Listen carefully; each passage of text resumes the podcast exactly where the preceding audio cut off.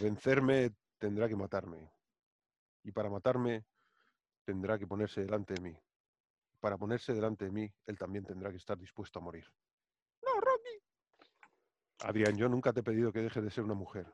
Por favor, no me pidas que deje de ser un hombre. ¡Drago!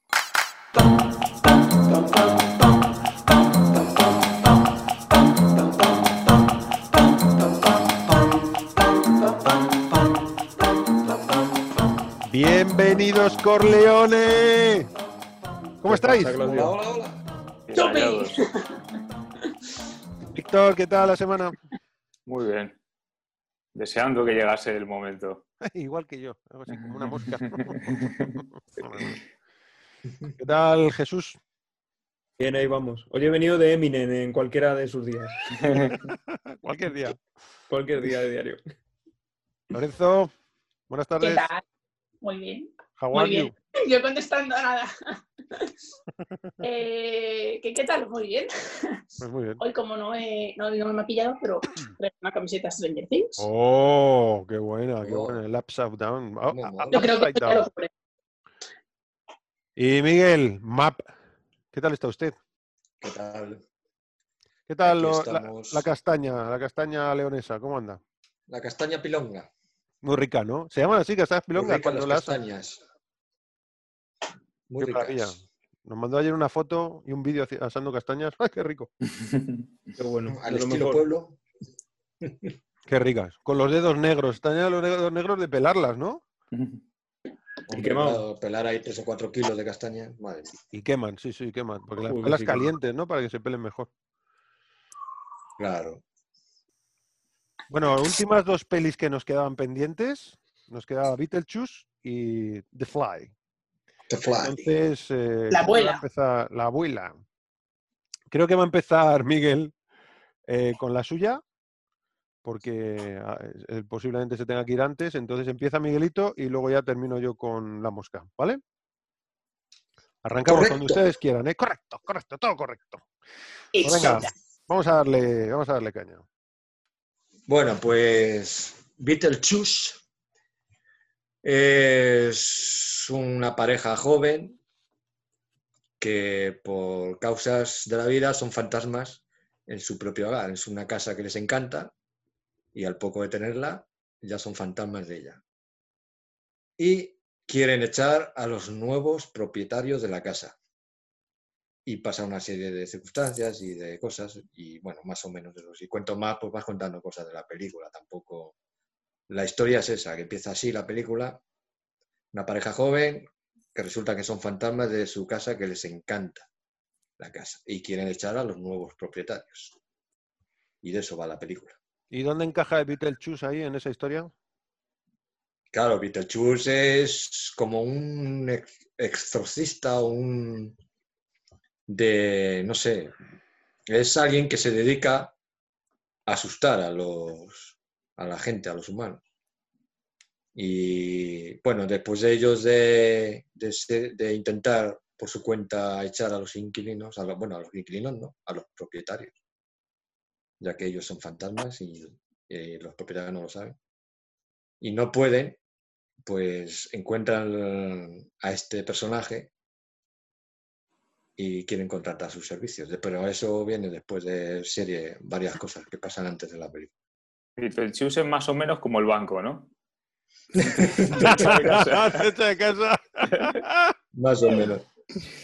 Y un banco La verdad es que es un guion muy, muy, muy, muy, muy loco, esa película.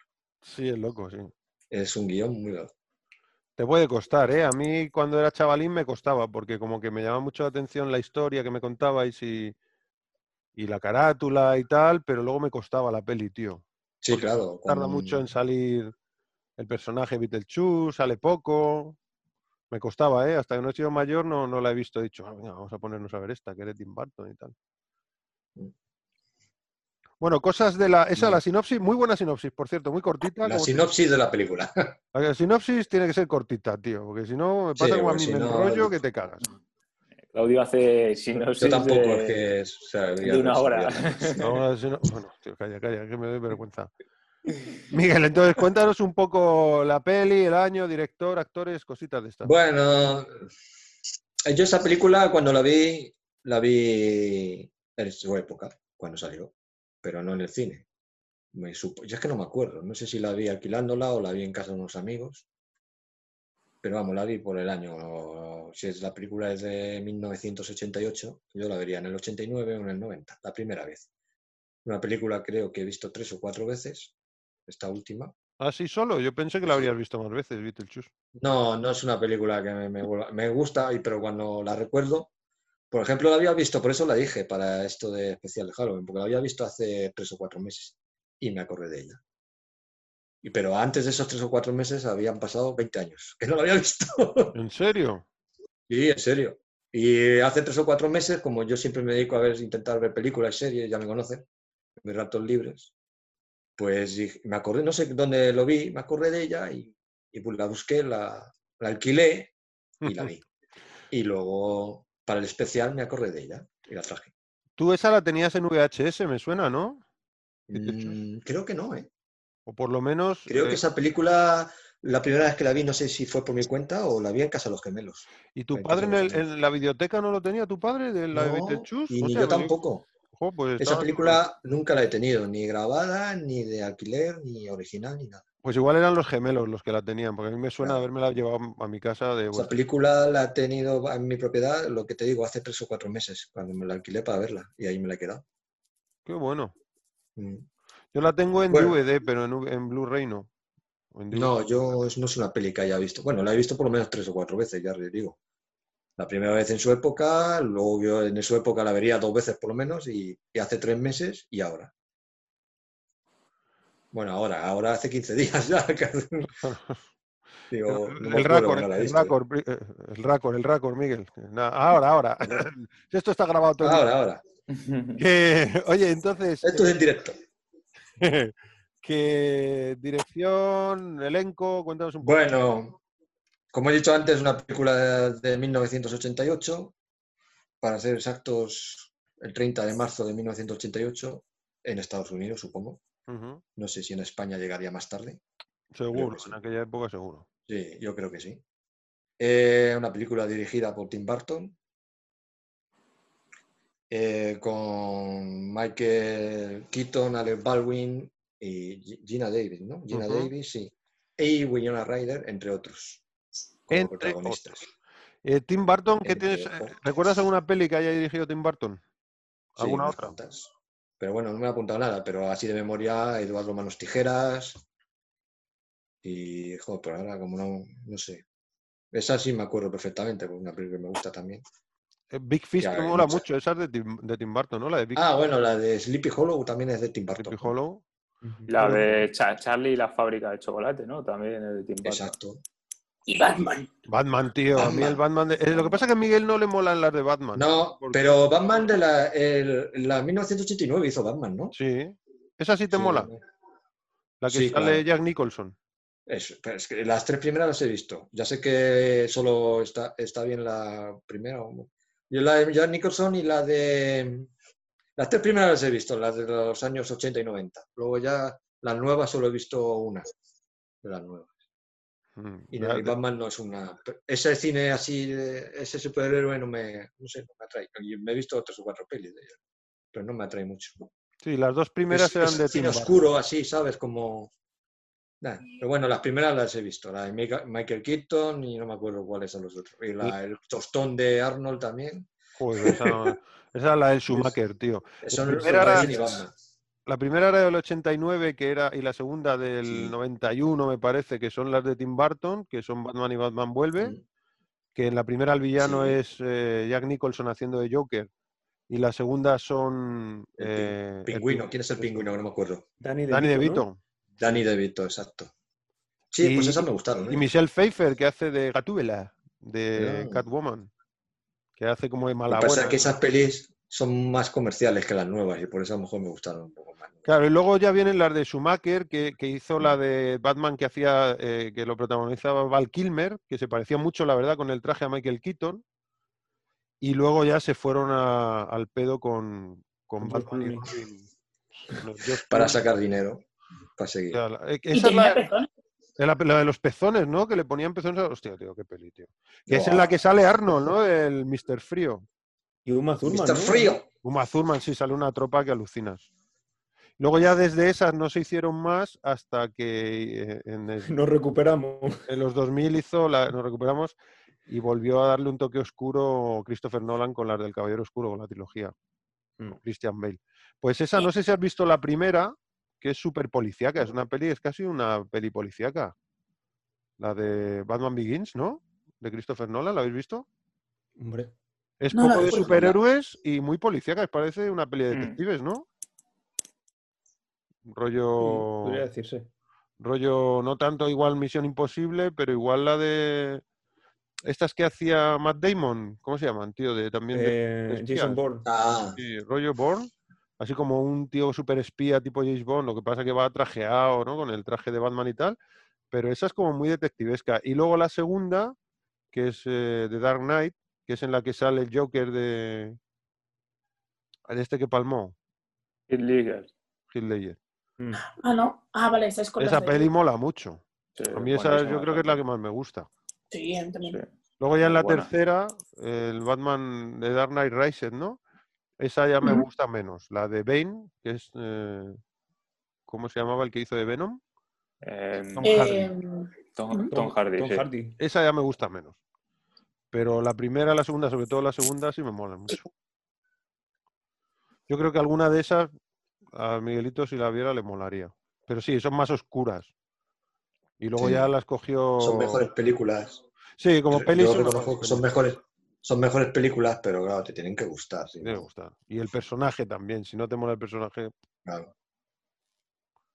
Ok, y eso con respecto a, a Barton. ¿Y mm, Sí. qué tienes de. qué peli recuerdas de Michael Keaton o de Gina Davis? Uf, de Gina Davis. eh, Sí, Gina Davis sale de, dos eso en la mosca. películas. Sí, Ah. también en la mosca, sí. La mosca. Gina Davis recuerdo dos películas. Una de la Isla de las Cabezas Cortadas, puede ser, ¿no? Una de esas, ¿cómo era? Sí, Ah, es verdad. Pero sí, que fue un fracaso, un fracaso brutal.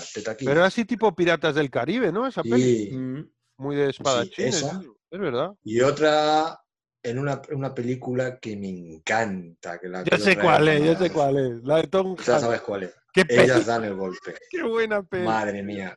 Qué buena Qué película. buena para mí, ¿eh? película, tío. ¿Habéis visto esa peli? Pero Ella Una película que la vi.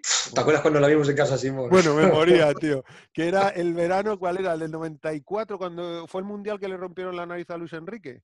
Sí. Ah, el sí. El de en Estados, Unidos. Mundial de los Estados Ese año la vimos, en casa de Simón. ¡Qué, Qué risa! Buena película. Joder, qué risa. güey. Bueno, pues es. Ahí sale Gina Davis también. Ellas dan el golpe. Esa película la tenéis que ver, que sale Madonna y sale Tom Hanks. Y Tom Hanks. bueno. Joder, qué risa. Tenéis que verla porque es, además de que es buena peli, es muy divertida y está basada en hechos reales, de una historia de, de béisbol de los años 50 o algo así, de 40, 50, Sí. ¿no? Cuando tuvieron que ir las mujeres a, a- a hacer, a competir con el béisbol, porque los hombres les fueron llamados a filas. Claro, Fue algo parecido así, ¿no? algo así, sí. Y entonces hicieron Hubo una un liga de, béisbol femenina. Sí. Sí, un magnate que, que creó esa idea e intentó llevarla a cabo y de hecho lo llevó a cabo. De llevar a las mujeres a hacer una liga. Y Gina Davis hace un papel de una de las hermanas, son dos hermanas que juegan que te cagan de bien, pero Gina Davis es una máquina. Y Tom Hanks hace de entrenador, que es un borracho que le tienen ahí desahuciado y dice que se encargue, que se encargue este. Y es buenísimo, tío, que la relación que Y no tiene las con hace su ni puto caso, macho. Venga, a. Sí, sí, hasta que se da cuenta de que controlan, que tiene un buen equipo. Y entonces se lo empieza a currar. hasta que se da cuenta que puede estar bien las mujeres jugando al vivo también. Está muy chula esa peli, ¿eh? yo os la Es recomiendo. ¿Sabes dónde vi a Gina Davis hace relativamente poco, hace dos o tres años? En una serie que hicieron de del Exorcista, tío. ¿La habéis visto? Mm, Sí, la primera temporada sí. ¿Hay más de una temporada? Em, creo que sí, creo que había una segunda, pero que solo he yo visto la me bajé la primera. Sí, yo también, yo me bajé. Sí, que eh, eh, unía directamente la película, ¿no? La película con. Es, es como una secuela de la peli, del Mm, sí, Exorcista, de la Es 1. verdad, no me acordaba, fíjate. Y molaba un montón. Y una de las protas es Gina Davis. Luego hizo también Joder. Gina Davis una peli que no, ahora no recuerdo, con, con Samuel L. Jackson, ¿te acuerdas? Que era como que había sufrido, le habían borrado la memoria, que era, iba teñida de rubia. Cierto. El largo beso Es de la era una máquina de matar la, la mujer. Que era una máquina de matar acordaba. y no se acordaba. ¿Cómo es? ¿El largo beso Cierto. de Dios? Sí, no del suena, no me 96, la tengo, lo tengo aquí delante. Sí. La he visto esa peli. Lo que no me Y me suena es el la título, el largo beso del adiós, pero. No. Pero la peli no sí que me suena. Igual Por de otra manera, voy a mirarlo. En inglés. Arma, sí. blanca, arma, no sé Ar- qué. arma, sí, algo así me suena, tío. Memoria letal. Memoria letal. Memoria letal. Memoria letal. Porque perdía la memoria o algo así, la chavala. Sí, y era una máquina la tía y no lo sabía. Era tipo Nikita dura de matar, pero ella no lo sabía. Entonces, Sí. cuando tiene no sé qué problema, empieza a reaccionar de manera automática y se Sí. carga un pibe en dos segundos, tío. Y es como, ¡oh! La tía era una. Como- dice, ¿qué he hecho? Sí, esa Sí, película. es, es verdad, y es Gina Davis. Regina Davis. Es que Mm. como me he estado mirando en las pelis que salía, me sonaba esa, que como sale también en La Mosca, Gina Davis. Y bueno, luego hay una peli muy mm, conocida de Gina Davis, que es la de Telma y Luis. Uh, la tengo pendiente. De verdad. Esa peli mola. Yo la he visto solo una vez, con Miguel además, Y yo solo una vez. Y en su época. O sea, no Claro. me acuerdo de nada. y recuerdo que moló. Y el final molaba, y sale también, es del 91, sale también Brad Pitt, súper jovencito, súper jovencito. Hostia, no me acordaba de ahí. Sí. ¿Y qué más? Yo recuerdo Stuart Little, de chiquitillo. Ah, es verdad, que ella hace un papel con el que hacía luego The House, ¿no? Con el. Doctor House. Con. ah, ay, ahora no me sale el nombre de este hombre. Sí, hace, hace de la madre de, de familia. La madre del niño rubito ese con Sí, gafitas. con Hugh Laurie. Hugh Laurie. El que Oh, hacía mira, de la voz del ratón se la ponía Michael J. Fox. Sí, pero eso ya lo dijimos en un programa, ¿no? Que nos Eso- locos. Ah, sí, yo pues no cuando entré en Michael J. Fox, que decían que era un doblador muy bueno, me quedé alucinado. Digo. Eso lo hemos dicho en un programa, porque yo me los he escuchado varias veces, y nos quedamos loquísimos. Era un programa en el que ya estaba el primo Lorenzo. Creo que era el primero el primo Lorenzo. ¿En qué programa Mm. viniste tú, primo? Uh, está silenciado el pelotudo. No se le oye. Soy tontísimo. Eh, No, no eres tonto, tío. Eres listo y guapo. Pero te has silenciado. Em, Y joven. y joven, Y joven. Uf, qué carne. Em, sí, Qué- yo el de Depredador. El de depredador, Echa- pues échale de la ahí- reunión. no me digas por qué, pero ahí comentamos. No sé si era el primero, pero sé que era. eh, ya estabas tú. Porque creo que lo comentaste tú, de hecho. Pues hay que darle vueltas para sacar a Michael J. Fox hablando de Stuart Little, hablando de Depredador. Pues no sé, pero de esas vueltas que damos nosotros. Sí, lo recuerdo Así duran los perfectamente. programas. Qué alguien ¿eh? Así duran los programas. Y El dijo Miguel. día- el otro día que terminamos hablando de los billetes de... De mil pesetas. De, de mil pesetas. No En serio, ni me acuerdo de eso, tío. Y estaba yo. Sí, sí, leche. tío. Que buscamos quién aparecía en los billetes de mil Es pesetas. verdad, que era Ortega y Gasset, ¿no? Sí, sí. Ah, no me acuerdo. Creo que era Ortega Gasset. Sí, era Ortega, sí. Pues tú dijiste eso, Miguel. Dijiste, ah, sí, porque Michael J. Eh, Michael. Madre Ese señor, eh, McFly está, eh, se, se le reconoce como un muy buen actor de doblaje, lo dijiste tú. Sí, señor. Y yo decía, pero, claro, porque yo flipaba, digo, pero ¿cómo le va a poner la voz a Stuart Little si se la pone Emilio Aragón? Claro, Emilio Aragón es el doblaje, tío. Yo estaba flipando ahí. Pero además es médico. Y además es médico de familia, no puede ser. Claro, que no puede. Eh, por cierto, hablando de Michael J. Fox y, y Gina Davis, eh, Sí. parece que ella estuvo en la serie de Family Ties, que estuvo Michael J. Fox, que es más o menos de la época de Regreso al Futuro, así que ¿Ah, tenía sí? que compaginar los rodajes. Sí, que se Sí, tenía pero- que ir de Los Ángeles a Nueva York, me parece que era. Que tenía Y rodaba solo de noche, bueno, casi siempre de noche, porque no dormía casi nada y demás. Hombre, el- o sea, yo vi, creo que lo vi en un documental de, de la de Regreso Futuro. Sí, Y el que lo narraba vale. o el que salía hablándolo decía, y bueno, como era joven, él te dijo, pues no me hace falta dormir. Así que, ala, vamos a grabar. Y al que no le gusta, que se joda. Pues, Y también tuvo que aprender a usar monopatín porque no sabía usar monopatín y demás. Un montón de Y por esto, pues esto responde a la pregunta de cómo acabamos hablando de Michael J. Fox en... Sí, señor. Ya me voy dando cuenta. Sí, me suena claro. mucho haber hablado de, de, de- del doblando a. Vale, más cosas de Beetlejuice. Michael Keaton, eh, hemos dicho Gina Davis, hemos dicho Michael Keaton, o todavía no hemos hablado de Michael. Keaton. Sí, No, hemos- sí, hemos dicho Michael Keaton, llena de Alec Baldwin, por ejemplo. Alec Baldwin, venga, sí. ¿Dónde sale? Que te, que te recuerdes. Uf, pues ese sí que sale en muchísimas películas, ¿eh? Pero En ahora Torrente. mismo... Coño, en ¿Eh? Torrente 4, Torrente 5, Hostia, ¿no? Torrente 5, ¿no? 5. Misión- Creo que es la 5. Sí, la última. ¿Sabes, Exacto. Lorenzo, el, el chico del que os pasé el otro día, que a ti te mola mucho, el que hace montajes que se introduce él en las películas? Sí, ese de los FX, que os mandé el otro día un vídeo que dije, a Miguelito le va a molar tal minuto y al primo tal minuto, porque en uno hablaba de Parque Sí. Jurásico y en otro del Hobbit. Pues ese tío Pues, contaba eh, justo en ese vídeo que trabajó en Torrente 5, me parece que es, y que trabajó con Alex Baldwin. Y que Alex Baldwin, lo cuenta en el vídeo, que le dijo a él personalmente, dice, bueno, me regañó un par de veces, y una vez me dijo una frase que fue como una masterclass de una sola frase. Y me dijo, lo que iguala a todos los rodajes, sean eh, de alto presupuesto o de muy bajo presupuesto, es un factor que es el mismo. Y es el tiempo. El tiempo no se puede comprar. El día tiene 24 horas y las tienes que aprovechar todo lo posible. Y le dice que, el- que se quedó con esa frase porque le encantó. Que el tipo, claro, Alex Baldwin, tío, contándote una peli de esas. Y él estaba, pues, imagino ahí eh, ayudando en la producción, ¿no? No sé qué, qué realizaría.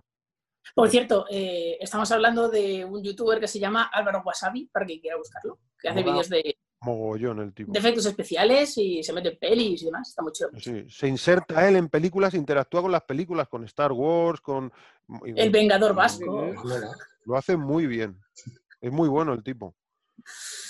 Sí, es muy bueno, muy bueno, muy bueno. Y con, su, con los recursos que tiene, queda genial. Queda genial, queda mejor que muchas pelis de Hollywood, tío. Te lo digo en Pues sí. serio. Eh, Yo digo, pero está mejor acabado que muchas. Es verdad que te hace un fragmento de, de igual de cinco minutos, pero, pero, tío, lo hace muy bien. Lo acaba muy bien Mm. con sus medios. Mm, ¿Qué más, eh, ¿En qué más sitios te suena Alec Baldwin? ¿En qué más Pues pelis? ¿O series? Baldwin. Hay una serie que le gusta mucho a tu hija en la que sale Alec Baldwin en varios episodios. Ah, bueno, en Friends, pero sale en un episodio, ¿no? Uno En varios, ¿no? Es un par de ellos o tres, que es el novio de Phoebe. Sí, es el novio de Phoebe. Que pero muy pesado. Que muy pesado. Es, es todo Como súper encan- positivo. ¡Uh! ¡Una carretera! ¡Uh! No, maravilloso, ¿cómo puede ser? Que Algo algo que une varias ciudades. Sí. eh, Construido por el hombre. Sí, es un flipado el Alec Baldwin. Sí. Y También sabes Creo que sale también así. La película. Bob Esponja la película. Bob. Esponja la película. ¿Poniendo la voz o sale él haciendo algún cameo?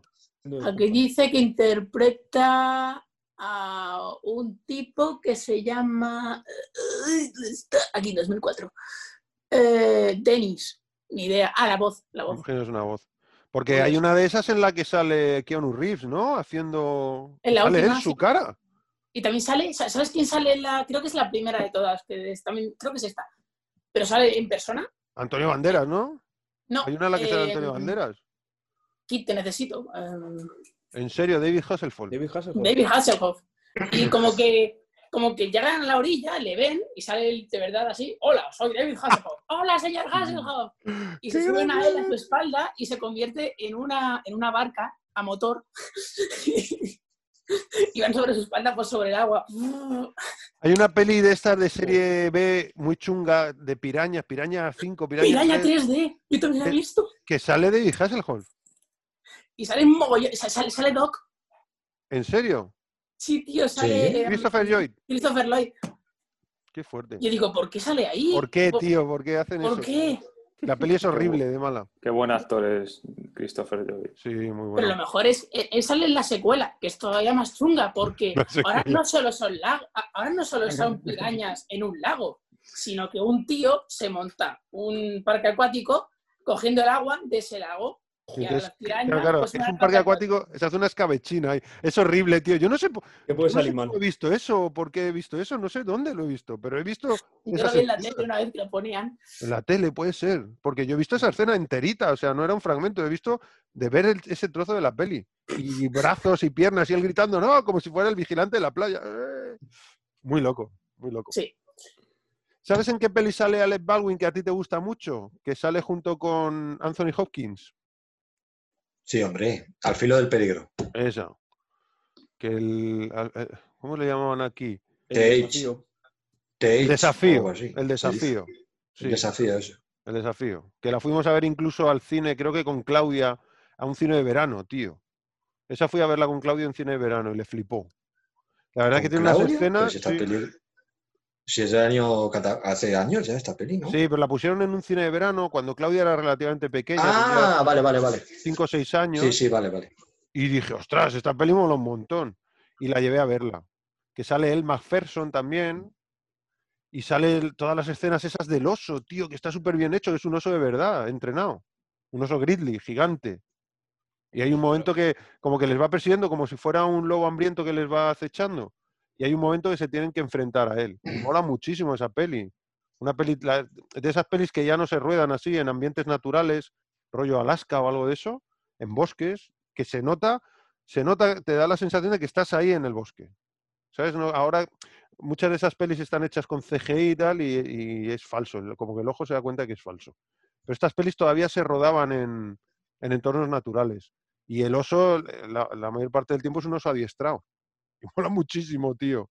Un oso gigante, ¿eh? El desafío. Si no habéis visto esa peli, la peli de aventuras, muy chula. Y suspense, así como Sí. thriller.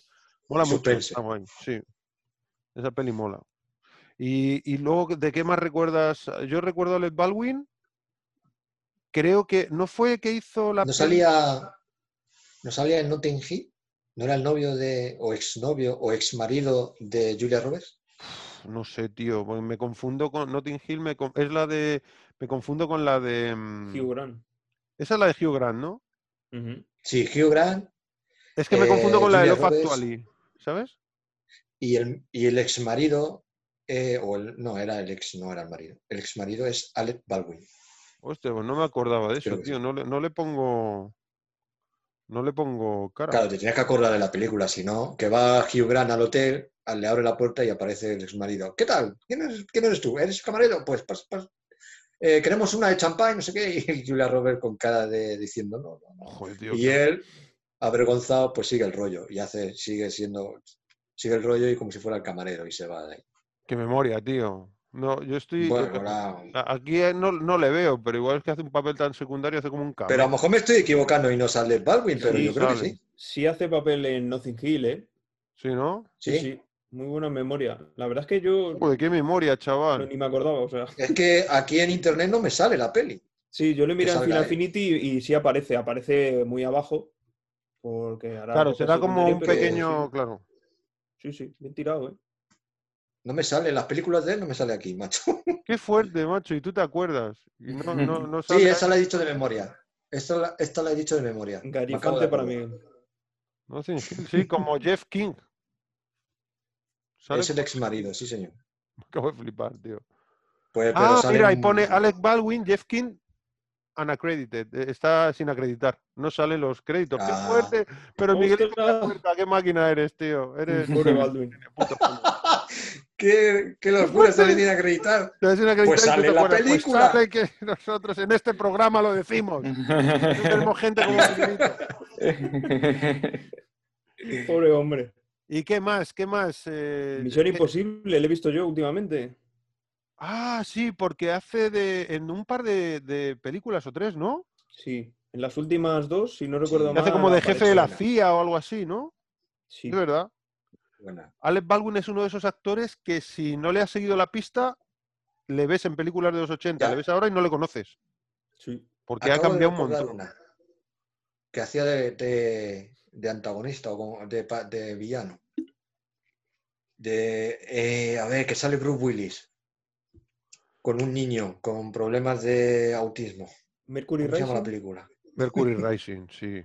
Sí, es esa, al rojo. Alec vivo. Baldwin, el malo, el policía. Mercury, Mercury Rising es la peli que de- tiene dos pelis Bruce Willis con un niño. Bueno, tres, quitando el sexto sentido. Eh, tiene la de Mercury Rising No, y la de The. Mercury Rising es. Esa, Mercury Rising. Ahí Y el malo ahí hace es de malo Baldwin. Y ahí sí hace un papel, hace un papel bastante principal. Y en aquella película, ¿no os acordáis que a, a- a mediados de los 90, a principios de los 90, a finales de los 90, hacían películas de tipo El Zorro, el, fanta- fan- el Fantasma o Fantomas o algo así, La Sombra? Pues creo que Alec Baldwin era el que hacía La Sombra. El ¿Ah, protagonista de La sí? Sombra. Sí, que salía con una prótesis nasal muy alargada y un sombrero y como una capa así, ¿sabes? Morada. ¿Puede ser? Alec Baldwin la- en La Sombra? Me suena. Me suena que. También es verdad que tiene, son varios los Baldwin, ¿eh? Son dos o tres. Y, y a veces, Sí. me- Está William Baldwin, ¿no? claro, hay varios. El del piano. El de los Picapiedra 2 es un Baldwin también. El que sustituye a Rick Moranis, que hacía de Pablo Mármol. Ah, la segunda sí, en la parte- segunda parte, es verdad. Es un Baldwin. Y- pero, pero bueno, esos dos los diferencio, pero es que se parecen bastante. Hicieron un tía VIP. Tía Vip. La sombra, 1994, pues sí, creo que es Alec Baldwin. Es de Alec Baldwin. Sí, Qué bueno. sí, sí, sí, sí. ¿Sabéis que Alec Baldwin sale en Los Simpsons? Hizo un cameo. Bueno, ¿y quién no sale en Los Simpsons, tío, a hacer un cameo? A estas alturas, pero... Y y luego tiene Tengo una curiosidad eh, relacionada con los Simpsons de esta película. Una, una No, sola guay. cosa, una sola cosa, ¿eh? ¿Os suena que Alec Baldwin haga eh, una película con... Puede ser L.A. Confidential con, con la actriz de Nueve Semanas y Media, que también salía con Kim Basinger? ¿No hacía una Me peli suena. Alec Baldwin policíaca o algo así? Pasa en los años Me 50 suena, o pero no te lo puedo asegurar. ¿Serie o película? ¿Serie? Una película del 90 y algo, del 93, 94, L.A. Confidential. Ostras, Película del, del 97 con, Con Kim Basinger. Sí. Y Sí. sale Russell Crowe, Guy Pearce, eh, Kevin Spacey. Pues yo pensaba que salía Alec Baldwin, pero igual me estoy. O a lo mejor no es esa, es la de. mm, Ah, no, ya sé, creo que ya sé cuál es. Es anterior, es del 89 o algo así, 80 y algo. Eh, la. mm, Ay, ¿cómo se llamaba, tío? La fuga, no, la. Ah, tío, se me La huida. La huida, ¿puede ser? La huida. De, de Getaway. De Getaway, la huida. Esa sí que es de Baldwin y Kim Basinger, ¿no? Sí, esa, de Getaway, la huida. Del la huida, 94. Del Mm. 94. Ah, sí. Me suena los dos actuando juntos, pero no recuerdo mucho. Sí, pues es de esa peli, es, es de esa época, tío, que sale también James Wood. Vale, vale, ya, pues no, las confundo. La habré visto una vez esa peli, pero bueno, solo por, por ponerle pelis al pobre Baldwin. ¿Y qué decías, qué anécdota tenías de los Simpsons, Miguel, de esta peli, de Beetlejuice? No, no era una anécdota, es que el compositor es Danny Elfman y me he enterado que Danny Elfman es el que hizo el tema principal de Los Simpsons. No sí, lo estuvimos hablando en el programa anterior. Lo dijimos, Eh, sí, bueno, lo dijo el primo. Claro, es que como no habéis sacado los podcasts todavía no lo sé. Claro, claro, no los hemos sacado. Ya, está, ya estamos sacando los trapos sucios aquí. Presión. apuntando lo del perro, lo del Sí, podcast. ya salió el perro Pues también. yo no- Yo no lo sabía. Ya salió el perro. Sigamos con. Sigamos para bingo. Oye, ya que, ya que dices, eh, ya que dices el compositor, Danny Elfman, ¿tienes alguna peli Sí. que, que haya hecho, que sepas que haya hecho también Danny Elfman? ¿Te suena alguna? Sí, claro. Cuéntanos un poco. Eh, pues mira, por ejemplo, la de Batman, la del 89, ¿no? Ujú. Danny Elfman. Uh, esa es una banda sonora Y- mítica. Películas así antiguas, Eduardo Manos Tijeras, También con Tim Burton. con Tim Burton, sí. Ha hecho varias con Tim Y- Burton. Modernas, una de las de los Vengadores, creo que es la de Ultron, sí, la era de Ultron. La Liga de la Justicia y la última que ha hecho, bueno, no sé si es la última, creo que sí. La animación esta de Dumbo. Ah, esa es de Danny Elfman, ¿no? Esa, la música es de Elfman. Y, y no sé, tendrá algunas más, pero ya. Sí, debe Tendría tener que muchas más. mm. Tiene un buen elenco. Sí, sí, es un compositor con películas importantes, por lo Sí, visto. hay compositores muy prolíficos, ¿eh? Tenemos, eh, tenemos eh, algunos de los que hemos hablado, yo alucino, ¿eh? El Howard Shore este del que hablaremos luego en La Mosca, también tela marinera, las pelis que tiene, y pelis muy pepino. Joder, y no lo conozco mucho. O no me suena el, el- por Ah, el en cuanto hablemos de él, te sonará. Porque el nombre de Danny Elfman sí lo conozco. El aviador es de Howard Shore. Mm. La peli Muy de... buena película. De Leonardo DiCaprio. Sí, esa es de, la de Howard Shore, la composición. Joder. De hecho, la tengo ahí en mi biblioteca original. Me la compré. y Esa, la he esa es de ese pollo. Bueno, ¿qué más cosas? Eh, Más cosas. Tenemos por ahí, venga, di- dinos tú, según tengas por ahí apuntado. en tu- Bueno, venga, vamos a el presupuesto de esta película. ¡Ey, la guita, la guita, la pasta! Ahí está, ahí está, la pasta, la guita, el la parné, guita. el parné. Fue de 15 millones de dólares y con una recaudación de 74 millones de dólares en Estados Unidos En Estados Unidos solo. Uy, y un total de pepino. 84 millones 6,6 en mundial. Pero eso es un. Eso O sea, es le un sacó- beneficio, No sé si fueron 6 o 7 veces lo que costó la película. Eso es una locura, tío. He, he leído que quedó en ese año entre las 15 primeras más tequilleras. O sea, fue un exitazo. Fue un exitazo. Yo he leído La que del presupuesto, solamente un millón de dólares, de esos 15 millones de dólares, Un millón. de dólares. En, el- en los efectos visuales. Nada y se nota. Pero también he leído, he leído que lo hizo aposta, que quería hacer una peli, o por lo menos los efectos visuales, como en plan serie B. Que Sí, fueran como- hechos, que estuvieran mal adrede. Sí, como las pelis de los 50 que le molan Sí. tanto a este, a Tim Burton. Y, y por eso solo puso un millón. O por eso, o porque los actores de aquella cobraban mucho y no le Cobraban daba para más, no lo sé. Pero solo de, de los 15, uno solo fueron para los efectos. Es, es- es un. Es, eh, es una recaudación muy bestia y un beneficio muy elevado para que no hayan hecho lo segunda que- parte, tío. ¿No te No, parece? pero se habló. En el 2012 quisieron hacer una secuela Mm. y nunca se ha, se ha hecho. No sé, eso es lo que le. le- Podría estar guapa una secuela de Beetlejuice sí que la compraba, ¿eh? Yo pero sabré. en el 2012 es muy actual, o sea, mira que tardaron años, pero tampoco no se Sí. llegó. No se llegó a Ostras, producir. Beetlejuice ahora, ¿eh? Ostras, no sé Beetlejuice yo, ahora. No sé yo si se atreverían. ¿eh? Con CGI. Nada, sería, Sí, pero sería pero más allá más del- floja. no, eso no. te iba a decir, que más allá de, los, de los efectos visuales, el comportamiento del personaje. Lo gamberro lo quitarían, porque es que si no la tienen que clasificar R, como la peli esta, ¿cómo se llama la peli del, del oso de peluche? Esta? ¿Cómo- Teddy, no, ¿cómo se llama? Paddington. No, no la, la buena, la chunga, la, de- la, la que sale Ah, Ted. sí, Ted, eso. Ted. Que es una peli clasificada R, si no me equivoco, ¿no? Sí, sí. Pues de- de- en ese plan tendría que hacerlo, un tipo Deadpool. Tipo Deadpool para poder poner todas las salvajadas que quisieran. Y claro, Sí, eso claro. reduce muchísimo la taquilla. O lo, o lo suavizas demasiado Sí, o te vas a lo O te más vas alto. al otro extremo. Yo sobre, yo sobre lo de la secuela he visto. He visto. No he visto en un vídeo así de un canal pues, muy serio y demás. Lo comento, ¿no? Claro. Sí. No está, no está muy contrastado, lo he visto en un vídeo de. Pero es un canal con mucho. Tal, Así que, bueno. Eh, al parecer, eh, iban. estaba- te- tenían escrito una secuela un poco rara en la que Beetlejuice como que va. se hace rollo hawaiano. Y, la y, la, y, la, y la que compra la casa, bueno, su la familia esa se hace un hotel en Hawái y los que es- y, y salen unos fantasmas en la isla que no creen que estén allí y como que Beetlejuice se convierte en un demonio ahí ¿sabes? O sea, no gigante, un demonio chungo que te cagas y como que salvan todo con un tsunami. Madre mía, que no la hagan, nene. Pues ya sabemos que no lo han rodado. Sí, sí, ya sabemos por qué no la han rodado. Dice el primo Jesús. Pues sí, efe- efectivamente. Ostras, Bueno, lo- lo que sí, lo que sí hicieron fue una serie. Una serie de dibujos serie animados De que mola un montón. desde 1989 al 91. Yo la Sí, ¿Esa la has visto, primo? serie. Sí, sí, sí. Esa de, pequeño la veía y molaba un montón. Sí, porque ¿Ah, sí? Era como un malo gamberro, no, o sea, no era malo. En esta peli es, malo, quiere hacerle daño a la familia, a la chica, Vaya.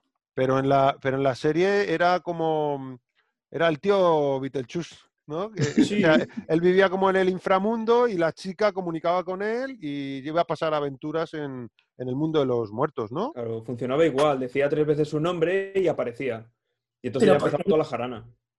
Estaba guapa esa serie, a mí me gustaba. Y tenía una animación muy chula, así como muy psicodélica, muchos Sí. verdes y, y morados fosforito. Era muy timbartiana, o sea, absoluta.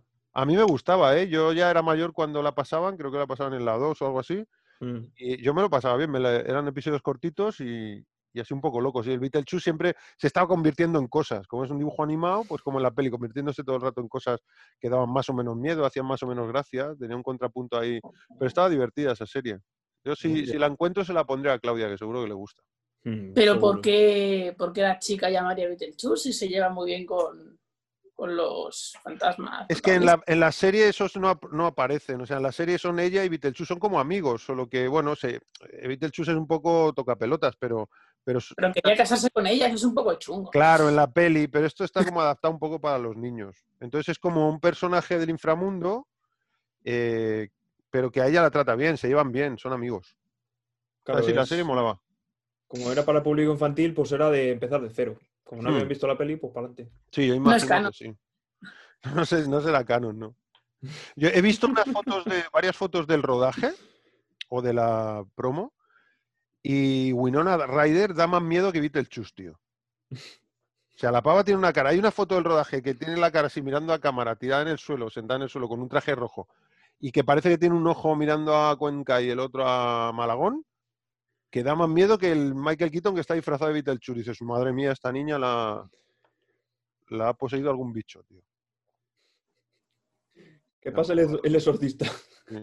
Bioexorcista, tío, es buenísimo porque él es, eh, Beetlejuice es un bioexorcista, es un exorcista de los, vi- de los vivos. El término mola un montón. El, el término mola un montón. En vez de sacar a los muertos de los vivos, saca a los vivos de los muertos, tío. Es buenísimo. Me encanta. Comeré lo que quiera que coman, cagaré lo que quiera que cague, me comeré un perro. Uy, qué bueno, tío. Bueno, Ay. y eso de detalles de producción y estas cosas. Y bueno, comentamos un poco la peli. Em, A ti, Miguelito, es una peli Sí, que te bueno. mola. Bueno, ¿tienes más cosas por ahí para Eh, comentar? Voy a decir, sí, ganó un Oscar. Ah, sí, por favor, Didi. Fue ganadora de un Oscar a, a maquillaje, creo. Maquillaje y peluquería. Claro, es que los de maquillaje van con maquillaje y peluquería, juntos. Claro. Igual que en la mosca. Y tuvieron, tuvieron dos nominaciones BAFTA, que no me acuerdo qué premios eran esos, de qué país. Son de los británicos. Son los, como Bueno, los pues dos, nominaciones BAFTA, efectos visuales y maquillaje. Mola, Mm. mola, Recordad mola. que solo unos pocos años antes no existían los Oscar al maquillaje. Que Sí. empezaron a aparecer con, con el hombre elefante. A partir, eh, después del hombre elefante, ¿no? Porque ni siquiera, o sea, fue a partir del hombre elefante, fue a partir del hombre elefante que, que luego al año siguiente ya, Ya empezaron. ya empezaron, que creo que fue la de un hombre americano en Londres la que se lo llevó o me lo estoy inventando. Quiero recordar que lo hablamos en el podcast del hombre elefante. Para nuestros oyentes y nuestros espectadores pueden ir a revisar ese podcast que mola, que lo flipas. Peliculón que eligió Víctor y muy buen capítulo, ¿eh? Está mal Sí, que yo lo diga, pero muy buen capítulo. Es que las películas basadas en hechos reales, aunque luego no contaba nada de lo que pasó en la realidad. Ah, pero molan, molan. Molan Molan saber que eso ha podido existir o algo. O sea, que hay personajes que han existido realmente. Eso mola mucho, como la de Mozart un- que eligió Claudia. Tiene una fuerza en realidad en las películas basadas en hechos reales. Porque Sí. te imaginas que algo, algo hay. Es Sí, decir, algo ha habido algo de relación de verdad de lo que están Claro, que no, es, que no está inventado. Que bueno, que si en ese momento quieres ver algo inventado está bien también. Se pero- toman algunas licencias, pero para que sea una Sí, película, sí. para que dé, pero está basado en está basado en Mm. el que ha pasado de verdad. Hombre, el tío, en en la peli del hombre elefante es que está hecho lo- el maquillaje de moldes de silicona de, de escayola, perdón, de- del, de- del enfermo real, de la persona real. Es muy loco, tío. A mí me Es que encantó ese podcast. Creo que David Lynch basa muchas de sus películas en hechos reales. Pues a mí me gustan todas. las Tiene unas cuantas por ahí que he visto que también están basadas en hechos reales. Bueno, y luego está el basado en hechos reales de las pelis de terror, que es basado en hechos reales. Es, nos hemos basado en que eh, una vez hubo unas personas que respiraban y entonces nosotros a partir de ahí nos inventamos una peli. Una vez leí un periódico. Sí, sí. O sea, luego hay pelis basadas en hechos reales que son escoria pura, no tienen absolutamente, Sí. vamos, nada. Nada, nada. Pero estas que sí que tienen un personaje real, que vivió, que existió, que cuentan partes de su vida, aunque luego modifiquen. Pues como cuando vimos la película de mm, el, biopic de Freddie Mercury, ¿te acuerdas, Miguel? Bohemian Rhapsody. Mm. Sí, tío, esa foto, esa foto, tío, esa foto. Tú mi- mira, tío. Pero mira a Winona. Ryder, tío, qué mal rollo da en esa Pues solo Winona. Sí, bueno, todos, pero Winona, están raros, pero Winona da muy mal rollo, tío. Ostras. Acerca, hazle un primer plano, primerísimo primer plano de Winona. Yo esa foto la he visto en un cuarto Oh, milenio, ¿eh? agüita, nene, agüita. O sea- pero ¿cómo puede- es un camaleón, ¿cómo puede poner un ojo para un lado y otro para otro? Primo, no te hagas daño. Es súper joven en la película, ¿eh? Sí, Yo tendría 16 años Sí. o algo así. Creo que es del ahí. 72 o 71. O sea, tendría 18. Es jovencita, sí. Por cierto, no hemos hablado de Winona Ryder. Que Oye, la- Winona, venga, dale Winona, que Claro. está muy, Winona. está muy buenona. Winona. Sale Winona Ryder también. Películas que haya hecho ella. Muchas. series. Y series. aquí. No sé, no. eh, yo recuerdo la de Aliens el regreso. Alien. Oye, es verdad. Sí. Sí. Cierto, cierto, cierto. es coprotagonista, creo. La segunda, Sí, la sí. de Aliens. No, es la tercera, creo. No, Aliens el regreso no. La Aliens el. La resurrección, perdón. Ah, Aliens esa es la tercera, Resurrección. Alien Resurrección. Vale, vale. Sale Winona Ryder. Que es en la que sale. Eh, Es la que se inventan la historia para que vuelva a estar viva, creo. la de Ripley. De alguna manera la. La teniente Ripley. No recuerdo bien las películas, porque no las he visto muchas veces. La primera es Alien, el octavo pasajero. Sí, la segunda el Que es regreso. de Scott. La siguiente es Aliens, que El ya es regreso. plural. Para mí, de Pepinaco de peli, James Cameron. A mí la Para segunda mí la- me gusta más que la primera, sí. es la que más me gusta. La vi en cine esa peli, tío. En un cine, eh, un par de años- eh, otra vez en el cine de Candelario, he visto un montón de pelis. Me quedé loco, tío. Me quedé Esa loco. peli a mí me, me sorprendió para bien. O sea, Sí, dije, a es mí. que ahí es bicho, lo típico, el bicho que se carga a todos menos a uno. Y no, no, pero esa peli me encantó, macho. Alguien se Es, regresa. es en la que la pava al final se mete en la máquina esa transportadora amarilla y, y se Sí, carga al alien meten como... una máquina. Si habéis visto Avatar, parecida a las que usaban Avatar, Es verdad. Es que verdad. eran. Que también es de James Cameron. Claro, es de James Sí, sí, Cameron. Claro, es que es de James Cameron. Y- es verdad. Y hay una niña y un gato, ¿no? Hay una niña que se encuentra ahí escondida y que tiene un Mm, gatito sí. también o algo así. Sí. Suena. Y el final es eh, el que luego utiliza Peter Parker en, en Infinity War, no, en Endgame, ¿no? Para ¿Cómo? librarse de. Para librarse de. mm, Sí, de de, Calamardo. Sí, de Infinity Maw. War. ¿Infinity? War? ¿Es en Infinity War o es en Endgame? Es en Ah, Infinity. no, no, no. Tú te refieres a la escena. O sea, a mí la única referencia que recuerdo de sobre Alien, ¿no? Sí, sí. Sí, que. Claro, Cuando le echa a la nave, rompe la nave y sale, Eh, no. hace el vacío. Mm. Eh, no, no, no, no. No, no, no, no. Es, es la escena en la que los guardianes de la galaxia entran en la nave y, y Mantis Mm. está persiguiendo a Peter y, él, y ella dice, por favor, no pongas huevos en mí. O algo así. Eso es Infinity War. Sí. Pero en Endgame. No, no, es que la que tú comentas que sale, que sale Ah, volando es Ebony Infinity War también, vale, sí, vale. es en perdón. Infinity War. Sí, Sí, sí. que se sube a la nave con, con Tony Stark, que Tony Stark le pone el traje y para que se vaya, el traje ese, porque se está asfixiando Peter y viene el traje y se encaja, pero él se queda dentro de la nave y entra. Y entonces dentro se encuentra Tony. Claro, se queda Están- enganchada en la capa de Strange. Claro, y, y están intentando, está el, el- ¿cómo se llama? Jaws Bond, ¿no? Se llama el, el que le llaman Calamardo, el Sí, sí. Maw, exacto. Pues ese está torturando a- al Doctor Extraño y entonces Peter y, y Tony idean un plan y entonces le dice Peter lo de que esto lo he visto en una película de Alien o algo así. Ah, es verdad, también hace eso. Y entonces sí. rompe, Tony Stark rompe la pared y el Ebony Maw sale disparado por el vacío. Y se queda así congelado, igual que el Alien, ¿no? Se queda aquí... O sea que eso es una referencia guapa. Como hagas una referencia más a la cultura pop en este viaje, Claro que eso mola mucho, eso, eso mola muchísimo. Y que luego, eh, antes de eso, en Capitán American Civil War, él consigue derrotar a, a Ant-Man, que es, ahora es el hombre gigante, eh, pasándole las telas de araña alrededor de las piernas como en la Guerra de las Galaxias, ¿no? Sí. ¿recordáis en una de esas pelis antiguas? No, En una sí, peli pelis antigua. antiguas, con esos robots que caminan. Sí, está Es el guapo. Imperio contraataca, creo. En el Imperio contra Imperio contraataca. En Hot, al principio, es verdad. Sí, qué bueno eso, tío. Sacaron esas máquinas cuatrúpedas, molaban. Buah, me dejó impresionado. lo vi. Impresionante la primera vez que ves eso, ¿eh? Impresionante. Gigantes, tío. Que parecen animales, pero son robots. Es tío. Impresionante. En stop motion. Pues estaba súper currado. Más cositas, Miguel. Más cositas, pues Más por lo visto sale también en Eduardo Manos Tijeras, pero ahora no recuerdo su papel. ¿Alguien recuerda? Sí, a pero es que es, la niña también, es la niña de Eduardo Manos Tijeras. Sí, la que se enamora de Eduardo Manos Tijeras, ¿no? Y Sí, también es- Tim Burton, o sea que... Son Johnny Depp y claro. esta chavala la- los protagonistas. Mm. Sí, eso Y hay también. una película que alguno a lo mejor ni la ha visto o ni la conoce, que sale Winona Ryder, además desde el año anterior o después, posterior. No sé si es del 88, ocho- sí, es del 88, que es Gran Bola de Fuego. Ah, Winona tío. Que es la prima. Es la prima segunda, es la hija de su primo. Y se enamora de la prima. Y o está basada en hechos reales esa película, porque es la historia de Jerry Lewis. que es Dennis Quaid, ¿no? Hace Sí. Jerry Lewis, Dennis Quaid. Interpretada por Dennis Quaid. Qué peliculón. Tengo el vinilo de la banda sonora. La música bueno. que sale es espectacular. Para mí, Qué ¿eh? bueno eso, tío. Tiene que gustar esa música. Claudio, eh, una de las canciones la metiste tú en, en la banda sonora del vídeo de mi comunión. Eh, ¿Y cuál es? ¿Cuál es? ¿Cuál el es? tema principal.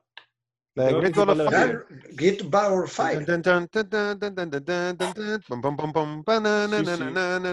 ¿Te acuerdas cuando la poníamos en cassette en el coche? Tengo un recuerdo de eso. Sí, tío, claro. Que hacíamos la. Sí, claro que me acuerdo. Era un flipe eso. Y eso lo hemos hecho en playback, hemos grabado en vídeo, que tengo aquí las cintas, a ver si me pongo a pasarlas a formato digital. Eso lo tenemos grabado en vídeo cuando hacíamos los playback, tío. Que nos poníamos ahí la cortina de fondo, cada uno con instrumento inventado, y hacíamos el playback, tío. Esa la tenemos también, la gran bola de fuego. Tenemos un montón Sí. de esas. A mí es una buena película. ¿Sabéis una película en la que yo creo que Winona Ryder se hizo famosa? Fue muy famosa en los 90, me acuerdo ahora de ella. eh, Reality Bites. ¿Os suena? Del 94. No. Con Ethan Hawke y Ben Stiller. Es Ben una Stiller. película que en su momento lo petó. Reality Bites. La llamaron Generación X o Bocados de Realidad.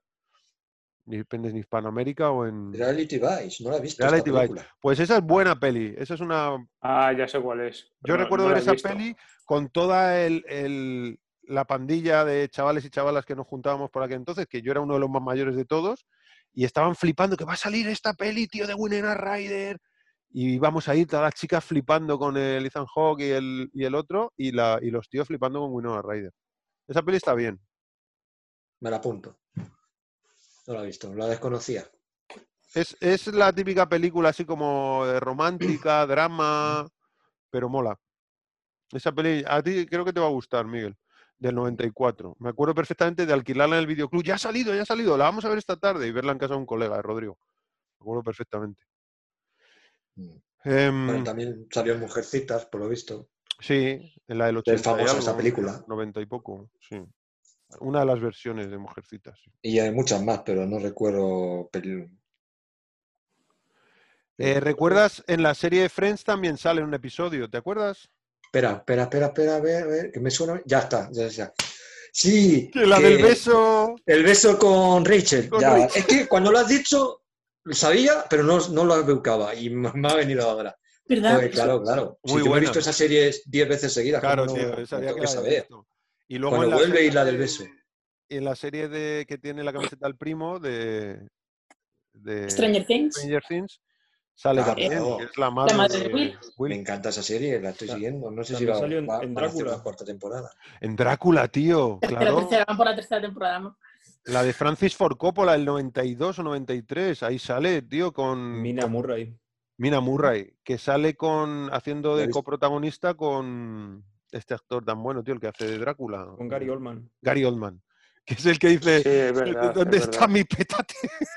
¿Dónde está mi petate?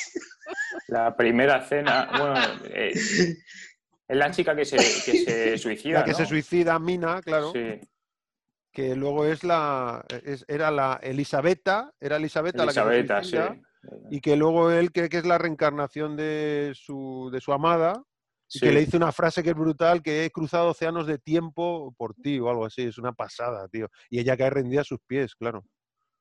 Que sale también. Esa es otra peli eh, que podríamos traer aquí, muy, buena, peli. esa película. A mí me encanta esa película. Fui a verla pensando que iba a ver una peli de terror y vi una historia de amor que me dejó las rodillas temblando, tío. Sí, y unos, y escenarios increíbles. Bueno, bueno, tiene premios al, al mejor vestuario, ¿eh? Lo del vestuario se gastaron una pasta y Mm. esto así como súper gótico, que lo hizo una...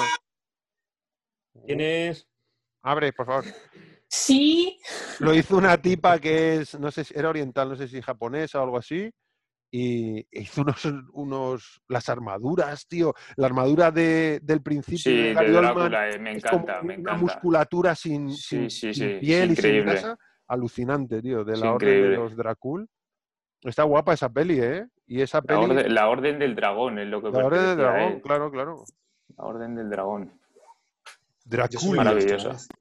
¿Tú- ¿Eso lo has visto una vez? Claudia la vio hace tiempo y flipó. La verdad que hay una escena en la que está Drácula convertido en una especie de bestia, hombre lobo o algo así, y está, eh, eh, bueno, no sé si es violando, pero porque la otra está en éxtasis, está en trance, como está, eh, está abusando del cuerpo de Mina. Y, y justo, no, de Mina no, de la amiga de Mina. Y justo Mina entra en el jardín de noche y los ve. Y entonces él se gira a ella y le dice, no quiero que me veas así o algo así. Sí, está, es un hombre, un hombre lobo, sí, un, licántropo o algo ¡Ostras, así. tío, qué, qué escenón, tío. O sea, tiene Sí. unas escenas y cuando vimos eso con Claudia flipó un poco. Esa escena flipó un poco. Pero bueno, yo creo que hay un punto cuando eres canijo, porque yo creo que se tendría 10 años, hace dos o tres años que la vimos.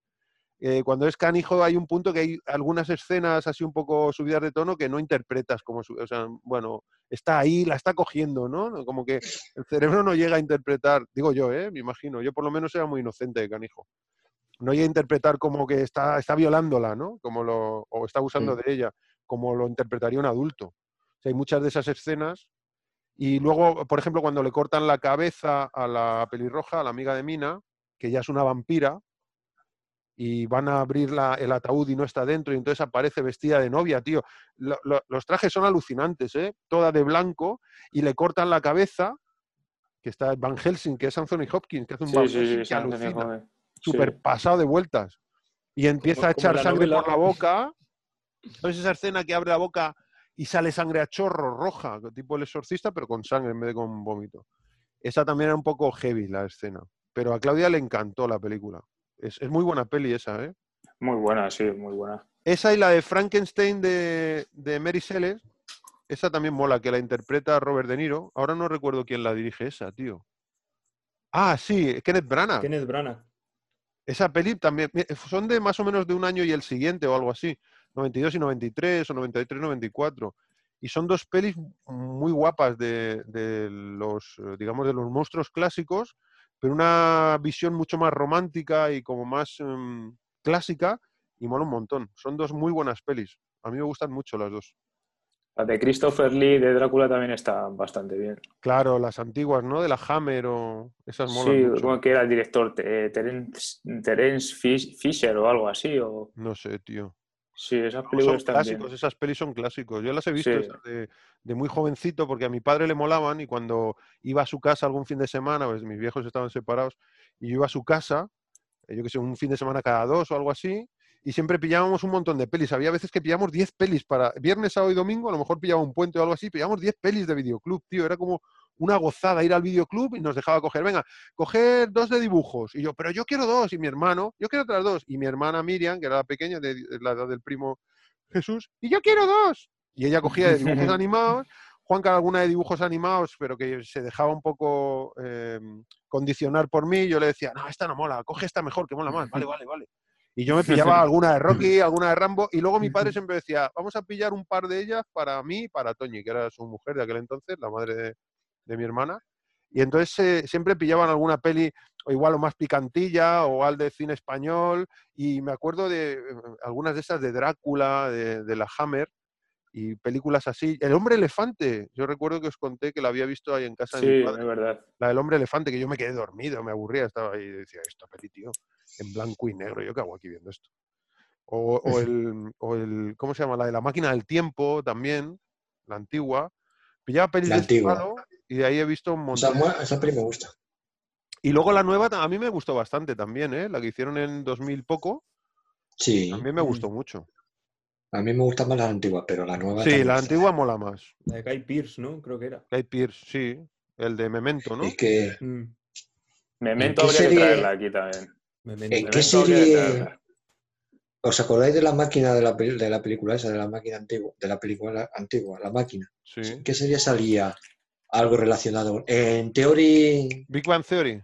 sí. ¿No, no visteis? ¿Alguien ha visto esa serie? He visto un capítulo en que está basado esa máquina que co- compran por internet, la máquina original. al ¿En serio, tío? No lo he visto todavía. Estoy viéndola con Claudio, no la he visto. ¿No has visto un capítulo? ¿No has visto la serie? Es que yo me la he visto completa. La estoy viendo, pero ese no lo he visto. Me encanta esa serie. Eh, Sí, al Pues- primo, yo creo que fue Lorenzo el que convenció a Claudia de verla o el que se la propuso. Y Claudia está flipada. Todos los días vemos un par de capítulos. Cuando viene del cole, viene reventada, le pongo la comida y nos sentamos a ver un par de capítulos. Sí, que Sí, Sheldon está se sienta ahí parado, se queda dormido encima y, se, y dice, ¡Oh no! ¿Dónde estoy? Y ve que está en el año del futuro que flipas. ¡Oh no! ¡Los Morlocks! Los Morlocks. ¡Jo, esa peli, tío! La de la del 2000 algo, es que no recuerdo si es 90 y mucho o 2000 poco. Creo No, que es 90 y 2000 algo poco. no, es 2000 algo. Es 2000 2000 Es algo, 2000 sí. algo. Pues esa peli, los Morlocks, que hay un, un Morlock que es... em, Ah, tío. El, el Morlon jefe, el actor este, ¿cómo se El que le pone la voz a Scar, Jeremy Irons. Jeremy Irons. Oh, tío, da un mal rollo ese, ti- ese, ese eh, personaje. Qué mal rollo, tío. Qué miedo me da ese tío, macho. Es que actúa de la hostia, se come la, vamos, Da muy mal él y rollo. ya la película crece. Claro. Mola mucho. Bueno, ¿qué más Sí, cosas tienen, Miguel? Muy bien, ¿eh? Vaya, qué guapo este, este resumen así largo. pues de- vamos a hablar un poco ya de la. No tengo nada más apuntado. Si alguien sabe ¿qué más algo, quieres? pero ¿Qué ya, más si no quieres? hablamos, ¿Qué más si no quieres, hablamos tío? ya de la película. Sí, vamos a hablar de la película, que hemos venido aquí a hablar de eso. He venido aquí a hablar de mi libro. A- Hablar de tu película. Bueno, primero de todo, ¿todos la habíais visto ya o es la primera vez que la veíais? Primer, también, la primera No vez. soy yo. Y les he preguntado si era la primera vez que la veían o ya la habían visto antes. Y estos todos es la primera vez que la ven. ¿Todo es la primera vez? ¿Y qué os no, ha parecido pero- entonces? Yo me lo pasé muy bien. Yo me divertí mucho. yo también. Tiene muy buenos golpes. Sí. Sí, es un guion un poco enloquecido, pero bueno. Sí, Bueno, es- pero es lo que pide la película. sí la verdad que Bueno, sí. un detalle de la película es que tuvieron que convencer, menos a Michael Keaton, creo. A los demás los tuvieron que convencer para hacer la película. He leído. Por el A. Michael Keaton, a Michael Keaton que, eh, se la ofrecieron varias veces y no quería, pero cuando estaba dentro. Eh, Pero Tim Burton no Tim quería a Michael Keaton, tenía, tenía otro actor. no recuerdo. Y, y- sí, lo he leído, pero es que no lo he apuntado, pero Sí, tenía otro varios. actor que ahora mismo no me acuerdo. ¿Eh? Que sí, sí, hubo, Y, hubo y varios. llegó y llegó el, el guionista o no sé no sé qué es, creo que es el- no sé quién y le dijo no no yo eh, mira mírate Michael Keaton y al final fue por Michael Keaton Yo he leído que a Michael Keaton se ofrecieron varias veces, pero que no entendía de qué iba la peli y dijo que no. Pero que cuando ya estaba eh, Tim Burton y tuvo la Sí. oportunidad, dijo: Sí, sí, si está este pavo, sí. yo voy dentro. pues los demás actores dijeron pero qué es esto esto es el guion sí sí Claro, tío, es, que es muy loco. Estoy leyendo. ¿Sabes a quién se lo ofrecieron primero? a ver a quién Sammy Davis Jr. ese, a Sí, ese. claro, el, el negrito este que era comediante, que es que le gustaba mucho a Tim Burton, quería que ese lo hiciera. Pero bueno, eso, más que que se lo ofrecieron, es que quería que lo hiciera y le dijo la productora que, que está flipando, que no. O sea, yo lo que pero eso era la idea de Tim Burton no de Tim Burton, contratar sí. a ese contratar a ese, pero creo que la productora, o sea, no le dio chance al rollo. No le dio No. mucho bola. Creo, ¿eh? Tengo Pues sí. entendido. Tal vez me haya confundido, tal vez me refería a lo mejor al protagonista, hasta el protagonista, a, eh, el que sale en Friends, ¿cómo se llama? Eh, que acabamos de hablar de él. Alec Baldwin. Creo que, o sea, a, lo- a lo mejor me confundo, pero no sé si me refería a, a Beetlejuice o, a, o al que interpreta a Alec Baldwin, que había como varios antes de él y luego pues él dijo, ah, bueno, pues sí, genial. No, con guay". Michael Keaton había varios, vamos, había propuesto varios. Y había un comediante, un tipo que no recuerdo el nombre, pero que un gordito que también lo barajaron. Pero que al parecer el tío nunca lo supo, no llegó a saberlo, luego se enteró a posteriori. Que eso es una putada. Eso es una putada, que te digan, pues, eh, ¿sabes que estuvimos valorándote a ti para la peli? Vaya, hombre. Muchas gracias, ¿no? Pues estoy aquí comiéndome una lata de atún debajo de un puente. Pues. Ostras, a mí lo que me pasó nada más ver- empezar a ver la película es que no, no era capaz de reconocer eh, a Alec Baldwin, de lo joven que, que Sí, estaba en la película. te digo que es muy difícil. a mí me costó a mí me costó. Porque Gina Davis es Gina Davis, es Gina Davis, o sea, es Sí, como que claro. aunque la hayas visto en papeles más recientes, bueno, en los últimos 10 años ha cambiado mucho porque ya está muy operada, tío. Esto le pasa a la mayoría de las tías estas de Hollywood, que se operan y al final todas se ponen la misma cara, ¿sabes? Es verdad, se ponen toda la misma cara, tío. Los ojos así rasgados, los pómulos grandes, los labios así que parecen un pato, tío, y, y Sí, sin expresión, se ponen toda la misma cara, tío. Ponme cara de, de actriz de Hollywood. Mayor. la, la voy a ver porque no la he visto. De... Yo estoy viendo fotos y. Dime, Miguel. No, lo peor es verla en vídeo, porque cuando habla, cuando gesticula, la cara está aquí. Y ella está hablando, la cara sigue normal, como si estuviera en una foto, pero se mueven los labios. Es muy chungo, tío. Entonces el cerebro te empieza a chispear porque tu cerebro está acostumbrado a que cuando alguien habla, las facciones se, se mueven. Claro. Pero tienen tantas operaciones, prótesis, botox, que, que- que la cara que- está así y tú estás oyendo la voz y ves unos labios que se mueven así un poco como un Muppet y dices, Dios, ¿qué es esto? oscuro, ¿no? Es decir, todavía en foto, dice, bueno, según el ángulo que la cojan, claro. Sí, está ma- parece joven, pero no, luego Sí, no parece joven. Es que la estoy viendo y digo, es que, bueno, ¿cuántos años tiene? A ver, si es que No, claro, tío. sí, pues- 64, está, está muy bien, claro, es lo que dice, pero porque está operada y eso. Claro, y no sé, tío. Yo la vi, mira, la última vez que he visto a, a Gina Davis ha sido hace cuatro o cinco años en la, en la serie del Exorcista. Y era muy chungo. O sea, me sacaba completamente de la serie porque la tía lo hace bien y todo.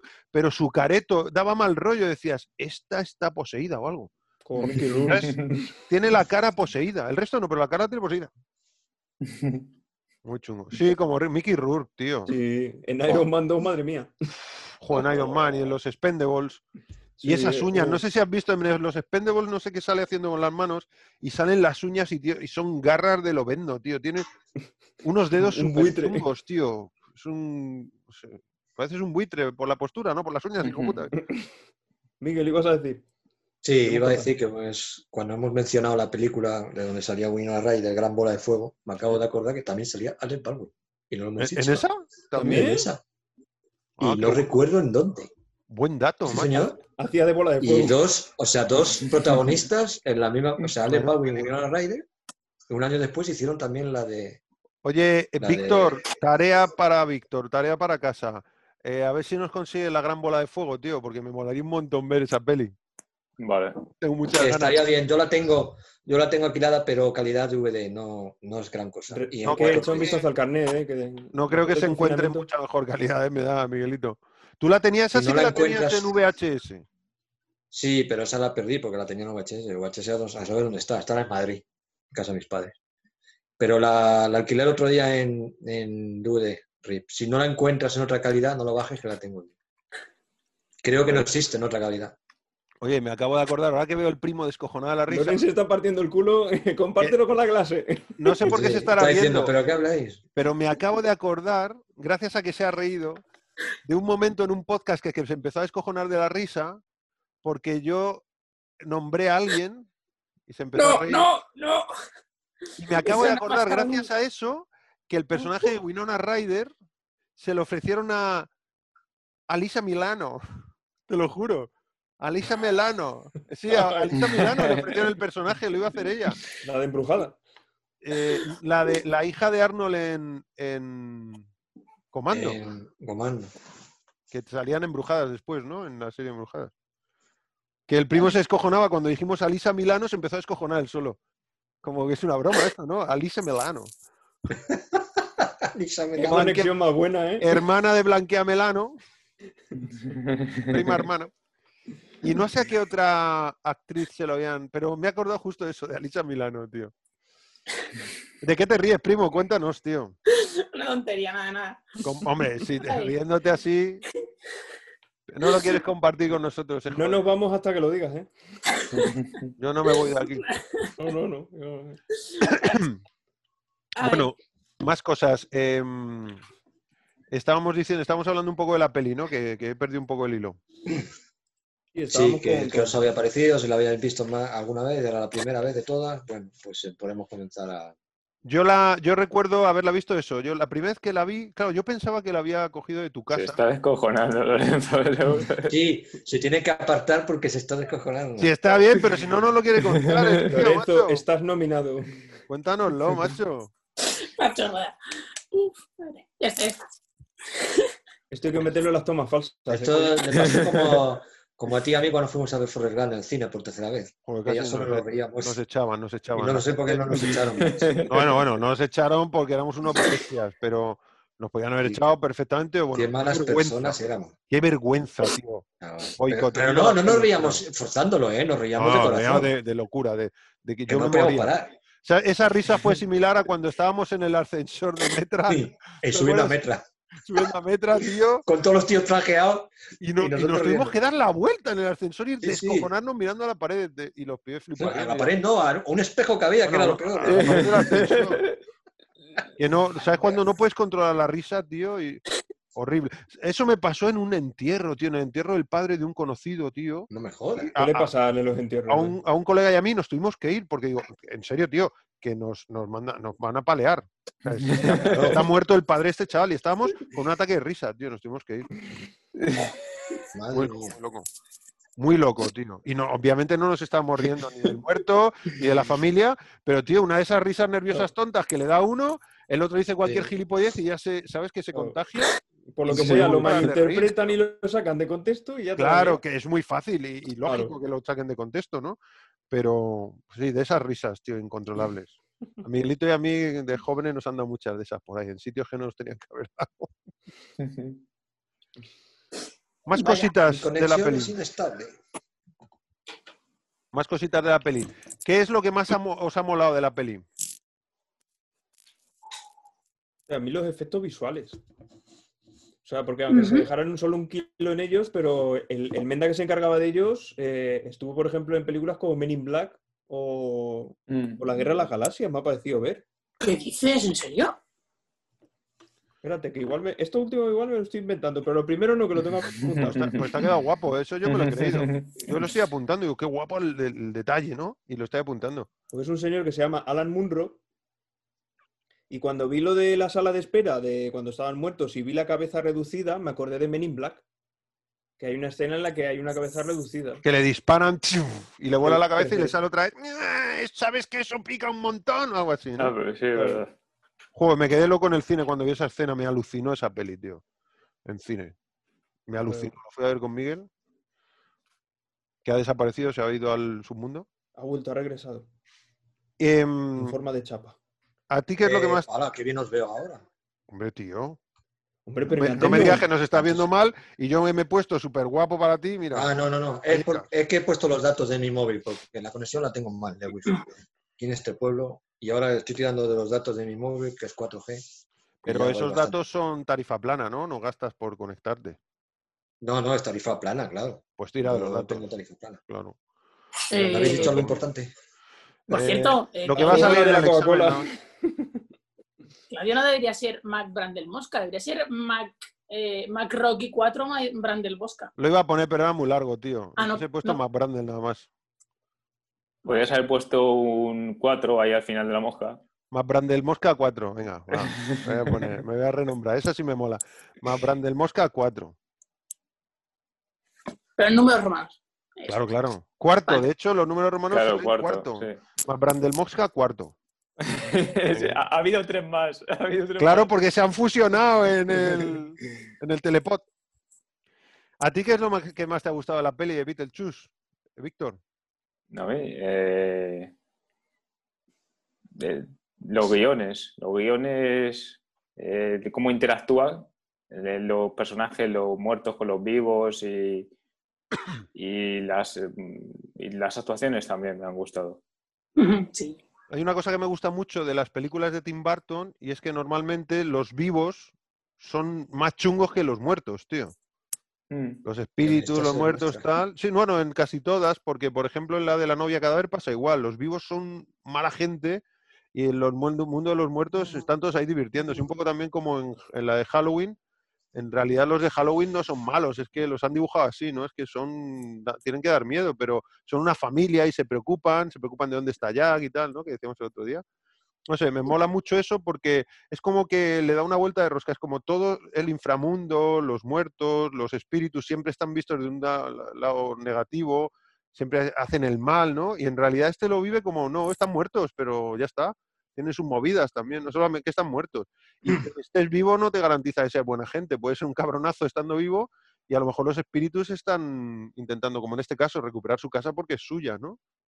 Sí, ahí lo plasma un poco en la cena esa de que están cenando con los con los eh, tíos esos que les iba a vender Sí, les iban a vender la casa y ahí en- ellos están serios, no dicen nada, la mujer esa que es mm, de, su, de aquella manera, que es un poco rara, y al final hacen el baile ese con la, la canción y todo eso, es como que, que los muertos son más... más divertidos que sí, los más vivos, divertidos. Sí, sí, sí. sí. Y salen a la ventana. A ver, cómo salen Estados. Unidos. Y no se va ni uno. Sí, que eh, sube la chavala y dice, quieren que bajéis, que quieren veros. Les han Qué cantado. Sí. ¿Pero qué dices, tío? Sí, y los otros se aprovechan, so- pues son unos desalmados, tío, no tienen Sí. sentimientos, son unos desalmados, ven que ahí pueden sacar pasta, tío. O sea, les, supera el, el, la- el egoísmo y la, el ánimo de lucro, les supera el miedo de lo paranormal, ¿no? Y luego, ¿por qué se piensan que era una broma? Sí, se han movido ellos. Mm, No sé, imagino que es como un truco, más que una broma, es- nos habéis hecho un truco, yo qué sé, nos habéis metido algo en la, en la bebida o... O sea, ellos son Ah, conscientes de que se han Sí, movido. además pero- creo que dicen algo así, dicen algo que ¿Sí? habéis echado en la comida Mm. o... ¿Sabes que el Puede ser. personaje que interpreta mm, el actor este que es más gordito, que va como de, es como Sí. diseñador de interiores y tal, Sí. cuando murió... me, en- su- me suena de algo. ¿Ah, sí? No sé dónde Me puede suena de otra peli, no sé. Yo sé que ¿No le puede pone... ser en la, una, una película de Stallone? ¿Puede salir? ¿En la de Demolition Man. Demolition Man, por Ah, ejemplo? sí, tío, es verdad. Es verdad, salen Demolition Man cuando están sentados en el Pizza Hut. Claro. Es verdad, sí. tío. Es Es ese pavo. Oh, que- Miguel, qué memoria, macho. Que están sentados en el Pizza Hut y entonces le dice que está prohibido toda la sal, está prohibida, que está prohibido el tabaco, que... Mm. Es que actúa igual ese hombre. Y además va vestido como va vestido así como en el futuro este, co- con unas túnicas. Pero sus, gestua- sus gestuaciones, sus, eh, la, la cara que pone, es que es igual. Hace Sí, es verdad. papel ahí. Y un Hace lo mismo, dice otra cosa y interpreta otra cosa, pero gestu- Es verdad, hace así como de snob estirado. sí, Sí, lo mismo. Y me sonaba mucho. Es verdad, tienes toda la razón. Sale en esa peli. Pues cuando ese tío falleció, creo que fue en 2005, en su funeral pusieron la canción de Beetlejuice, tío. La canción de la banana. Banana Boat, sí. Teo. Qué guapo, ¿eh? Qué detallazo, macho. Que diga, yo en mi funeral quiero que me pongan esto. Y van los otros y te lo ponen. En Ah, plan, lo, lo- eh, él lo quería. sí, sí, se lo pusieron. eh, imagino Pero que lo pediría eso- él, ¿no? Eso No es lo va a poner el cura. Digo, digo, o sea, en plan, eh, pues yo creo que cuando me entierren pongan... Imagino, si no, no, igual puede ser un poco de mal gusto, que no sé. Es decir, yo imagino que sería un rollo eso de es una que, petición. ese una tipo lo petó, digo yo, ¿eh? no lo sé, pero que imagino que como ese tipo lo petó, hizo esa petición, ¿no? Como una última voluntad. Y el día que palme, quiero que me pongáis. Joder, ¿no visteis hace poco eh, por ahí en YouTube un tío que había palmado y pidió que pusieran una grabación en su funeral? Y la grabación era, Sí, dejadme salir, cabrones. No, ¿sí? Sí. Sí, tío, Ah, loco. sí, es verdad, yo, yo vi eso. Y todos deshuevados ahí, como, Sí, como sí, era sí. eh, José Luis. Es buenísimo eso, tío, ¿eh? Ya ves. La grabación, estaría enfermo o lo que sea, diría, igual soy palmo, pero yo me voy con alegría de aquí. Muy loco, tío. Tenéis que buscarlo eso en YouTube. Son cosas típicas de Estados Unidos, ese tipo de Pues este hombre mur- murió Wow. relativamente joven, ¿no? Con 58 años estoy viendo. Es joven, sí. No sé de qué moriría, pero... Se, se cayó ¿Qué en, la- en dices, su, tío? en su cocina y se dio en la cabeza y murió instantáneamente. Uf, ¿Qué qué dices? Sí, lo estoy Hostia, leyendo. pues es impact- Eso es impactante porque eso es muy mala suerte. Sí, mala suerte. Sí. Que, oye, primo Jesús, ¿hay alguien ahí detrás tuya, tío? Ahí escondido entre la puerta y el armario. No me jodas. La bata de Yayo. No, se acaba de subir los pies a la bata. Los tenía abajo y los ha subido. Se ha quitado el sombrero. ¡Ay, arre, caray! Bueno, primo Lorenzo, ¿a ti qué es lo que más te ha molado de la peli? Está Ahora. silenciado. No, Ya, ya, está- lo sé, lo sé. Sí, Es- era... Está gestionando los ruidos el pobre. El pobre. Sí, lo normal, claro. Eh, pues lo que más me ha gustado de la película, lo que ha dicho Víctor me pareció muy bueno, lo, de los guiones. Los puntos humorísticos son muy buenos. Y, ¿Cómo nos reímos eh, viéndola, tío? pues sí, Eh, la- creo que estuvo... ¿Está clasificada para todos los públicos? No, no creo que sea para todos los públicos. No, ¿no? En cada país, Creo que no. en cada porque país tenía una, una esa distinta. O mayores de 10 y- de 13 como mínimo, o mayores de 18. Yo, Es mayores que de en 13, Wikipedia pone, ponen letras en vez de números. No sé qué es lo que significa. En España Por las escenas T. Sí, es como PG, no sé qué, o mayores de- PG-13, será PG-13 mayores de 13 años acompañados. Aquí la clasificación que tiene es T. No Eh. ¿Y eso cuánto edad. es? ¿Y eso No, no pone significa? nada más. No Claro. sé. Teenager. ¿Por qué Aquí tenemos, aquí tenemos todos los públicos, En Estados Unidos. mayores de PG, 7 sí. acompañados, Mayor mayores de 13 acompañados o mayores de, 13 de 18, que yo- luego ya es R, ¿no? Sí. Voy a mirar qué significa eso. No sé. Y bueno, por, por escenas tipo la de. Eso es, queda peor aquí. Aquí decir mierda es una palabra malsonante, pero tampoco. Si se lo ves en versión- original, pues a lo mejor dice. This uh, fucking eh, maqueta, tal. Pues, ¡Qué mierda de maqueta! ¿No? Algo así, mierda de maqueta. ¡Qué mierda! Le da una patada, ¡pum! ¡Qué mierda! Y de hace la maqueta! Joder, qué gracioso, tío. Es muy gracioso. Pero sí, eso, eso ¿Sabes que el- muchos de esos de esas frases las improvisaba Michael Keaton? Le daba eh, Tim Burton permiso para improvisar y muchas de las cosas que hace Beetlejuice están improvisadas por Michael Keaton, que está pero desatado en esa peli, tío. Mola mucho Michael Keaton. Y no parece él. Claudia y Lorenzo tardaron en... de- ¿Michael Keaton? ¿Está Ahí ese tío? Irreconocible. Irreconocible. Creo que lo, que lo hablamos al. No, no, no, no, desde el principio, pero Lo tú sabes que es él, pero no ves que es él. No, no, lo Y más con su aspecto de los 80. Claro, es su aspecto de los 80 y caracterizado. Es que no dices. Además, el primo, por ejemplo, está acostumbrado a verle en Homecoming, haciendo de padre de la novia de Peter. Ah, spoiler, Sí, me hace spoiler. pero, Spoiler a posteriori. pero sí, pero sí. Spoiler a posteriori es buenísimo, tío. Marca de la casa. Spoiler a posteriori. Él es el que pero hizo. sí, aspecto de, pues de Batman y demás. Eh, lo- para mí, lo mejor de la película de Homecoming es, es Michael Keaton. Pero vamos, con sí, diferencia. la, la- la escena en la que está con Peter atrás. En dice, el coche, tío. Oye, tú has, tú, tú has salvado a mi hija, pero si vuelves a hacer algo así, te mato. Te mato. Y, mato a todos tus seres queridos. Tú, Uh, qué chungo eso, con que además está el semáforo en rojo y le está dando la luz del semáforo rojo, parece el demonio, tío. Sí, sí. Esto está súper guapo, ¿eh? esa escena. Cuando llega Peter a la casa a buscar a la chavala, que tú dices, bueno, ahora nos meten un rollo así un poco de, de relleno, sentimentaloide y tal, y abre el padre y es Michael Keaton, tío. Te caga, y dices, ¡hala, qué gore twist! Vaya giro de guion, chaval. Ya ves. A mí me, me dejó el culo torcido en el cine eso. Me quedé Mm. loquísimo. Tú Pues no lo sí, has visto, ma- ¿no, Miguel? Él. Sí, sí, la he visto. La peli. Sí, la he visto, la he visto. Muy guapo eso. Pues sí, mola mucho cómo, cómo interpreta este, que se sale tanto que no, no sabes que es él. A mí una cosa que me encanta de la película es el principio, con la música de Danny Elfman.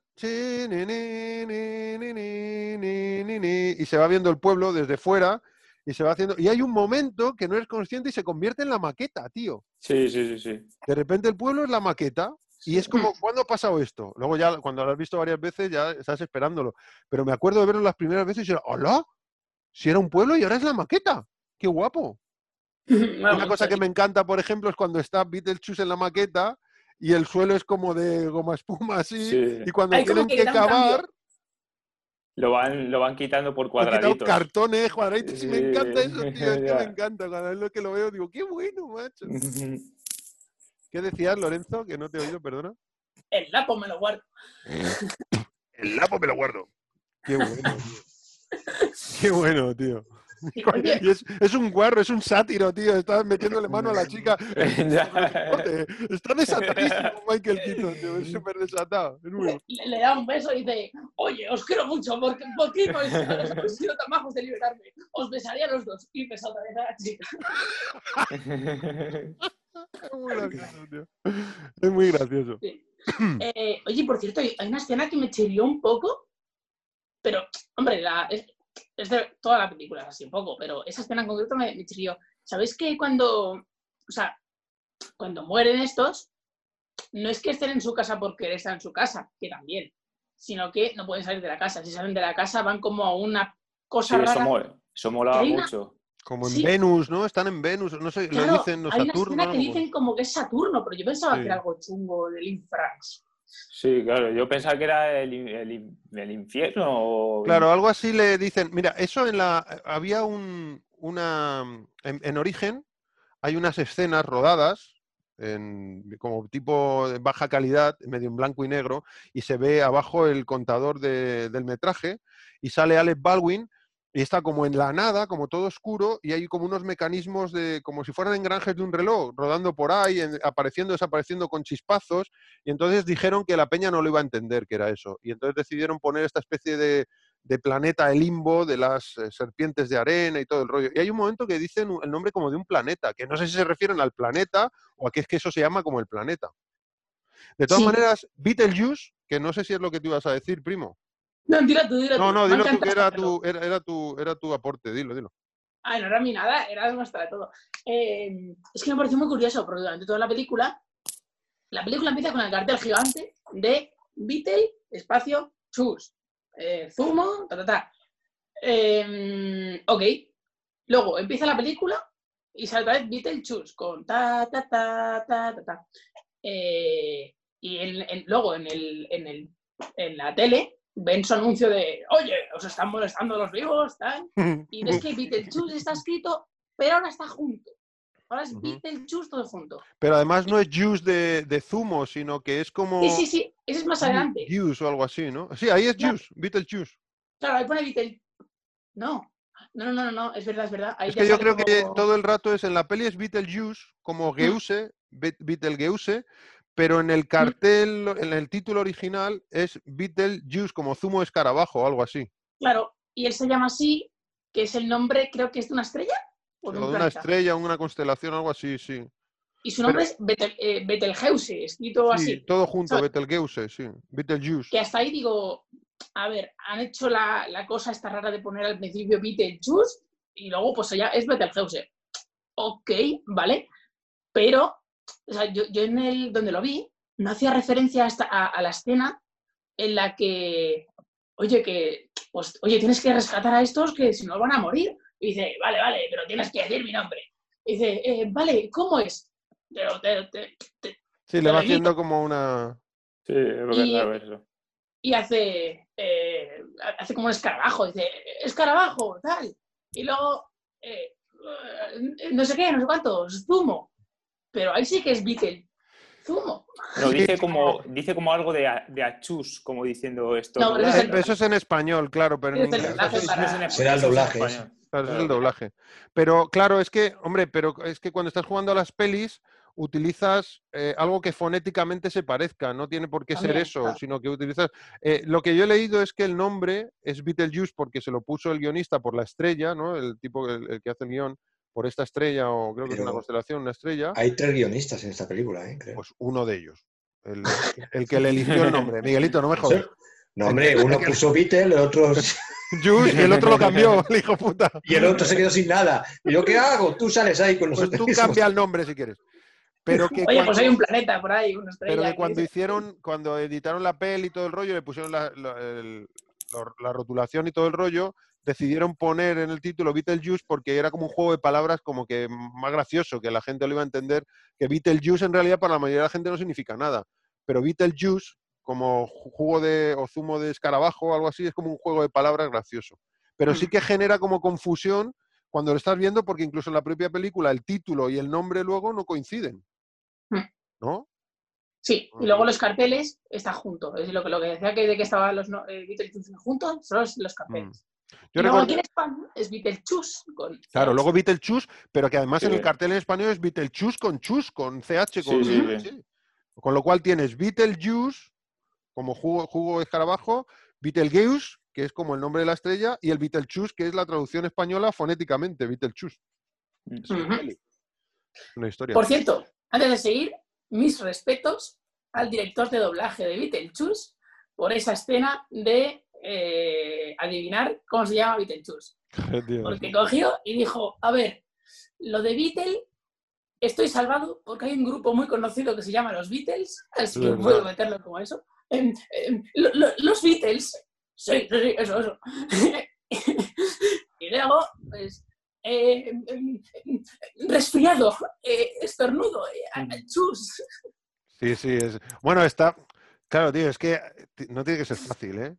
Claro, Hay claro. situaciones de esas que no Yo creo que ¿eh? está muy bien resuelto ahí. Creo que está sí, muy está bien. súper bien Es coherente, es coherente. No tiene nada que ver con la realidad, pero es coherente. Cuando le está diciendo lo de Achus y está haciendo eh, el, el- el movimiento de como si fuese un zumo, como si estuviese haciendo un zumo. Claro, y, y claro. te, y te quedas ahí como diciendo que es. ¿De qué coño es? Pero está. eh, eh, em, en el doblaje está bien resuelto, porque claro, en el doblaje no puedes cambiar la imagen, pero el audio sí lo puedes modificar. Entonces, yo creo que está bien resuelto. ¿eh? Sí, yo creo que también. Hay que tener, hay que Referencia- tener arte. Hay que tener arte, claro, claro. Y luego referencias que decía el otro día el primo, por ejemplo, ¿no? Que cuando sale así con el sombrero eso que es un tío vivo y con los brazos enrollados y luego los estires son como dos serpientes y tal, que hacía referencia, al- lo decía el primo Lorenzo el otro día, que no estaba Miguel, que en el gorrito sale una especie de Jack Skeleton, ¿no? Sí, y eso, estos son cinco años antes de que salga la película de Claro. Y, también, salen como las, ¿no? Eso, la, sí, la- las alas de, de Batman, que tampoco se había hecho. Batman. Pero tenía las alas. Bueno, era el año siguiente, Batman, ¿no? Se estrenó el año siguiente, o sea que ya estarían en preproducción de Batman, seguro, vamos. Ah, mira. Ese es el 88, se haría en el 87, se estrenó en el 88. Batman se estaría haciendo en el 88 y se estrenaría en el 89. O sea que ya estaría en preproducción, ya tendrían un montón de cosas, ¿no? Ahí está bien metido. Y luego, es verdad que es cinco años anterior al estreno de, de Pesadilla antes de Navidad, pero es que Pesadilla antes de Navidad creo que recordar que estaba basado en un cuento infantil, vamos, que en una especie de cuento de, pues, de, de verso Sí, un poema de Tim que había escrito y, dir- y- y es- y dibujado el propio Tim Burton, con lo cual el personaje era suyo, o sea que lo tendría en la cabeza, ¿sabes? Ah, hay que recordar la. A mí lo que más rollo me ha dado siempre, peor rollo me ha dado siempre, es la escena del, de la serpiente, la cabeza de la serpiente, tío. Me parece horrible. Me parece que da miedo eso. Ah, sí, ahí está mi agujero, que lo, que lo que he empe- he empezado a decir que, que me chirriaba. En la escena en la que, pues, eh, creo que se van a casar, ¿no? Mm. Eh, pues como que del, de Saturno, Urano, planeta que sea, eh, que sale como una serpiente, no da ni en la puerta y como que atraviesa el techo de la casa de alguna forma. Bueno, un, un- un mago lo hizo, tío. Vale, ya está. Claro. Eso es un Deus Ex Máquina que dice el primo, ¿no? ¿Se puede decir así, primo? Esto podría ser un Deus Ex Máquina. Es decir, tengo que resolver Sí. que se lo come la serpiente, pues mm, me invento que la serpiente de repente puede entrar en la clase y además atraviesa la pared o, bueno, un poco ese rollo, ¿no? Es decir, es un poco de conveniencia del guion, ¿no? Pues, Pero a mí no me chirría, ¿eh? O sea, dentro de esa peli tan puto loca, Claro, una esa es la serpiente de arena, a no me chirría. Yo, bueno, pues vale, compro, sí. tupi. Me lo compro sin problema. Una cosa, por ejemplo, que es curiosa es que todos los muertos, que está, cuando están en la sala de espera, ¿sabes la sala del inframundo que están todos los muertos ahí? Que está el del tiburón, que, que a él se lo ha comido un tiburón y entonces tiene el tiburón en la pierna y el tiburón él lo ha matado porque él tiene un cuchillo clavado en la cabeza. Entonces están el tiburón y él. O el de la cabeza reducida, está el pavo ahí. O el que se ha atragantado con el pollo, que está ahí el gordito, típico ahí como italoamericano gordito, ¿no? Con el pollo aquí atragantado. O la chavala que le, que le atiende, que pone Miss Argentina, ¿no? Que tiene Sí. las venas, que se ha cortado las venas, típico ahí rollo como trastorno alimentario y tal, y se ha suicidado, un, ha hecho como un poco de, de crítica ahí encubierta. Y todos están como en la forma en la que murieron. Sin embargo, ellos deberían estar empapados toda la peli, porque Mm. murieron dentro del agua. Pero decían que decidieron no hacerlo, aunque se saltara un poco la coherencia, porque claro, tenerlos mojados todo el rato durante la peli era súper incómodo. Iban a pasar rato Y un iban a pasar muy mal, ¿no? Entonces dijeron, bueno, pues no lo hacemos. Hacemos que, bueno, han muerto ahogados, están bien, pero no los mojamos todo el rato. Hmm. Oye, ¿sabías una, una curiosidad así rápida? Eh, que que la, la chica que está partida por la mitad, porque sería la. Ah, sí, novia, la que trabajaba con el mago, ¿no? Qué gracioso, tío. Pues la- las piernas, o sea, la, la mitad que son las piernas, al parecer son las piernas de la novia, mujer, no sé qué sería, del director. Que es la que, ¿cómo se llama, tío? Esta que es tan extravagante. Ah, pues no tengo ni idea. ¿qué? Eh. La, la que era novia de Tim Burton, Sí, Elena Bohan Carter. Bohan Carter. Ah, Qué curioso. Bueno, pues eso. Y esas eran las piernas de Bohan Carter. Qué curioso, tío. Qué bueno. Bonitas piernas, Elena. Que Y- sale y en la peli de- sale en Frankenstein de. Mary Shelley sale eh, Bohan Carter haciendo de la mujer de, de Víctor Frankenstein, que sale Kenneth Branagh, la dirige y hace de Víctor Frankenstein, del doctor. Y entonces hay un momento en que, bueno, no os lo cuento, pero hace de, de la mujer. Ella hace de la mujer. Está muy guapo. lo- El, el- el papel y lo que le pasa luego. Está súper guapo. Y muy de Elena Bohan Carter, o sea, muy rollo. Es que se, ha elegido hasta la novia a la perfección, o se eligió la novia a la perfección. Parece sacada de su mente, tío, la Bohan Carter esta. Creo que ya no están juntos. Imagino que ya no, pero. Esa es la que hizo la- el planeta de los simios, ¿no? ¿Sale en el planeta de los simios, tío, esa pava, Sí, tío? de Tim Burton. Sí, claro, es de Tim Burton, que me parece de las peores pelis de Tim Burton. O sea, que la que menos me parece de Tim Burton.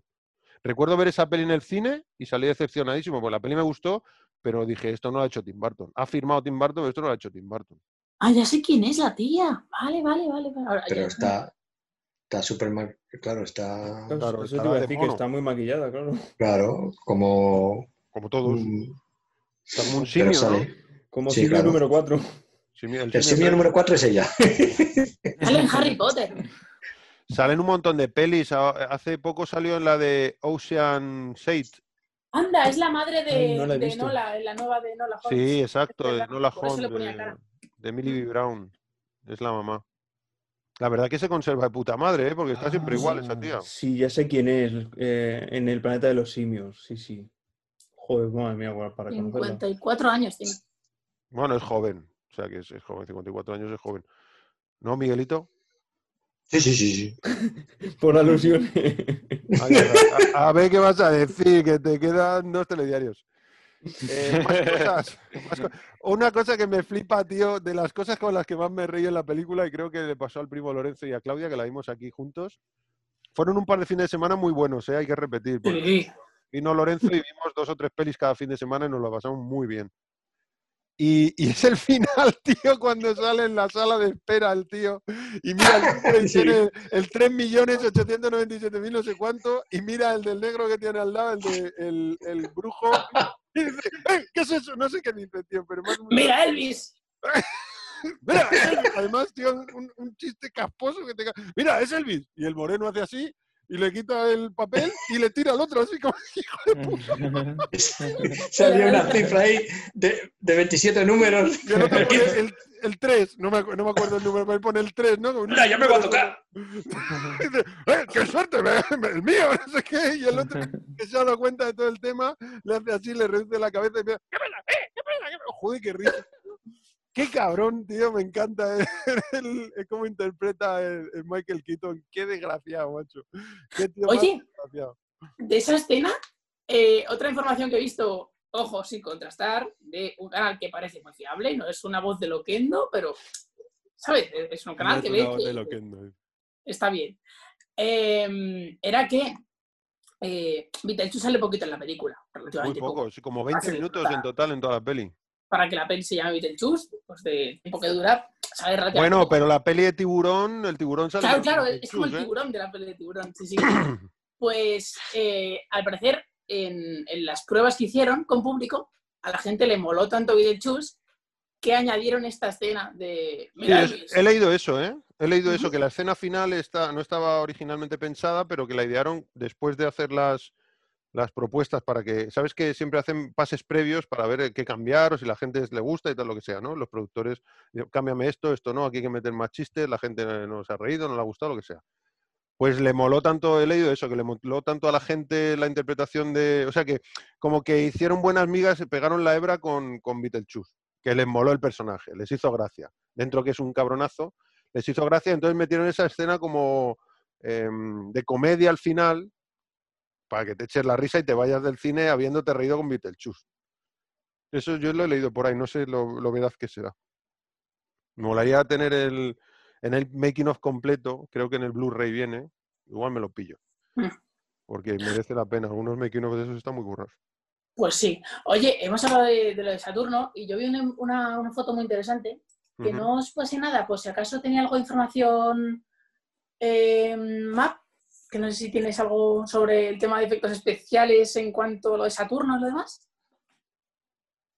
No, ¿no? Es que mira, no. a, a ver, la, te- la tengo justo aquí, un momentito. Es justo esta de aquí. Mira, yo pensaba que era como unos efectos especiales muy, muy Cartón y piedra. antiguos, quiero decir, ¿sabes? Cuando ves el, el planeta o lo que sea, o inframundo.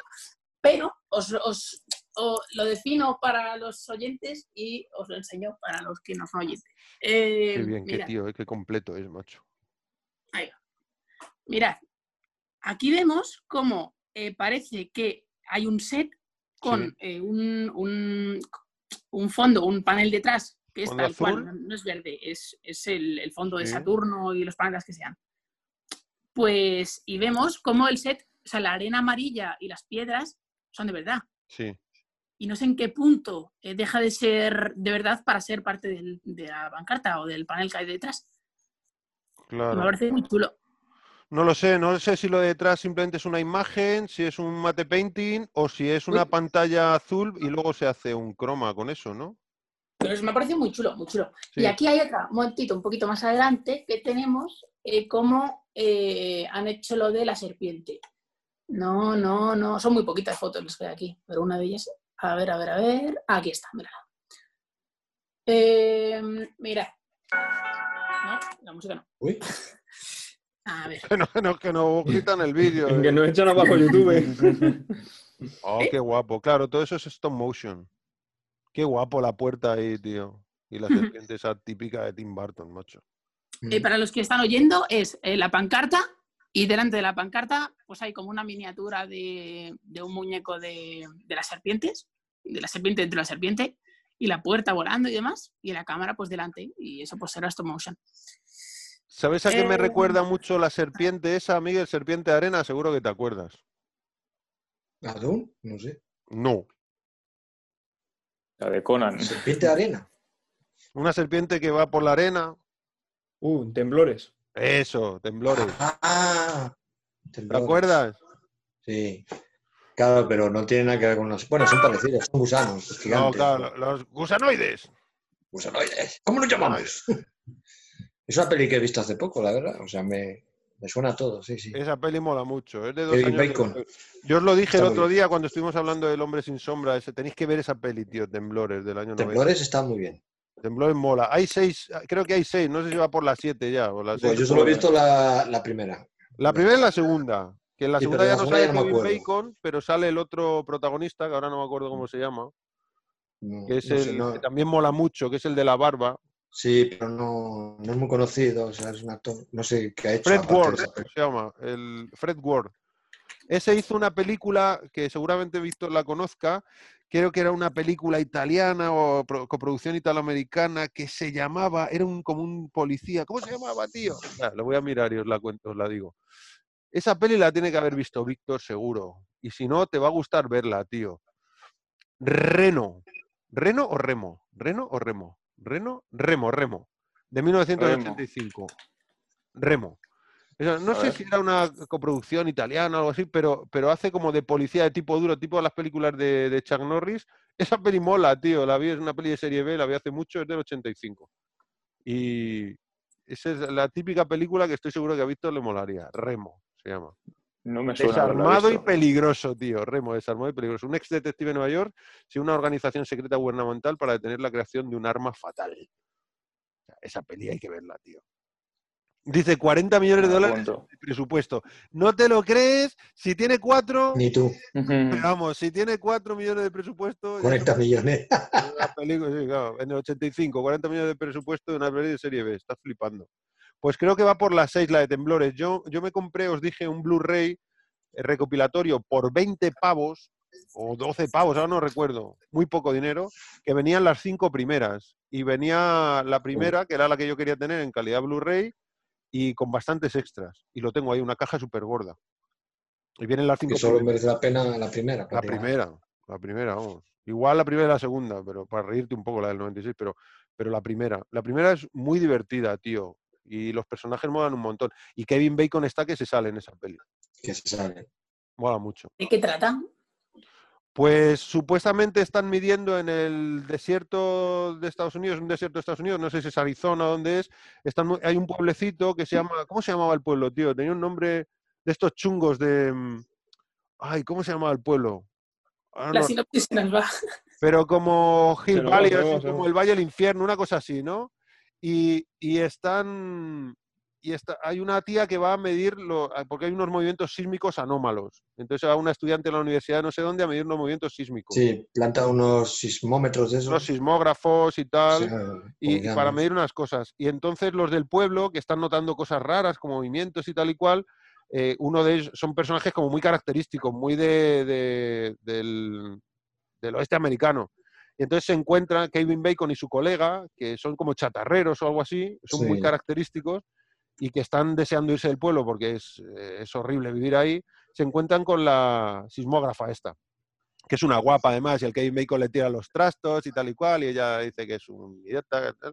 Y entonces eh, mm, la cosa va de que al parecer esos movimientos sísmicos los está produciendo, se descubre que los está produciendo alguna especie de criatura, que es como al final resulta que es, sin hacer mucho spoiler, os hago spoiler, pero es que ya sale en, en la carátula de la película, ya sale.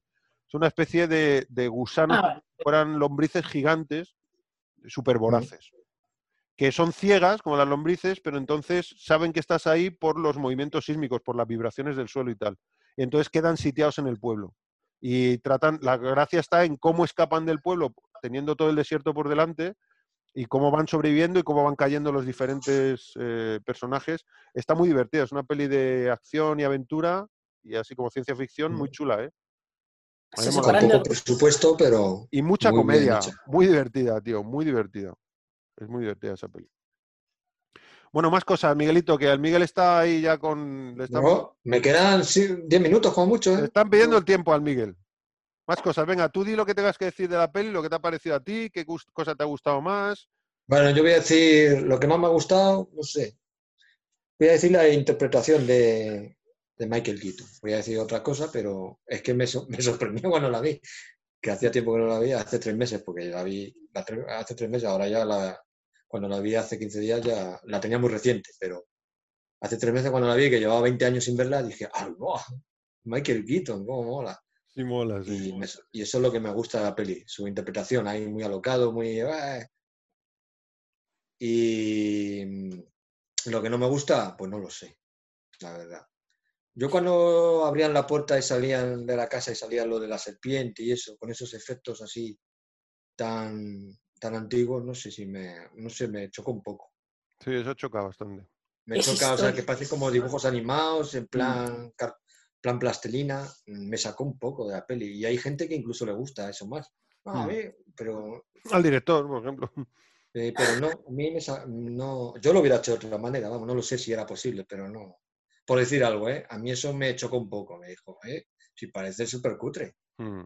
Claro. Que era- Había- estaba hecho intencionado. estaba Había una escena. ¿sabes cuándo están colgados de la ventana para que no los vean los dos? El chico y la chica están Sí. colgados de la ventana, se ven solo las manos. Pues había una escena que eliminaron en la que, o que no sé si la hicieron y la eliminaron, no llegaron a hacerla, en la que una de las serpientes de arena por fuera se los intenta comer y están colgados por fuera de la casa y se los intenta comer. Y esa escena no estaba, pero yo he visto mm, eh, storyboard de esa, de esa escena. Mm. ¿Y alguna escena que sea la que más te ha molado? Que, escena. Pues voy a decir cuando están cenando con la canción esa de la, del plato de la banana. Eso me, me, Sí, me moló bastante. Es como si pararan la película e hicieran una especie de videoclip de 7, 8 minutos, Mm. todos ahí haciendo, y eso me, bueno, eso me gustó. Es que es, es como la canción entera o casi entera. Sí, casi, casi es como entera. si paran un momento y voy a meter esta canción y voy a dejar a estos actores actuando. Muy gracioso, tío, cómo se mueven los tíos como si estuvieran poseídos, muy gracioso. Y además que la canción es como que le da mucha alegría a la cosa. mola. A mí me gustó eso. Mm. Sí, la música de la, de la peli mola Sí. mucho. De, de hecho, desde de- el- al principio de la peli se ve como están escuchando música de, de este, de este cantante. No sé Sí. si es una canción que saldrá después o si es otra que sale. Bueno, es que al principio. cuando sale el, el logotipo, la bola esta de la, de la productora, se oyen los primeros eh, acordes de la canción. Deo, Anda, pues no me acordaba de eso. No, no, pero digo cuando. o del sea, Belafonte este. sale como tan, tan, tan, se llega como a- creo, creo que es así. Llega el plano, eh, como que cambia maqueta y luego llega a la casa de verdad. Sí, que van al pueblo y está el peluquero, ¿no? Y que este va a comprar algo y le saluda. Creo que es mientras están en casa, viendo la Ah. maqueta, o algo así están hablando, y de fondo creo que está la canción de este cantante. Ah, no sé, no me fijo. No sé cuál. no me. Mola mucho la música, sí. Bueno, pues muy buena elección, Miguel. A mí me mola mucho la, la elección. Lo digo por si se tiene que ir en Miguelito. Ahora seguimos nosotros comentándola, pero si se me que ir, está liberado, ¿vale? Muy, muy buena, muy buen resumen, muy buenos aportes y muy buena elección de peli, tío. Me ha gustado un montón. Y muy Halloween, curiosa. ¿eh?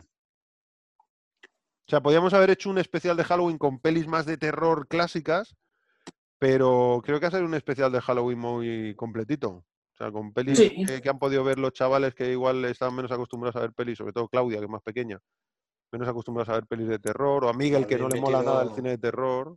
Habéis metido dos pepinos de peli, a mí no me Mm. gustan, pero sí reconozco que son dos pepinos que son La Cosa, Tessin y El Resplandor. Mm, Las demás ya son más para todos los públicos. mm. Yo gracias a este programa aprecio, aprecio más lo, el cine de terror. Joder, cómo me gusta eso, tío. Me encanta que Porque yo no podía, yo digo, oye, es que no quiero, no quiero, no quiero pasarlo mal. Pero ahora veo que, oye, pues, Claudia, cuando terminamos de ver la última peli, que fue creo, creo que Coraline, me dijo, papá, ¿y nos podemos poner mañana alguna película de terror? Es que me están gustando un montón. Y me quedé flipado, tío. Dije, prueba conseguida.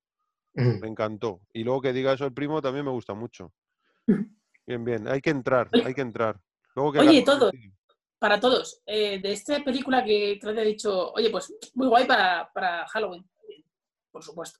Pues- Eh, ¿Qué escena a vosotros os ha dado como más mm, miedo o mal rollo? Por ejemplo, a mí cuando, cuando están asustando a los, a los, sí, a los que viven en la casa después, y por ejemplo, eh, llegan, abren un armario y sale la chica eh, como que ahor- ahorcada y se quita la cara y, sa- y salen los ojos. Sí, O da mal cuando- rollo eso. o cuando tienen que, o cuando van a ver a la chica esta de administración o lo que fuera, Esa tía que le sale el humo por aquí, que da un mal rollo que te cagas. Y se, y se cambian la cara, esas Sí, caras se la pone así alargada. Y luego además le queda mucho rato a la Alec Baldwin esa cara, que da muy mal rollo y está mucho rato con ella. Que se nota que es de plástico, o sea, que de verdad está ahí y que tiene los ojos dentro de la boca.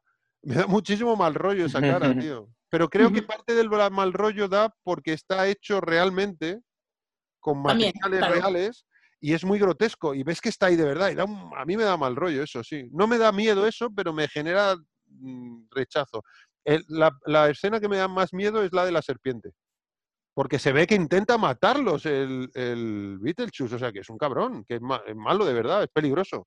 No es que les haga bromas y tal, no, no, que como que intenta matarlos, tío, les intenta morder o... Eso no mola. Tira al otro por la escalera, lo podían matado, ¿no? Por el hueco de la escalera, al padre, ¿no? Quiero recordar. O sea, que es chungo. Ahí ves que es chungo el tío, ¿sabes? Sí, Me pasa un poco como con los cazafantasmas, que mezclan, eran pelis de los 80 que mezclaban humor, ciencia ficción y terror. Pues los fa- cazafantasmas pasa igual. Tiene muchísimo humor, tiene ciencia ficción, pero tiene terror también. Joder, la escena de los cazafantasmas del principio de la biblioteca, cuando está "Shh", la fantasma Mm. y dice, ¿qué hacemos tal? Y dice eh, Ray, tengo un plan. Ah, por ella. ¡A por ella! ¿no? ¡A por ella, Ray! ¡A por, ella! Eh, está eh, te da un mal rollo que te cagas. Y luego los perros esos, tío, cuando están persiguiendo al personaje de... El que de cariño encogido a los niños, ¿cómo se llamaba, tío? Rick Moranis. Rick Moranis, y está ahí eh, llamando al, al- pegando en los cristales del restaurante y se ve el, el restaurante desde dentro y se oye la música como un hilo musical y la gente hablando, los ruidos de copas y tal, y vuelve a verse desde fuera y se oye todo eso como en, en un segundo plano y se oye la respiración del perro y el no, no, no, ¡ah! Eso me daba un mal rollo de pequeño, tío, me daba muchísimo miedo, me da la sensación de estar ahí, decir, ¿yo qué haría, tío? Y que no te ayude con toda esa gente que hay ahí que podía ayudarte, llamar a la policía y el tío está golpeando y no lo. Qué mal rollo me daba eso. Y eso pasaba en algunas pelis de los 80 que mezclaban muy bien géneros y estaba ahí como. Ahora las pelis son de acción, son de acción, son de miedo, son de miedo, son de humor, son de humor. Eh, pero ahí mezclaban unos géneros de manera como, como una buena coctelera, ¿eh? porque hay humor, ciencia ficción y terror, ter- pero terror clásico. Y eso me pasa un poco con Beetlejuice. Y yo creo que por eso he tardado mucho en que me guste Beetlejuice. O sea, ha tenido que pasar tiempo. Me pasó igual con los cazafantasmas, ¿eh? De hecho, fui a ver un reestreno en cine cuando ya habían estrenado hacía dos o tres años, volvieron a reestrenar en Navidad, me llevó mi madre y lo pasé mal. Y yo no sé qué edad tendría, tío, igual ya tenía 10 años. Y lo pasé mal porque me molaba el rollo de la canción y ver a los tíos ahí como, si hay algo raro en el barrio, ¿a quién vas a llamar? Pero a- que salían me parecía que daban miedo. No, me, no la disfrutaba, la he disfrutado de mayor. ¿Qué más cosas? A ver, el Bravo, Víctor, ¿qué pasa? ¿Qué, qué te- Puedo decir, por ejemplo, que la escena, creo que es, tú has dicho lo de la serpiente, que se transforma en serpiente, ¿no? Pues he visto vídeos de los, de los que hacen los animatronics y demás. Y cuando tú ves esa escena, ves que es stop motion. Sí. Pero resulta que esa escena, al parecer, se grabó sin tener claro que iba a ser Michael Keaton. Bueno, Chicos, se se grabó me sin- voy a ir. Ah, hasta luego. Un placer. Besos a Igualmente. todos. Besos a la familia. Venga, hasta otra. Adiós. Chao, Chao. gracias, Miguel. Adiós. A vosotros, chao. Eh, pues al parecer, eh, esa escena se grabó sin, sin él, sin saber que era él y demás. Y, y la, y Ah, el- por eso la- no se parece original- tanto. Claro, y el, el animatrónico Ah. original, pues no se parecía tanto a él. Ah, vale, como que vale. volvieron a hacerla con stop motion para que se pareciera un poquito más y que la gente que, pues, ve- de- para que se quedaran tranquilos de que la gente sabía que era, que era él. Ah, no, pero a mí es que no se me parece ahí. O sea, ahí veo que es, que es Beetlejuice, pero no veo que sea Michael Keaton. ¿Sabes lo que te quiero decir? Cuando está convertido en serpiente veo a Beetlejuice porque tiene es calvo, el pelo para afuera, pero no veo a Michael Keaton. La nariz no es de Michael Keaton, las facciones, aunque es una, tiene los ojos muy grandes y tal, así como, eh, como las serpientes, ¿no? O como los gatos, ¿no? ¿Cómo se llaman esos ojos que les hacen así que, ¿sabes? Se cierran con la luz y se quedan las rayas verticales, ¿no? No sé, tiene un nombre, pero Ojos de anime. Las víboras, ¿no? Aquí en la península ibérica, las, vivas, las víboras, una de las formas de distinguirlas es que tiene ese tipo de ojo, mientras que las serpientes no venenosas tienen los ojos redonditos, ¿no? Pues ah, y a los gatos les pasa igual, cuando hay poca luz eh, dilatan la pupila, pero cuando hay mucha luz le pasa como a los cocodrilos, ¿no? Tienen el ojo así cerrado, o sea, cierra, tiene un nombre, pero bueno, que la serpiente esa tiene el ojo así, eh, eh, es verdad que se me parece a Beetlejuice, pero no se me parece a Michael Keaton, por eso decía que, que creía que te referías a que esa serpiente está hecha sin parecerse a Michael Keaton. Yo una escena que me, que me impactó es cuando empiezan a montar el museo en su casa y, y tienen y, y los, los de la familia, los, los vivos, eh, invocan a, es decir, les quieren como poner en el, en el plano de los vivos y les invocan y se empiezan a transformar en esqueletos. Por-. ¿Lo recordáis? Sí, como que entran en el mundo real como Sí. estarían en el mundo real, que están muertos, claro. Claro. Y, y al principio entran bien, luego empiezan como a envejecer empiezan a envejecer, da muy mal rollo, Sí. tío. Y como penilla, da un poco de pena Sí. verlos ahí con los ojos así Sí, como... sí. Mm. Y luego traen al chico y le empieza a hacer- lo mismo, que, que es por lo que se tiene que casar con, el, con Beetlejuice para que le libere. verdad. Que están que los le trajes ahí, el traje de novia, el Claro. traje de novio, y empiezan como a escurrirse por los trajes, es verdad, tío. Sí. Esa escena, eh, a mí esa no me da mal rollo, me da un poco de, de como de penilla. Sí, como de pena, sí, a mí tampoco me da. Y no se ve lo- como lo malo que son los vivos. Qué malos, tío, les estáis haciendo daño. Sí. Y Sí, le tienen verdad. ahí al otro que estás diciendo, a ver si se casa ya y le puede liberar, porque le ves que cada vez está peor. es verdad, tío, es verdad, es verdad. ¿Y a ti, Jesús, cuál es la escena que, que más mal rollo te ha dado? O Lo habéis comentado antes, cuando, cuando eh, hay dos, en el momento en el que están intentando asustar a los, a los vivos, que empiezan a, pues, se quita la cabeza y tal, y luego lo de que se deforman la cara y se quedan un rato con ella, que es que parece un poco el, el jardín de las delicias, ¿no? Es un poco tío, es verdad. muy el bosco. sí, la del Bosco, es verdad. impresión. Uf, a- es que a mí me parece que está mucho rato. Es como, vale, ya lo has hecho, has llamado la atención, ahora vuelve otra vez a- en un corte Se levanta con ella. No, está todo el rato y va para allá, vuelve para allá, está ahí en un plano. eh, Es como, joder, qué mal rollo, quitar esa cara ya, tío. La- que Y se ha ya, cara, los ojos se los han metido aquí. Eso, es mucho del cerebro de Tim Burton, ¿eh? Tim Tim esos sí. Esos personajes nacen de su cerebro. No- les da la forma a él, cerebro a lo mejor, salao. pero sí, sí, Sí, sí, sí, sin duda, sin duda. Habría que ver los, los bocetos, tío, el- los artes Sí. conceptuales. Oh, Uf, habría que ver esos eso- artes conceptuales, ¿eh? Yo tengo un libro que me regaló Clara y Claudia, me regalaron Clara y Claudia, un tocho así, en tamaño un poco más grande que un A4 y es un tocho así, debe tener 500 páginas, es como un taco de, o 400, un taco de folios, ¿no? De A4, de esos de 500 hojas. Eh, tengo uno de Regreso al Futuro, tengo otro de Die Hard, la, la de, de La Jungla de Cristal, y tengo otro de Los Cazafantasmas.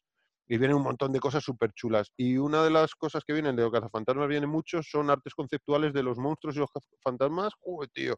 Ves algunos fantasmas que dan, o de monstruos que dan muchísimo miedo, ¿eh? O sea, dan más miedo en el arte conceptual, en los dibujos y, la- y las artes, que Mm. luego en la, en la película, que lo habrán suavizado. O sea que hay muchos cerebros. O bueno, en la de la mosca, que luego hablamos de ella, en breve vamos a hablar de ella. Igual hay artes conceptuales que se ve la evolución de, de Seth Brandel, cómo se va convirtiendo en Brandel Mosca hasta que se convierte en la Pues mosca. tienen que ser increíbles los artes conceptuales de la mosca. Luego, luego os mando. eh, me dijo el primo, ¿lo puedo decir por aquí, primo, lo del Instagram? Sí. Si no editas, ¿eh? Bueno, editamos, a que le toque. Eh, me dijo el primo que igual en vez de una web, eh, una página de Instagram que es mucho más visual y más rápida de subir cosas y rellenar del texto y tal y cual, eh, para una página de los Corleones para subir todas estas cosas, ¿no? El episodio tal, pues hemos, y subir, pues el arte conceptual del que hemos estado hablando de, de- en este episodio. Ah, pues sí, buena idea. Hay Mm. cosas O súper guapas, ¿eh? escribir así algo tipo, no sé. Bueno, Pero yo es que el Twitter no lo mejor. controlo. Instagram, y además Instagram es- mm, se, se lleva más ahora, ¿no? Es como muy visual. Instagram a mí me parece muy, muy visual, ¿no? Como muy rápido. de- Mm. Pues algo así, sí, me parece bien. Pues mira, eh, podemos subir ahí, si se abre una cuenta, podemos subir ese tipo de cosas. Incluso revisando los, los podcasts antiguos, se pueden ir subiendo cosas a posteriori, como es spoiler. El capitán a posteriori. Spoiler a posteriori. Spoiler a posteriori. Se va a convertir en marca de. Sí, es verdad, tú ya lo has dicho. Marca de la casa. Patente en trámite. No acepte imitaciones. Vamos con. me- Tengo aquí algunos apuntes en mi super pantalla. Super screen. Bueno, vamos con la última película. Parece mentira, tío. Me está entrando ganas de llorar. En realidad se me ha metido algo en el ojo. Última película de estas siete del especial de Halloween más puto largo de la historia. Que no se diga. Si hacemos un especial que sea extremadamente Si largo. hacemos un especial, es especialmente el hongo. Bueno, La Mosca, película The Fly, eh, título original eh, estadounidense, 1986, director David Cronenberg. Yo esta peli la vi en cine, chicos. Oh, Sí, en No el de estreno. estreno, no, de estreno Ah. no, en el cine de verano, un año o dos después, imagino que se estrenará, eh, otra vez en el cine de Candelario, del pueblo del que son mi tía y mi madre. Y, y tengo unos recuerdos de esas películas, vi unas pedazos de pelis, tío. Y yo recuerdo, yo siempre he sido muy cagón, muy cagón, pero muy cagón, ¿eh? Y por- os lo digo porque, mm, porque yo vi esta peli y no sentí nada de miedo, o sea, la, la disfruté un montonazo. Era como que era ciencia ficción, era Claro, claro. Es una película no- de un científico, un experimento que sale mal, una metamorfosis. Hay un momento que es como un superhéroe que tiene como poderes, todavía no tiene la parte negativa, pero tiene eh, los beneficios ¿no? de, de- de esa fusión. Y era como, ¿cómo mola, tío? Le da un golpe a, a la pared y salta en la viga de madera. ¿Crees que estoy enfermo? ¿Crees que un hombre enfermo haría esto? ¡Pua! Y le da un puñetazo, está súper bien hecho. Y el sonido y salta por ahí. Cuando le rompe el brazo al otro, en vez de darme asco o susto, decía, ¡oh, qué guapo tener esa fuerza! ¿Sabes? Era como flipaba y no me daba nada de miedo y salí del cine, yo qué sé, yo que tendría 12 años, 13 años. Una cosa, eh, que bueno, que es saltándonos un poco todo lo que tenemos que decir antes, pero vosotros, ¿qué pensáis de la escena que empieza, que se cuelga en la barra y empieza a hacer las piruetas esas? Que si creemos que es él, Sí, ¿tú- ¿creéis que es él? yo creo que No, no. En, en algunas, yo, es que yo juraría que en alguna fácil, en, una que, en algunas que son más fáciles, Puede sí es ser. él, ¿eh? Y que Sí luego y el luego ya cuando empieza aquí. Sí, luego hacen el cambio y. Sí, luego Pero está muy bien hecho, ¿eh? Porque sí. está muy bien hecho, ¿eh? Y, y la escena en la que está en la silla y se pone, porque el tío está muy en forma, está fibradísimo. Ahí se nota que es él, obviamente, ¿no? Porque se sube así y se tensa. Pero claro, una cosa es subirse en una silla estático con las piernas extendidas, que ni siquiera sé si son sus piernas, pero sí que él se ve que es su torso. Em, y otra cosa es hacer lo que hace en la barra, claro. mm. No, pero el tío está en muy buena forma. Es un tío Claro, de por eso- 1,92, 1,94, ¿eh? Por eso yo lo pensé, porque digo, tiene, tiene buena forma física, a lo mejor sí es que se dedicaba a hacer cosas de estas. de- En apariencia tiene es- el físico está muy trabajado. Luego, Sí. ya sabes que en esto puedes tener un físico muy trabajado de gimnasio, pero luego no sea muy funcional, ¿no? Y al revés, puede ser que sí, que incluso sea muy funcional y no tenga una apariencia física muy salvaje, con un nivel de grasa muy bajo.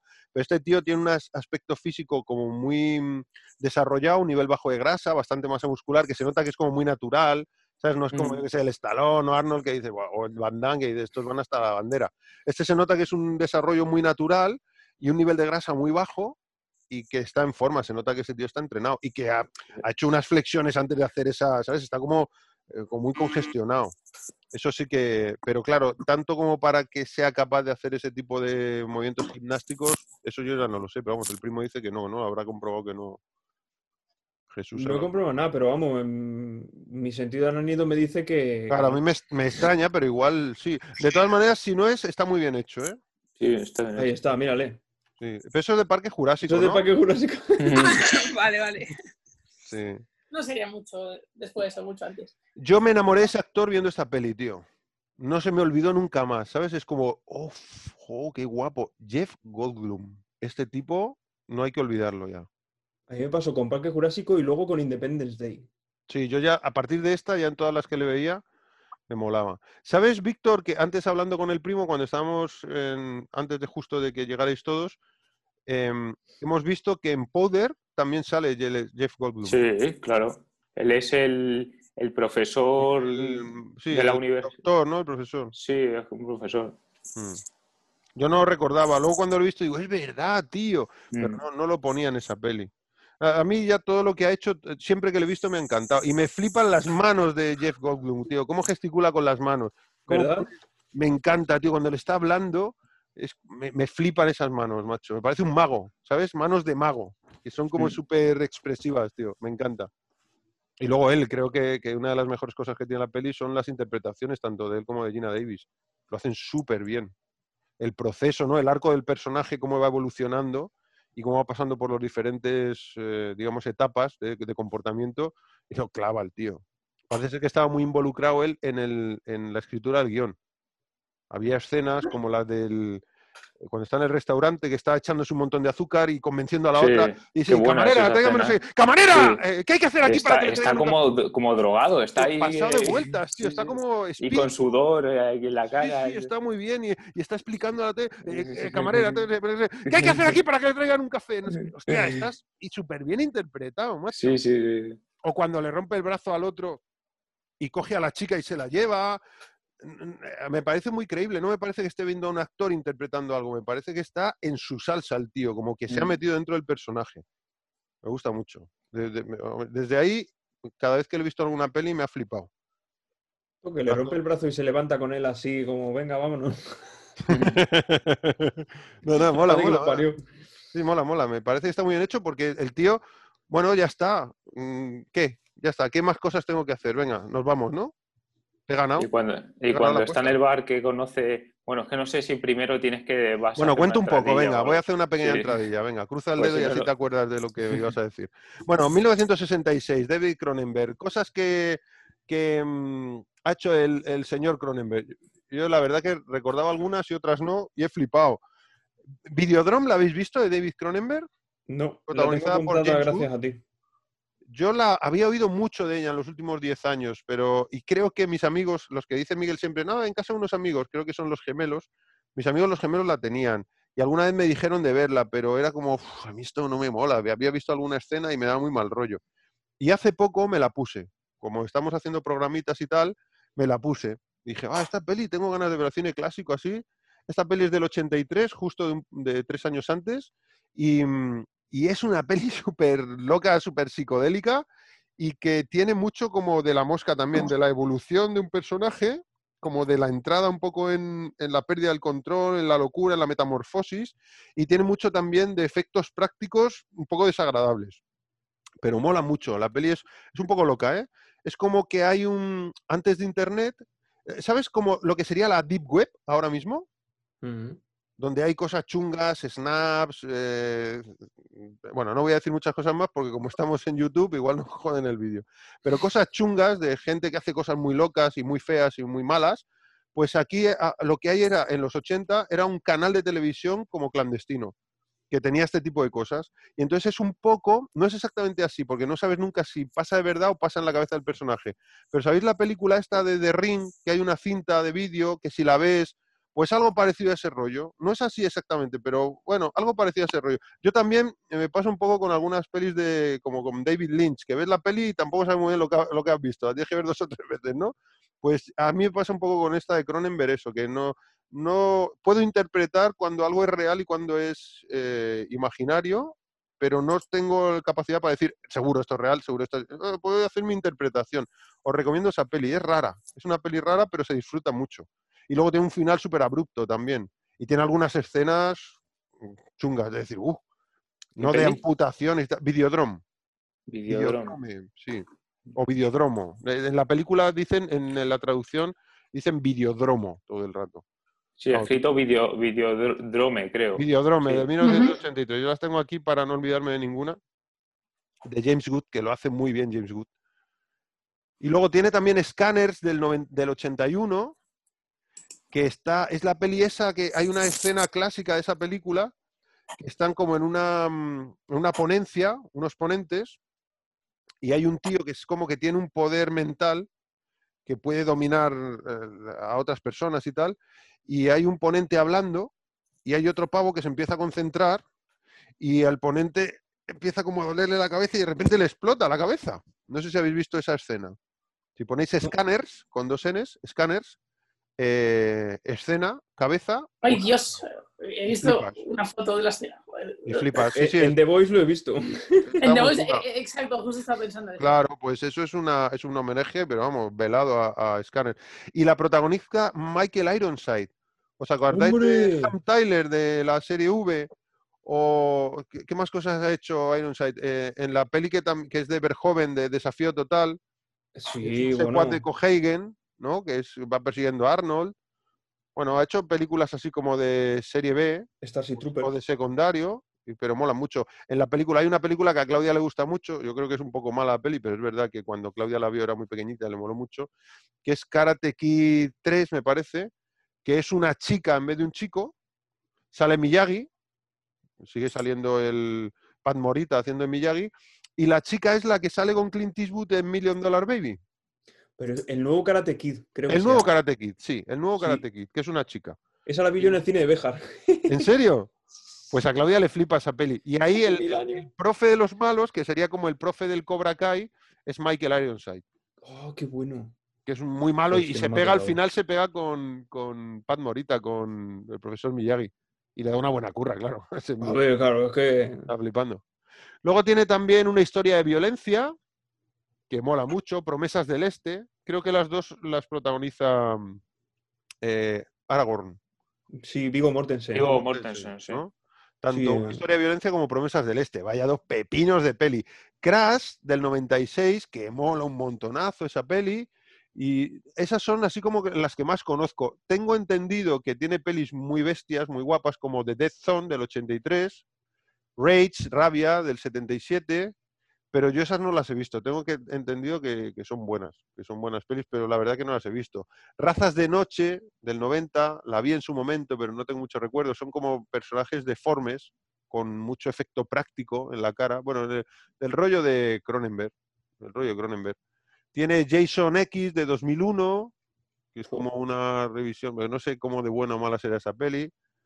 Bueno, todas las demás, o sea, tiene un montón de pelis este pavo, y todas las demás no las he visto. Resurrection, de, con Christopher Lambert, una peli del 99, que también tiene buena fama, pero la verdad es que todas estas no las he visto, no os puedo decir. No os puedo decir. Las que sí que he visto, que son esas que os digo, eh, la verdad que me molan todas. eh, tiene pelis muy pepino y la verdad que todas me gustan. Y vamos, de la que estamos hablando hoy, concretamente en en La Mosca, incluso hace un cameo. No sé si habéis visto cuando está Gina Davis, el personaje de Gina Davis, soñando que tiene un bebé y es una larva gigante como de insecto, pues Sí, el, sí, sí. el ginecólogo que está ahí es David Cronenberg. Porque parece ser que Scorsese una vez le dijo hostia, tú pareces un, un cirujano de Beverly Hills. Le dijo el pavo. Y aquí como que hizo la gracia. Dice, venga, me pongo yo de, ¿sabes? de, de doctor.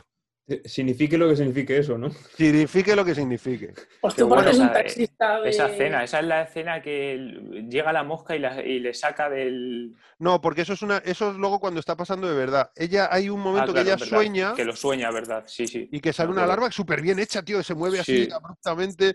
Jo, está súper currado, tío. Que el médico dice, Dios mío, ¿qué es esto? Y sale Sí. ahí, tipo alien, y la otra ¡ah! gritando, y el otro el- como eh, completamente de- desencajado. Qué escenón, tío. Que luego hay una escena en La Mosca 2 que es similar a esa, que nace el bebé en La Mosca 2, sabéis que hay una segunda parte, y nace el bebé siendo como una larva, pero luego es un dentro hay un humano. Yo no la he visto la segunda parte. Bueno, para verla. No Sí. ni se parece de buena. La dirige el, que, el tipo que hace aquí los efectos especiales. Al que le dieron el Oscar. Ese tío la dirige. Em, más cosas. Bueno, una sinopsis, una breve sinopsis. Venga, a ver si lo hago también como Miguel. Eh, Seth Brandel es un científico, un investigador, que está investigando eh, sobre mm, viajes eh, a través de teletransporte y conoce a una periodista a la que le cuenta un poco lo que está haciendo. La periodista, pues, después de una serie de circunstancias, pues, engancha con el tío y dice, hostia, yo quiero estar aquí viendo lo que haces, dándole como seguimiento a lo que haces. Se acaban, em- eh, empiezan a tener una relación así amorosa como esporádica y acaban como enamorándose, ¿no? La verdad es que es una historia de amor bastante chula. La Sí. relación así tormentosa, pero se nota que están enamorados los dos. Y bueno, eh, la historia va un poco de que el científico está haciendo una investigación, lo típico, un poco lo mismo que pasó en, en la del hombre sin sombra. Está haciendo una investigación y en un momento que determinado decide usarse él como sujeto de estudio. ¿Y qué puede malir sal? Pues resulta que eh, sucede algo en el proceso en el que él intenta traspasar su cuerpo de un lugar a otro a través del teletransporte, que digamos que en lo que consiste es que te deshace molecularmente, envía la energía a través de un cable y te vuelve a crear molecularmente en el otro sitio, y entonces viajas, tele- teletransportas, eh, y algo sale mal, que el tipo empieza a sufrir ciertos cambios. Y lo que resulta que ha salido mal, aunque es un spoiler, pero bueno, la película se llama La Mosca, es que cuando se mete en una de esas cápsulas, no se da cuenta que hay una mosca metida dentro, y entonces la máquina lo que hace es desintegrar a los dos, y como no tiene información de qué tiene que hacer, los integra juntos, entonces integra el ADN del insecto y el ADN del humano. Una, una cosa que no recuerdo bien es que a lo mejor me estoy haciendo un lío con la mosca del 58. Eh, ¿se, ve, ¿Se ve la mosca cuando él entra y va a hacer y se mete la máquina? Sí. Se ve que, que hay un plano, hay un paneo así, se ve cómo entra y hay un paneo que hay una especie de ojo de buey en el telepod, y creo que se llama telepod, ¿no? Y Ah, va sí, así sí. ahí como un paneo y se le ve al dentro y se ve que hay una mosquita pegada por dentro, al revés, en el, en el cristal. Y se acerca a la cámara y ya se centra en la mosca, ¿no? Con la La del música- 58 eh, también se ve, me parece. Creo que recordar que... Bueno, la voy, a la voy a pasar porque la tengo. Guay. De hecho, si la queréis ver. Yo quiero verla, sí. Ah, por cierto, señalar que se, que se mete en la cápsula porque está enfadado, porque la otra se ha ido y no ha vuelto en un, eh, durante un día, y ese sería el peor enfado de su vida porque ha hecho que se convierta en. Sí, la tío, es un, que- ataque, un ataque de cuernos, macho. Sí, yo cuando estaba bien, siempre desde pequeño, ¿eh? la primera vez que la vi con 12 años, dije, ¿qué haces, tío? No, mal, mal. Pero él, él- iba que a hacer, como un poco él iba a hacer borracho. eso en realidad también, ¿no? Con ella. Iban a experimentar los dos. No, pero eso es a posteriori, es cuando, cuando él ya... eh, Bueno, la sinopsis ya está, ¿no? Sí, ya está. Sí, Spoiler. Sí, sí. Está bien. sí, sí, spoiler a posteriori. Como, eh, cuando el tío ya ha pasado y se nota como que está fortalecido, que está, dice él que está como depurado, que, que el, el viaje lo ha limpiado de alguna manera, le ha filtrado todas las cosas negativas y como lo ha hecho renacer, ¿no? Está mucho más fuerte, más ágil, se nota como con más energía, ¿no? Y entonces le dice a ella, lo tienes que probar, pero ella le da miedo, y le dice, no, tía, lo tienes que probar, ¿no? Eh, O sea, su intención es que ella lo pruebe para que sienta lo que él siente, que está como renovado. Sí, eh, es verdad, es como la, la escena esa que va al bar y se pone a. creo Claro, va a buscar a la otra Y chavala. se lleva a la chica, se lleva a la chica, que al final No. la chica se queda flipando. Dice, ¿yo qué voy a hacer metida en eso? Que la pava dice, no, que tengo miedo. Sí. Y sale la otra y dice, ten miedo. No, le dice, él, no tengas Sí. miedo. Y sale de repente, está llena Davis dentro y dice la frase mítica que viene en la carátula de la peli. Y dice, ten miedo, ¿no? Be afraid, be very afraid, ten mucho miedo. Que parece que es una frase de Mel Brooks, de cuando estaban haciendo el guion. Mel Brooks, que es el productor, el productor de ¿En cine, serio? de cine No me eh, digas. erótico, es decir, de cine humorístico, ¿no? ¿Cómo se dice? De, comedia, Comedia. Sí, pues la produjo y de hecho eh, pensaron que lo mejor era que nadie asocia, que no saliera ningún proceso del, del marketing para que nadie lo asociara con una película de humor. Que ¿Qué le pasó con más el hombre elefante? con una- Ah, bueno, es verdad, si también la producía Mel Brooks. Mm. Hostia, es verdad. La misma estrategia. Sí, es verdad, es verdad, lo hablamos. Pues sí, es, está producida por, por, Mel, por Mel Brooks, la peli. Qué mayor está ya. Es- ¿Está todavía? Sí, yo pensaba que estaba muerto. Yo pensaba que había palmado, había doblado. Pensé que estaba tomando cañas. Pues, eh, ¿qué más cosas os tengo que contar de la película? Venga, que voy un poco perdido. David Cronenberg, vale. 94 añazos. Claro, es un señor mayor, es un señor mayor, claro. Pero yo pensé que había espichado, ¿eh? Mm. Eh, protagonistas, eh, Jeff Goldblum. eh, protagonista Gina Davis, principalmente. Y luego está el otro señor, que ahora no recuerdo cómo se llama, que es el que hace, hostia, ¿cómo se llama, tío? Que es el que hace de novio de, de Gina Davis y os lo digo en un segundo, ¿eh? John Getz. John Getz. puede ser. John Getz, que hace de Statis Borans, que el nombre mola un montón, Statis Boras. Statis Borans. Pues eso son está- Gina Davis y John Getz, que debe ser que tiene seis o siete. mm, Bueno, porque entran en el bar y hay cinco o seis personas ahí. Si no, hay cuatro personajes en la peli. Mm. Es una Sí. peli que se podría hacer en una obra de teatro perfectísimamente. Porque la mayoría son interiores, eh, son como unos interiores como muy amplios, ¿no? Que es casi todo el tiempo, o bien el despacho de Statis Boran, o bien la casa de Gina Davis, o la mayor parte del tiempo esa especie de hangar donde está metido el, el Jeff Goldblum todo el rato, ¿no? O sea, poco Mm. más, el bar, y es que, y, y bueno, y al principio que están en esa especie de, de exposición, ¿no? Como una especie de feria de, eh, científica, ¿no? Que es donde se conocen. Eh, la verdad que la peli empieza muy rápido, ¿eh? Mm. Empieza Es muy ya directa. directamente, es muy directa, eso me encanta, que se deja de historias. Están ahí y dice, ostras, qué, qué bueno, eso sí, bueno, pero estos no van a cambiar el mundo. ¿Y el lo suyo sí? Pues sí. ¿Ah, sí? Sí. Pero bueno, me lo está diciendo, no, no, no, yo le estoy diciendo de verdad. Yo tengo algo que va a cambiar el mundo y la pava ya le llama la atención. Y no sé si es No, que no, no, si se fue, si estaba medio enfadada, o sea, le, le costó llevarla, en realidad. Vamos, ese es la- el recuerdo que yo tengo. No, yo, yo creo que al principio, no, al principio la pava va de, de, mm, en realidad va como de motu propio, la pava va motu propio, pero un rollo como que no se, no se sabe muy bien si la pava va un poco eh, por la curiosidad científica de a ver si me dice la verdad o en realidad Mm. porque le pone el pavo. Claro. Eh, No se sabe muy bien si es este rollo y de hecho va muy escéptica. Y llega allí y está escéptica y cuando le dice lo de la media, dame la media, una cosa que sea personal, como para que veas que no te estoy haciendo el lío, que la puedes reconocer. Y la mete en un sitio, aparece en otro y dice la otra vez, ¿esto qué es? ¿Un truco? Y dice, no, no, no es ningún truco. Y ya la pava dice, ojo, cuidado, y pone la grabadora. Sí. Y cuando la claro. pava dice, uh, tienes toda mi atención, tío. Yo creía que me estabas tirando los trastos y resulta que estás diciendo una cosa que es verdad, esto va a cambiar el mundo. Y el tío en el viaje le va diciendo a ella en el coche, le va diciendo, es que siempre, de pequeño siempre me mareaba en los coches.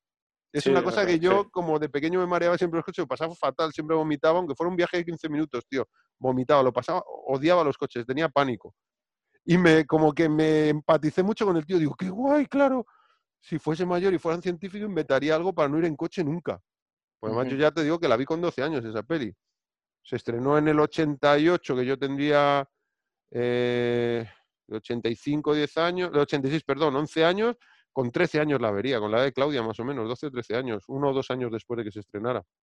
Aquí en España, en Estados Unidos se estrenó en el 86, en agosto del 86, y aquí en España se estrenó en febrero del 87. Yo imagino, seis meses después, yo imagino que un año después la estaríamos viendo en cines de verano o algo así. El verano siguiente, no ese verano, pero el siguiente, verano del 88, que yo ya tenía 13 años. Entre 12 y 13 años yo vi esa peli. Anda, pues que poquito envejecido, ¿eh? La película, pensaba que era de posterior. No, Sí, no, la peli está muy bien. Los efectos están De genial, hecho, ha envejecido maravillosamente bien. ¿eh? Sí. Como no hay muchos exteriores y no hay muchos personajes, no canta mucho los peinados o la ropa de la época. Mm. Canta un poco, sobre todo, hay una escena cuando está ¡Camarera! que está Gina Davis con una especie de boina de medio lado y una especie de sudadera de hombreras, tío, rosa, que canta como Plácido Domingo, tío. Dices, estamos en los puros 80. Pero como él va vestido un poco de, disfrazado un poco de Albert Einstein, ¿no? Con la chaqueta, la camisa, la... Bueno, cuela, no, es un poco atemporal la peli. Tiene su rollo ochentero, ¿eh? Tiene su rollo Mm. ochentero, Pero no La- las luces de neón. Yo me he dado cuenta que cuando se ve en la calle esa hay mucha luz de neón. Sí, hay mucha luz de Sí. neón, es muy ochentas eso. El bar es muy, típico- de los 80, sí. el bar es muy De que ochentas. parecía que se peinaban todos con un secador. Sí, con- con- no, no, con un ventilador. con una, un ventilador en una mano y una loncha de tocino en la otra, ahí, engrasándose un poco el pelito. ¿no? Eh, bueno, eh, David Cronenberg hemos hablado un poco de lo que ha hecho. Eh, Jeff Goldblum. Jeff Goldblum eh, tiene Parque Jurásico, que es una de las pelis como más reconocidas del tío, que además es un peliculón. Una peli de Steven Spielberg del 93. Yo fui a verla al cine, esta ya al cine de estreno con Miguelito. No sé las veces que veríamos esta peli, tío. Hasta una vez con sus padres fuimos a verla. Con su padre y con su madre. No sé cómo nos engañamos. Tenéis que venir, es una peli súper chula. Y vinieron los padres de Miguel con nosotros al cine. Es como decirte, yo qué sé, tío. No es lo mismo que tu madre, primo, que se va al cine a todas las pelis contigo. Es como si lleva, yo qué sé, a tu abuela. La hubiera llevado al cine. Pero que ¿dónde me llevas? Pues fueron, tío. Independence Day del 96, con Will Smith también. Thor Ragnarok, que es mucho más reciente, de hace tres años. que Cierto. es el personaje ese del pelo blanco, que es como el, el Sí, rey eh. del planeta, no sé, como el presidente, no sé, es un- una figura. ¿Qué más cosas tiene? Eh, Powder. Powder. Powder, sí, efectivamente. Hemos Estoy viendo- de- Invasión de los ladrones de cuerpos, tío, del 78. Esta película, yo me quedé loco cuando la vi. Hace muchos años que la vi. Que es la peli del 78, que sería un poco como un remake de la que tú me has descargado. Que, que digo, que me has alquilado, Víctor. ¿O no? Eh, es una película que está protagonizada por un jovencísimo Donald Sutherland. Y es una peli que da un mal rollo, tío. Tienes que ver esa peli. Da un mal rollo. Y el final da un mal rollo. Y salía Jeff Goldblum, tío. Que creo que hay un momento que se. Que se son como unas vainas. eh, no se sabe muy bien de dónde. Pero es, como que las personas eh, acaban entrando como un estado de larva, pero que son más que una larva, más que un insecto, es una especie de, flor, de una vaina, de un vegetal. Y, como que se metamorfosean ahí y cuando salen son ellos mismos, pero por dentro no son ellos mismos. Es solo la carcasa. Y es como que están invadiendo el mundo, tío. Joder. Da muy mal rollo esa peli. Pues ahí sale Jeff Gold- Goldblum. Yo cuando vi hace poco la volví a ver, la había visto hace muchísimos años, es del 78, la habría visto yo qué sé, en el 82 la pondrían en la tele y me cagué de miedo, pero luego cuando fui un poco más mayor, en los 90 y tal, la alquilé en el videoclub, flipé y luego la he vuelto a ver varias veces. Y me acuerdo de las últimas de decir, este Jeff Goldblum, tío. En Silverado, que es una peli que, que es del 85, que también la vi en cine, eh, que es un western eh, eh, con comedia, está muy chula esa peli, os la recomiendo. Sale este Danny Glover y hay un momento que se cruza Danny Glover, tío, con un... Ah, no, no es en Silverado, perdón, aquí sale Danny Glover, me estoy equivocando. Me estoy equivocando con Maverick, ¿habéis visto Maverick con Mel Gibson? Que también es en el oeste. Es que me he equivocado, porque aquí sale Danny Glover y es que en Maverick está Mel Gibson, que es el protagonista, y hay un momento que hay una especie de atraco en un banco y sale el atracador y es un negro que lleva un pañuelo aquí en la boca y es Danny Glover y cuando se cruzan se quedan mirando y suena la música de Arma Letal. Ting, ting. ¿En serio? Sí, tío, y se van como... Hostia, es buenísimo, tío, ese cameo es buenísimo. Mira, pensaba que era en Silverado, pero no, es en, es en Maverick. Muy buena peli, muy divertida. Con Judy Foster, tío, esa película, mola un montonazo. Como de taúres del... Es en el salvaje oeste y son una especie de taúres de- del póker, ¿no? Que son tramposos y todo lleva a una gran partida de póker dentro de un barco en el Mississippi, un barco de esos de vapor en el Mississippi, y ahí se desencadena todo el, el- la parte final de la película. Es engañados sobre engañados, es un engaño sobre engaño todo el rato. Mola mucho esa película. Bueno, luego pone voz en El Príncipe de Egipto, salen elegidos para la gloria, qué sé, pelis que haya visto, Powder, que lo ha dicho antes eh, Víctor tiene un montón de pelis hechas este pavo. Yo la mayoría no las he visto. Veo que sale en El Gurú del 98 con Eddie Murphy, Mr. Frost del 90. Hostia, hay pelis que yo ni he visto ni sabía que, que salía. Pero bueno, un poco en esas películas que yo le tengo un poco controlado, sí que me mola, ¿no? La de Independence Day, eh, la de mm, esto, mm, eh, Parque Jurásico, en esta de la mosca. Bueno, son pelis que me molan mucho. Y siempre me gusta mucho cómo interpreta ese actor. Por ejemplo, en Parque Jurásico hace un papel así también de científico un poco pasado, un bien pagado de sí mismo, que es así como un poco incrédulo y que luego flipa cuando ve toda la historia. La escena mítica esa con el tiranosaurio Rex que le enseña el... eh, solo ven si os movéis, ¿no? Le enseña la bengala y sale corriendo. O sea, tiene Mm. escenas muy míticas esa- ese actor. Luego, Gina Davis, ya hemos hablado un poco de ella antes con Miguel. Thelma y Luis, Ellas dan el golpe, que os la recomiendo. Beetlejuice, eh, la peli esta de... Ay, ¿cómo era? Que hemos dicho el nombre, que era... mm, eh, mente, mentalmente... eh, memoria letal. Memoria letal. Stuart Little, Piratas del Caribe. En Tutsi, No, pirata, Piratas del Caribe no. Piratas del Caribe, no, perdón. La... Uy, tío. Haciendo Johnny ¿Cómo se llama? La isla de las cabezas cortadas. En Tutsi, que es una peli del 82 que mola mucho, si no la habéis visto la recomiendo, de Dustin Mm. Hoffman, que se traviste de mujer para poder conseguir un, un trabajo. Él es un actor y no le cogen en ningún sitio. Y entonces eh, hay un casting para una mujer, que necesitan una mujer para una serie que es como tipo Hospital Central o algo así, ¿no? una serie mayoritaria, mainstream completamente, y el tío dice que se presenta. Dice, pero ¿cómo te vas a presentar si es un hombre? Dice, me da igual, soy un actor y y quiero presentarme, necesito trabajo, tío. Y se viste de mujer, le pide ayuda a un amigo que le, se maquille tal y cual, y le dan el papel. Y entonces se pone a trabajar en la serie como si fuera una mujer. Y claro, tiene comportamientos que no son los clásicos que se esperan de una mujer de la época, ¿no? Entonces como que empieza a llamar la atención de los productores, de la gente del rodaje, las chicas, como hay un hay un doctor que es como el típico eh, actor clásico de toda la vida, que es un señor mayor y que se ve que es un poco que se sobrepasa con las actrices, ¿no? Que como es un señor mayor y que lleva toda la vida haciendo esto, pues se sobrepasa un poco, se abusa un poco de su situación. Y entonces están todas como las actrices nuevas que como que tienen que pasar un poco por el aro si quieren seguir trabajando ahí, un rollo de abuso de poder completo, ¿no? Y con este, con Dustin Hoffman, que creen que es una mujer, se intenta propasar en directo, están grabando, eh, hay un momento que no, no podemos grabar, tenemos que entrar en directo, hay que hacerlo todo el tirón, estamos en el aire grabando en directo, o sea, rodando en directo en el episodio. Y entonces hay un momento que el tío como que la intenta, se intenta eh, sobre- propasar con ella, besándola, haciendo algo que no está en el guion, y el Dustin Hoffman, que está vestido de mujer, se gira y le da un golpe. No, señor, no voy a tolerar esto. Y se queda todo como, ¿qué hace? ¿No? Como, ¿qué hace esta loca? No voy a tolerar esto. Las mujeres necesitamos respeto y merecemos no sé qué. Y es como que el país entero explota diciendo, ¡guau! Claro que sí, tío, ya está bien, ¿no? De abusar de las mujeres o del, poder. tal". Y como que se vuelve mainstream completamente el tipo, ¿no? Y de hecho, las chavalas del rodaje, como que para ellos esa chica, que en realidad es Dustin Hoffman, es como la referente, ¿no? Es como que, oye, tal, necesito hablar contigo, muy bien hecho, estamos, eh, te apoyamos y tal y cual. Y él se empieza a enamorar de una de las chavalas del rodaje, o sea que, pero que es muy raro, ella le tiene como mucho respeto porque es como una figura femenina mayor, además como es Dustin Hoffman, tío, que es, tiene una panocha como así, parece que está comiendo un, un pimiento morrón. Y entonces no es la mujer más atractiva dentro de los cánones de belleza establecidos del mundo, ¿no? Pero es como mayor y así como menos agraciada, pero como tiene una personalidad que te cagas, porque al final lo está interpretando el Dustin Hoffman, ¿no? Pues como que todas las chicas jovencitas del rodaje la tienen ahí como un referente.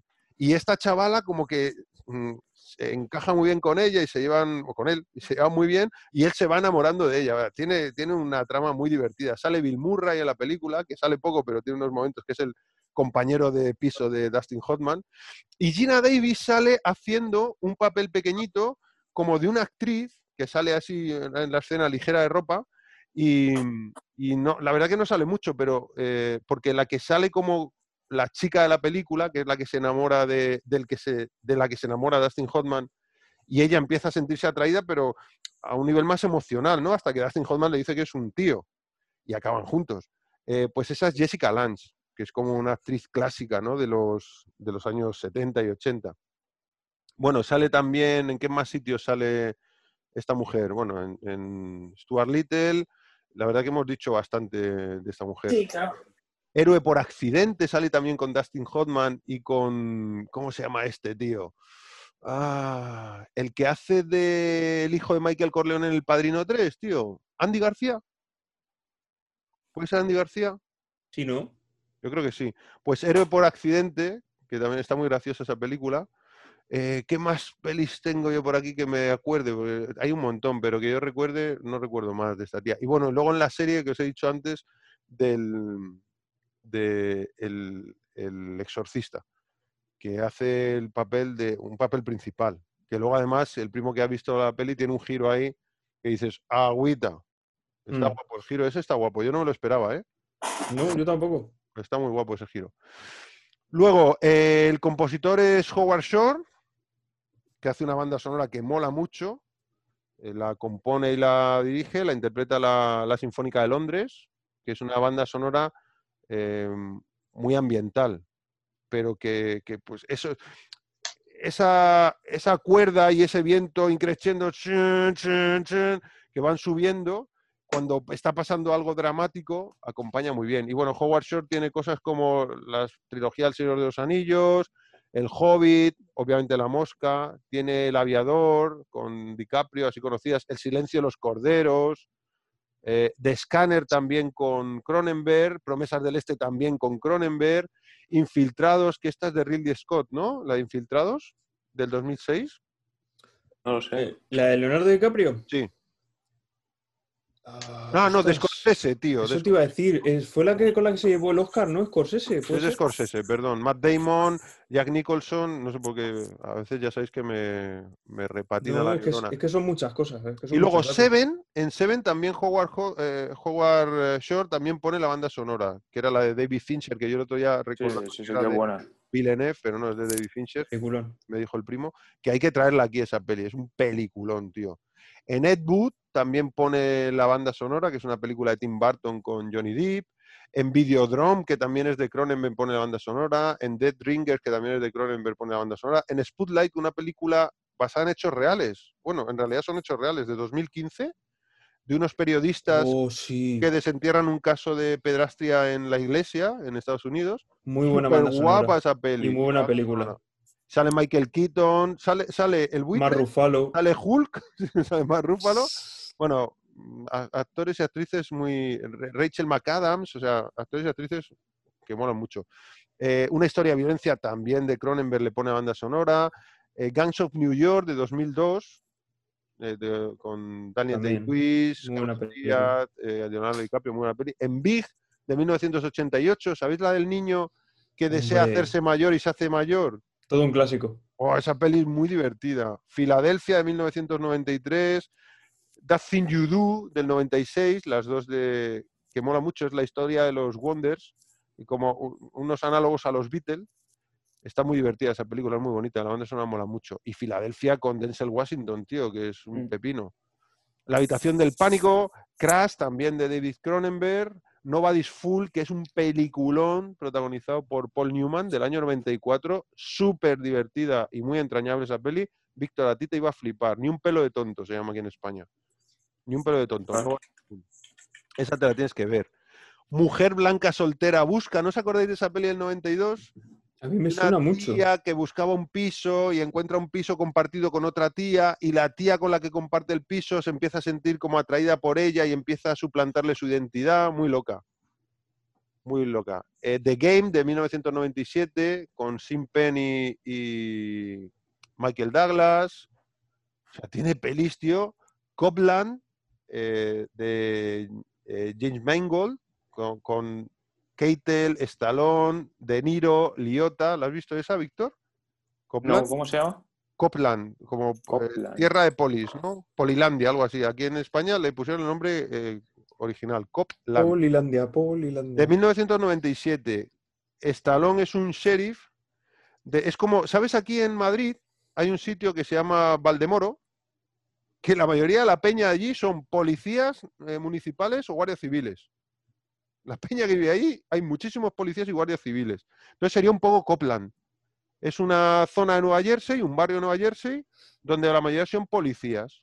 Y entonces tienen eh, el sheriff, que sería como el poli que no es polinacional, sino que es el poli municipal, que controla el tráfico y tal, y si un gato se ha subido a un árbol o si una señora eh, ha oído ruidos raros en su casa o hay una, vamos, un, un adelantamiento indebido, pues es el estalón, que es el sheriff del lugar. Pero claro, un sheriff como un guardia de seguridad prácticamente.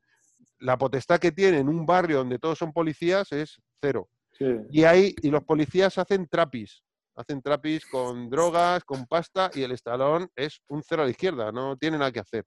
Y entonces sale Harry Keitel, Ray Liotta, Ray Liotta es el mejor amigo de, de Freddy Heflin, que es el estalón, que es un tío que es poli, y eh, Heavy- eh, el estalón no puede entrar a la policía porque eh, está sordo de un oído, como Miguelito. A Miguelito yo siempre le llamo Freddy Heflin, porque sabes que Miguel está sordo de un oído, no oye nada, de un oído.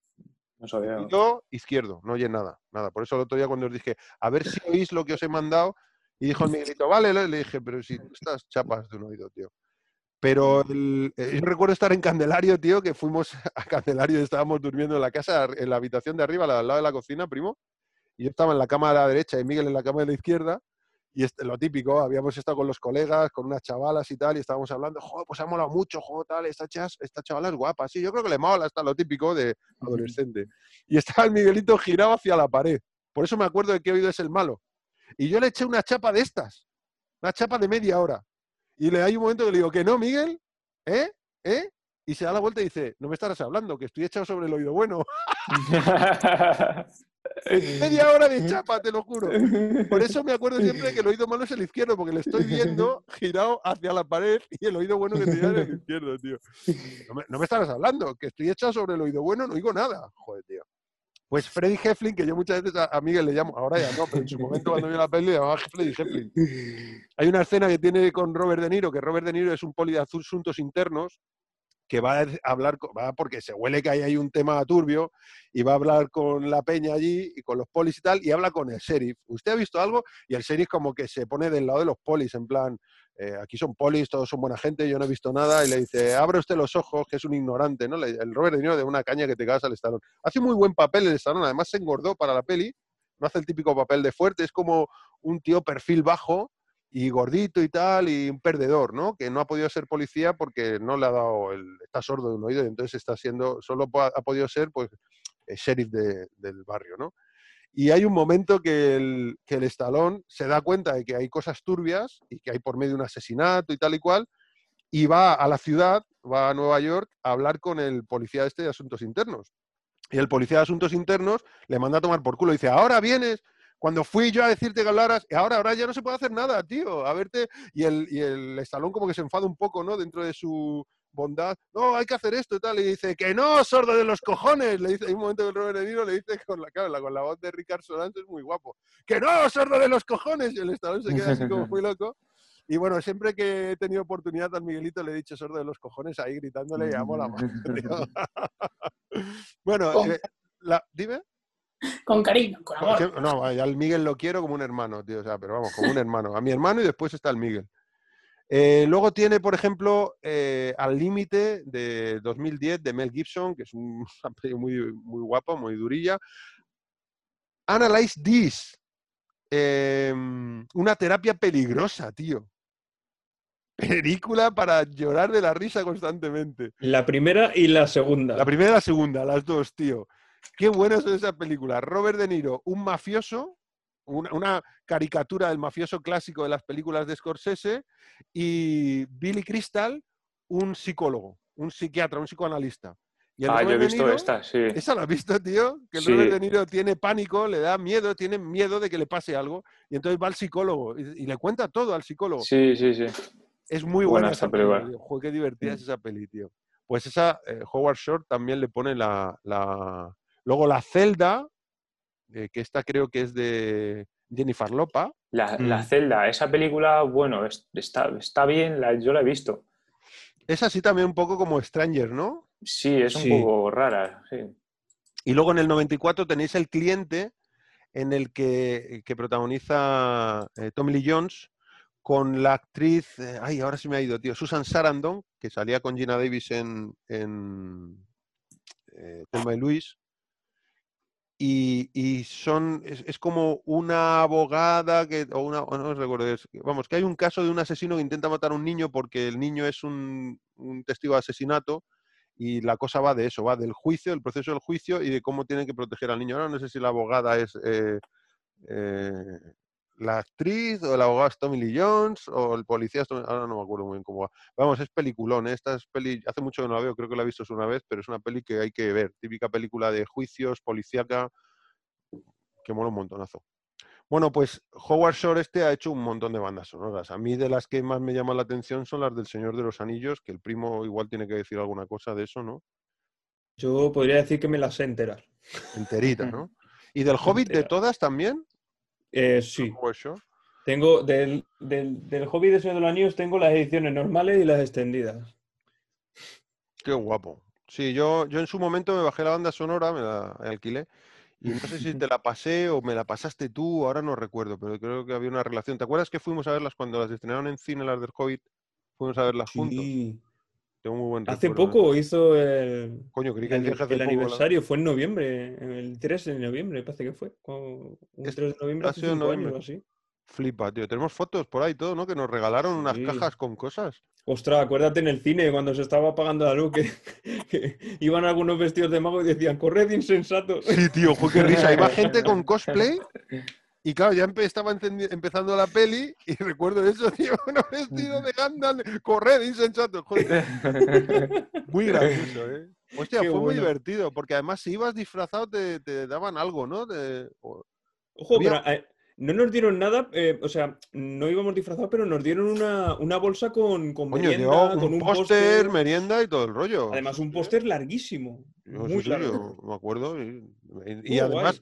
Y una camiseta. le pedimos. Y una cami, sí, sí, que yo me la puse. No, creo que los dos nos la pusimos y Sí, nos nos la hicimos la pusimos foto, ¿no? Tengo ahí el cuadro de ese día, que luego me pasaste la foto y la. Sí, que hubo que buscar, hubo que eh, indagar para que nos la pasaran la foto. Estuvimos un mes detrás de ellos. Ostras, es verdad, porque la hacían ellos. Es decir, que no hicimos nosotros la foto, nos la hacían ellos como un fotocall. Es verdad, Claro. tío. Había una fotógrafa profesional y claro, luego decíamos, vale, y si queremos la foto, ¿qué hacemos? Y estuvimos preguntando y Bueno, preguntando. estuviste tú, sobre todo, que eso lo mueves tú súper bien. Luego nos mandaron, nos mandaron el original que la foto pesaba, yo que sé, 12 o 14 megas. Claro, podías hacerte una pancarta con ella. Sí, era muy buena calidad, es verdad. Recuerdo Sí, eso. Estuvo Bueno, guay. el primo en esas cosas se mueve muy bien. El primo la gestión hace de puta madre. Habla hasta con los de la RAE. Ay, qué. bueno, presupuesto de la película, 15 millones de dólares, igual que Beetlejuice. Pero no hizo tanta pasta, hizo 60 millones de dólares. O sea, y creo Hombre, que está bien, 60 está muy bien. Es recaudación eh, estadounidense, si no me equivoco. ¿eh? Hombre, está bien, sí, sí. Está tan bien que hicieron una segunda parte. Mm. O sea, que hicieron una... Son como cu- cuatro veces más, ¿no? Unas- Claro, justo cuatro veces más. Está bien. Todo lo que sea el triple o para arriba es segunda Sí. parte asegurada. Por eso Beetlejuice me extraña tanto que no hayan hecho segunda parte, tío, si lo petó en taquilla. Ganó muchísima pasta. Y luego es una película que se ha convertido en un clásico, Beetlejuice. Mm. Igual que La Mosca, ¿eh? Creo que a día de hoy, si la hicieran, podrían aprovechar el tirón de los 80, que ahora. Ahora, es- vamos, sí, eh, si, va- si van a hacer una, una, una secuela, yo creo que sería el momento, ¿no? mm. Hacer una secuela creo que sería el momento. Bueno, atención especial a la, a la a los efectos de maquillaje por los que le dieron Oscar. Ah, ¿Cómo que la tele se apaga en cinco minutos, tío? Me- no me toques los Siempre pasa lo mismo. Siempre pasa lo mismo. Hay que mirar a qué hora es. Se te apaga el video wall. No, eh, a ver, le subo el volumen y se va a ajustar en 84. Como esto pegue un pedo, me pega el susto de mi vida. Lo voy a bajar a cero. Yo ya estoy sugestionado. Yo ya ahora me, voy a poner una película de dibujos animados o algo. Ponte. Sí, sí, Algo me voy a poner, un Rocky o algo, ¿sabes? Que me dé como energía, por si viene un malo. Bueno, em, eh, premios. Nominada eh, a los Oscar a, mejor maquillaje y peluquería y se lo llevó el Chris Wallace. Chris Wallace, que es el que se encarga de los efectos prácticos, de toda la criatura y la evolución de la criatura, y que luego fue el director de la segunda parte, de La Mosca 2, que es del 89, si no, del 89 o del 90. Ahora no recuerdo cuándo es La Mosca 2. Creo que es del 89. ¿eh? pero dejadlo ahí en stand-by. Sí, es del 89. Sí, espera que voy- quiero cerrar esto aquí. Cierra, coño. ¿Qué haces? Ciérramelo todo, hombre. Ahí. Ujú. Aprovecho, lo de- bendito. aprovecho el impasse para decir que Alan. Munro, el de la película anterior, no hizo nada en Star Wars, que me confundió con Chris Wallace, que sí, que estuvo en el retorno del Jedi. Ah, Mm. vale. Bueno, sí, Aquí pero la fe de ratas. Bueno, fe de ratas, está bien. Pero vamos, eh, en mi cabeza cuando decimos Star Wars, eh, hago, me imagino que es en alguna de las de Star Wars, o en todas o en alguna, o sea que no, no lo veo tan tanto error. Yo las meto, yo meto unas morcillas súper guapas. Sí.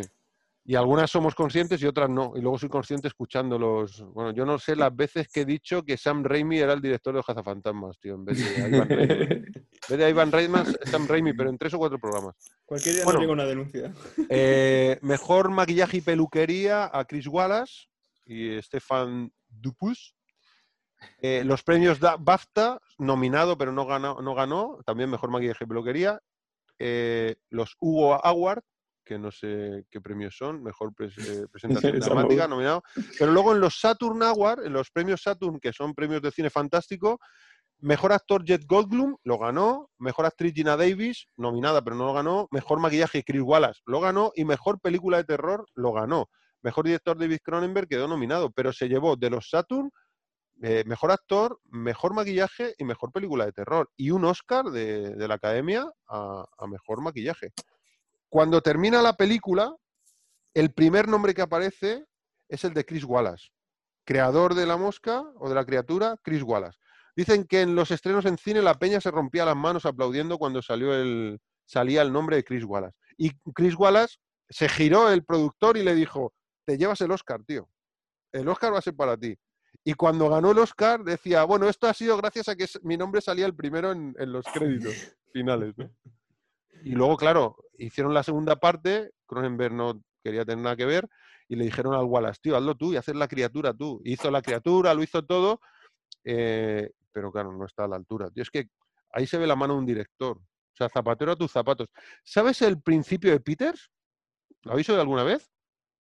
Que toda persona está ocupando un puesto laboral en el que es eh, lo más ineficiente o lo más inútil posible. Este es Creo en él entonces. este, este, es- este, este es un caso concreto. Cogen a un tío que es de puta madre haciendo efectos especiales y dicen, qué bueno eres, lo siguiente que vas a hacer de director. Y le pone a hacer de director que no tiene ni puta idea de hacer de director. Y entonces llega ahí a, a- a un límite en donde su capacidad está sobrepasada por la necesidad. Y entonces ahí ya no le cogen para hacer más cosas, porque vaya mierda de dirección que ha hecho. ¿Sabes lo que te digo? Si se lo hubieran dejado siempre haciendo de efectos especiales, lo, lo seguiría petando. Pero le suben de escalón, porque como haces muy bien de efectos especiales, te subimos un escalón y ahora haces de director. Pero director no tiene que ver nada la dirección con los efectos especiales. ¿Me explico? Entonces, la, eh, el- la teoría de Peter o el, el principio de Peter es toda persona está el puesto que ocupa laboralmente es aquel en el que es lo más ineficiente posible. Y ese es en el que se queda, porque si fuese suficientemente eficiente le ascenderían a otro superior. Mm. ¿Sí? Es, eh, en este, es- este es un caso, vamos, de, de manual. Em, ¿Qué más cosas? Ah, bueno, sí, mira, cosas interesantes, yo creo, ¿eh? Eh, esta película está basada en un relato que, por cierto, lo tengo, primo, te va a flipar y a ti también, bueno, a todos, pero al primo y a Víctor le va a encantar. Eh, un relato de eh, 1957, que se publicó en Playboy, de un señor que se llama George Langeland. Mm. Se llama La Mosca. Ese relato se publica en Playboy en el 57 y al año siguiente se hace la película de La Mosca en el 58. Porque lo petó el relato. Tengo el relato, tío. Es que está súper chulo. Sí, sí, no lo he leído entero, pero está súper chulo. Empieza diciendo, bueno, a Jen Rostan, que un día me habló largamente de mutaciones, y empieza diciendo, siempre me han dado horror los timbres. Incluso durante el día, cuando trabajo en mi despacho, contesto al teléfono con cierto malestar. Y es un texto, es un relato, pero que son igual 30 o 40 páginas. ¿Cuánto puede ser esto? ¿En primera persona? Sí, lo cuenta en primera persona. Qué bueno. Súper chulo, tío. Mira, pues son 30 páginas de relato, porque luego tiene otro que es La dama a ninguna parte, porque esto luego, una vez que se hizo famoso, lo metieron como en, un, en una especie de mm, conglomerado de relatos del tipo que se llamaron La Mosca y ahora no recuerdo, tío, como otras historias del... Ah, no recuerdo cómo se llamaba.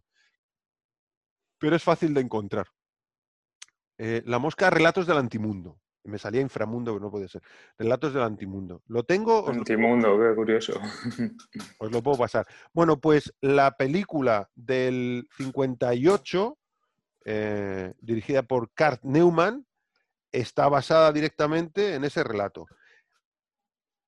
A la vez, hay un, hay un texto de Frank Kafka del año 1912 que se llama La Metamorfosis, de la que tanto el creador de este relato como sobre todo David Cronenberg se basa para hacer la película. que es un tío que se convierte en insecto, como la metamorfosis le va cambiando a insecto. Que por cierto, ahora no está Miguel, pero como está grabado, el otro día tenemos un amigo en común que es profesor de primaria, eh, está creo que en quinto de primaria, y, y me dijo que les había pasado el- la metamorfosis de Kafka a sus alumnos, tío, para que lo dieran. Me quedé loco. Dije, tío, Ostras. diles que de ahí salió la película, la idea original de la película de la mosca. Van a flipar. Y si pueden, que la vean, que le pidan permiso a los padres y que vean la del 58 y que vean luego la vuelta de rosca que le da Cronenberg. Y le hizo como mogollón de ilusión. Dijo, oh, sí, sí, lo voy a hacerlo, se lo voy a decir. Muy curioso. Bueno, La Mosca del 58 está protagonizada por Vincent Price y varios actores más, David Hedison, Patricia Owens, pero bueno, el, el gran Vincent Price, eh, típico actor del cine de terror de los 40, los 50, los 60, tuvo una, una secuela en el 59, El Retorno de la Mosca, que lo recordaréis porque la mosca de, del 58 tenía como la cabeza más pequeñita y la del 59 era como una ca- mosca como la cabeza muy grande, ¿no? Eh, Víctor, que la ha visto la del 58, yo no la he visto, me gustaría que me la pasaras. Eh, nos ha estado contando antes que al parecer en esa peli eh, hay una mm, evolución del, del cambio a la metamorfosis, pero que está en off, es decir, no se ve nunca, ¿no? Pero se supone que ha habido una evolución. Tú lo ves ya transformado del todo. Ves la Mm. metamorfosis y el tío sale con la cabeza de la mosca y un brazo de mosca. Y bueno, no se puede contar más porque no hacemos spoilers de, de dónde están el resto de las cosas. Sería la primera vez. Que falte lo que hay. No, pero bueno, aquí me he dado cuenta. Y luego hay otra, otra secuela, una tercera parte del 65 que se llama La maldición de la mosca. ¿A cuál, claro, a cuál peor?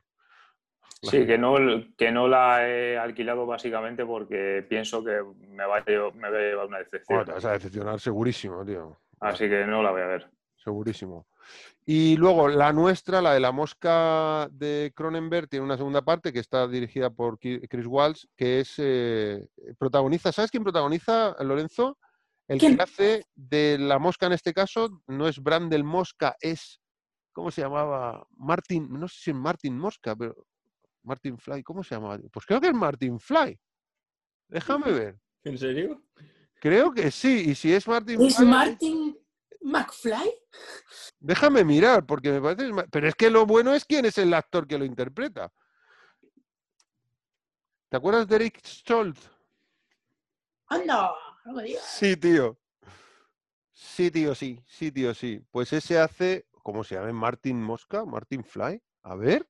Martin Brandel, tío. Martin. Y es Martin Mosca. En vez de eh, Seth Mosca o Brandel Mosca, este es Martin Mosca, ¿no? Es el Brandel Mosca, que es el hijo. Este es el hijo de, de Jeff Goldblum y Gina Davis. Que Gina Davis no sale en la película, pero se ve que nace y la madre muere. Se la quitan de en medio de puta madre y entonces tiene un síndrome de crecimiento acelerado, es decir, él nace como un niño, nace como una larva, pero dentro hay un niño, un niño normal, sano, pero crece muy rápido y tiene unas capacidades cognitivas alucinantes, es como un superhéroe el tío. Entonces le crían como unos científicos que le dicen que su madre murió, que de su padre no se sabe nada y que es un, un- están tratándole la enfermedad y tiene que estar aislado del mundo exterior porque no saben lo que puede pasar. No es un niño de 10 años, pero tiene ese aspecto de un tío de 29 o de 30 años. Y llega un momento que él se entera de la movida. Y entonces empieza a investigar y empieza a... Se, se da cuenta que él tiene ADN de la mosca y lo quiere cambiar. Y intenta hacer lo que hacía, lo que intentaba hacer el padre en la primera película, el Jet Goldblum, en la peli de la mosca original, que intenta Ujú. coger varios humanos, mezclarlos para diluir el ADN de la mosca, ¿no? Y que, bueno, tener el beneficio pero no los perjuicios. Y bueno, va un poco de eso la peli. La peli es muchísimo peor, Sigue saliendo John Getz, que es el único que sale, el, el Barbas, es el único que sale de la peli original. Y la, bueno, la protagoniza Eric Stoltz, que para que no lo sepa, es el que iba a hacer de Martin McFly, por eso lo gracioso es Martin Mosca, Martín, sí. en Regreso al Futuro. Chicos, yo os tengo que dejar, Ok, nene, ¿vale? que Me tenga... lo paso muy bien. Y yo también, muchas gracias por, Venga, igualmente. por Hasta todo, luego. Víctor. Chao. Hasta luego. Que es el tipo que, que incluso rodó la mitad de la peli de Regreso al Futuro, pero luego lo- se lo quitaron de encima por exceso de celo, ¿no? Porque quería hacer como un, ¿no? Lo hemos hablado alguna vez, quería hacer como rollo actor de método y iba vestido todo el día de Martin McFly, y le exigía a los del rodaje que le llamaran Martin y eh, Que Marty iba como con una chupa de cuero cuando era él, ¿no? sí, No, él no, no tenía el chaleco. no tenía rojo, chaleco. Y el Robert Mira, Zemeckis se lo quitó encima. esto y te va a dijo, hacer "Este no gracia, lo quitamos Claudio. de encima. Espera, a ver, aquí está la cámara. Espera, ese es mi dedo. Una cosa negra, espero que sea tu dedo. Que no quiero apagarlo. Desea pagar, dile que Dale no, no, tío. dale no, dale no. Dile no. La has liado, ¿dónde has tocado? La da así. Ay, Nada, Dios mío. no, que no hables por tiempo. Uy, Botón no Ay. tocar. ay. Ah, Bueno, eso es un poco lo que os tengo que contar de la mosca en cuanto a detalles técnicos y cosas de estas. Entramos un poco en el debate, si os parece, ¿vale? ¿Habíais visto esta película anteriormente, antes de verla para el programa? No, yo el 95% de las películas que hemos mm, expuesto en el especial no las había visto. De nada. Gracias. gracias. ¿Y qué os ha parecido? Va, arrancad. Primo Jesús y luego Primo Lorenzo, porque como el Primo Jesús es más mayor, igual se tiene que ir antes. No, es una broma desafortunada. eso. A mí me impactó mucho. O sea, eh, aparte de que me gustaban mucho las, las actuaciones de, de Jake Goldblum y de Gina Davis, a mí lo de el, el tema de efectos prácticos, al principio parece que muy suavecita, no sé qué, se va transformando, pero cuando ya termina de transformarse del todo, dice, ojito, estamos en algo muy serio. Sí, sí. Yo empiezo a notar que es algo muy serio cuando están echando un pulso y le rompe el brazo. Eso. Ahí ya ves, tío, que el Cronenberg se le va la mano, ¿eh? Se le va a ir la mano. Al ver el hueso por ahí asomando, dices, vale, ya nos vamos a ir posicionando. Sí, sí. Sí. Por cierto, ese tipo, me lo tenía apuntado por aquí, Todavía están en el hospital. ese tío era campeón de, de boxeo canadiense, porque sabéis que el Cronenberg es canadiense y casi todo lo roda en Canadá. Pues ese tío es campeón de boxeo canadiense, era campeón de boxeo, había hecho 93 combates y era imbatido, nunca lo habían vencido. Había quedado en, en- ganando o eh, en combate nulo, pero nunca lo habían vencido. Se llama George Chuvalo, o George Chuvalo, imagino que sea Chuvalo. Que es, eh, de verdad es un peleador, o sea, es un peleador ahí le ves gordo y tal, pero claro, los pesos pesados no son como en las pelis de Rocky, que están todos definidos. Los pesos pesados claro. están, son pesados. Claro te, claro, te da una hostia que te viste de torero, ¿sabes? Y toda la familia de luto al minuto siguiente. Pues es al que le rompe el brazo, ¿no? Igual yo pienso que cinematográficamente hubiera sido más llamativo poner al típico cachas, ¿no? Que le ves ahí aceitado, musculado, porque en realidad tú lo que ves es un tío grande, así fuerte, pero como Jet Goldblum mide un metro noventa y dos o 94, no parece tan grande el, el chubalo este, ¿no? ¿Cuánto mide el chubalo? Un 83. Es grande, pero es que es, es más chiquitito que el Goldblum. Que Gollum es que es un. la- el Empire State, ¿no? Ahí tenía, a mí ahí me hubiera gustado que hubieran hecho algo mucho más cinematográfico, tipo lo que hacía el Stallone en Rocky 4, que además de que el Langred es bastante más alto que Stallone, además le subían algo, para que dijeras, joder, es que le mira para arriba, está de frente a él y le está mirando para arriba. Pues aquí subirá, si quieres el chubalo este, le pones, pero le subes algo que digas, joder, lo va a reventar. ¿Sabes el gordo de Over the Top, de Joel Halcón? No sé si lo habéis Mm. visto. No. Bueno, si veis, eh, es una peli para traer, la peli de, bueno, de acción típica de los 80, el Stallone haciendo pulsos, en vez de boxeo, pulsos. Pues eh, lucha contra un pavo, que ahora no recuerdo cómo se llamaba, que era un gordo calvo y gigante, tío. Muy gordo, pero muy grande. Entonces es creíble, porque ves al Stallone como físicamente muy desarrollado, pero le ves chiquitito, que dices, el pibe pesa 85 kilos y es que el otro pesa 120. Se lo va a bajar, por muy musculado que estés tú, es que te deja caer el brazo y, te pone a dormir. Algo así, si pones a este tío que no estaba como muy en forma en esa época, se le veía grande, con un cuello que te cagas, una mandíbula que te caga, la nariz achatada, pero le pones más alto, yo creo que ahí hubiera dado más el pego. Pero bueno, igualmente es una cosa menor, ¿eh? Y luego que cuando le rompe el brazo, en un pulso, antes de que se rompa el, el cúbito y el radio, que es una fractura abierta ósea, pero claro, cinematográficamente mucho más llamativo, se luxaría la articulación del codo. Es decir, antes de romperse nada, con la fuerza lo que haría sería sacar la articulación de sitio, sin fracturar nada. Si la articulación no se moviera, la siguiente fuerza se transmitiría a los huesos y se podrían partir. Pero siempre va una, eh, una luxación. Cuando aplicas fuerza, siempre va una luxación de la articulación antes que la fractura de la estructura, ¿no? Para que sea una fractura de la estructura, te tienes que caer sobre la estructura, ¿no? A Pero bueno, dado un poco de miedo. Está, eh, los pulsos. Solo por eso. Sí, sí, sí, claro, no, no, no. Yo, mira, Sergio me contó, Sergio es un bruto, me contó que con su hermano, que es otro bruto, echaron un pulso y le, le luxó el codo. Dos fuerzas, tío. ¿Qué pasa cuando una fuerza imparable se encuentra con un muro inamovible, tío? Pues Claro, esto es lo que pasa. Esto es lo que pasa. Miguel os lo puede contar, no está, pero lo puede contar. Echando un pulso de dedos, no sé si se llama un pulso gitano, ¿cómo le llaman a esto? Un pulso de dedos, ¿sí? Que tú tienes que tirar para un lado y otro para otro. Yo le di la vuelta al dedo del Miguel, le luxé el dedo. Me, me puse malísimo, tío, porque vamos, me entró un sudor frío y dije, le he roto el dedo, tío.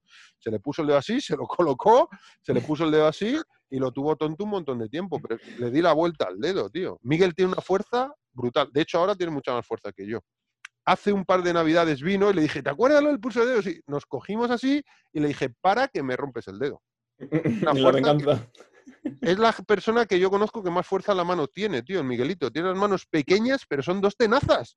Pero dos tenazas. Si alguna vez tienes oportunidad y nos vemos físicamente, se lo dices, tío, apriétame la mano y flipas. No, no. ¿Cómo tiene tanta fuerza este Que vaya primero? Lorenzo. Es muy loco.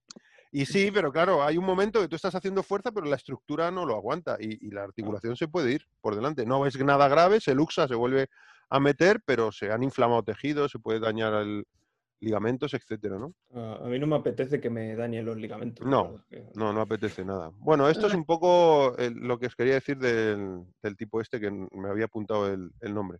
Por cierto, al hilo de lo que has comentado antes, de que el, el relato original apareció en la revista Playboy, he hecho una pequeña búsqueda eh, y me he encontrado con que alguien en Canadá está vendiendo un ejemplar de la revista de Playboy del junio del 57 Con el relato. con el relato original y con la firma de Jeff Goldblum de un festival del 2019. Eso el vale pre- pasta. precio son 870 pavos. Hostia, qué fuerte, macho. Hay fotos, la verdad es que... está- Eso está- para el Instagram, nene. Eso todo para el Instagram. Pues voy a Es- guardarme la página. por Escucharse que- el audio o ver el vídeo mientras estamos viendo para editar y tal. Esto, Y cada cosa de estas, foto y el esto se lo pido yo a los Reyes Magos. Pero. Es que según me lo estabas diciendo, te iba a decir, hostia, píllalo. Si es la revista, igual te cuesta 50 o 60 pavos. Pero no, con la firma de Jeff Goldblum, no. Ostras, casi 900 pavos. Bueno, 900 pavos es mucha cosa, tío. Uf, no jodas. Y, mm, y estábamos hablando de, de que al primo le había impactado muchísimo, ¿no? Y la escena aquella del... ¿Y a ti, eh, Lorenzo?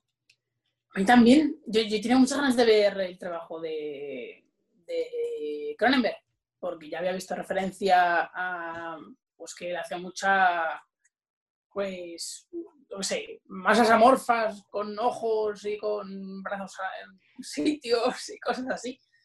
Y cuando propusisteis una película de él dije, tengo miedo, porque no me gusta el cine de terror, pero quiero, quiero, quiero qué, qué ha hecho, cómo lo hace y demás.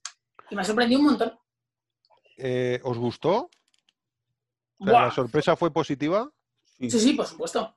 Y absolutamente. es una película del 89, o sea, del 80, bueno, del 86, sí. 86. Y Tiene se- años, tío.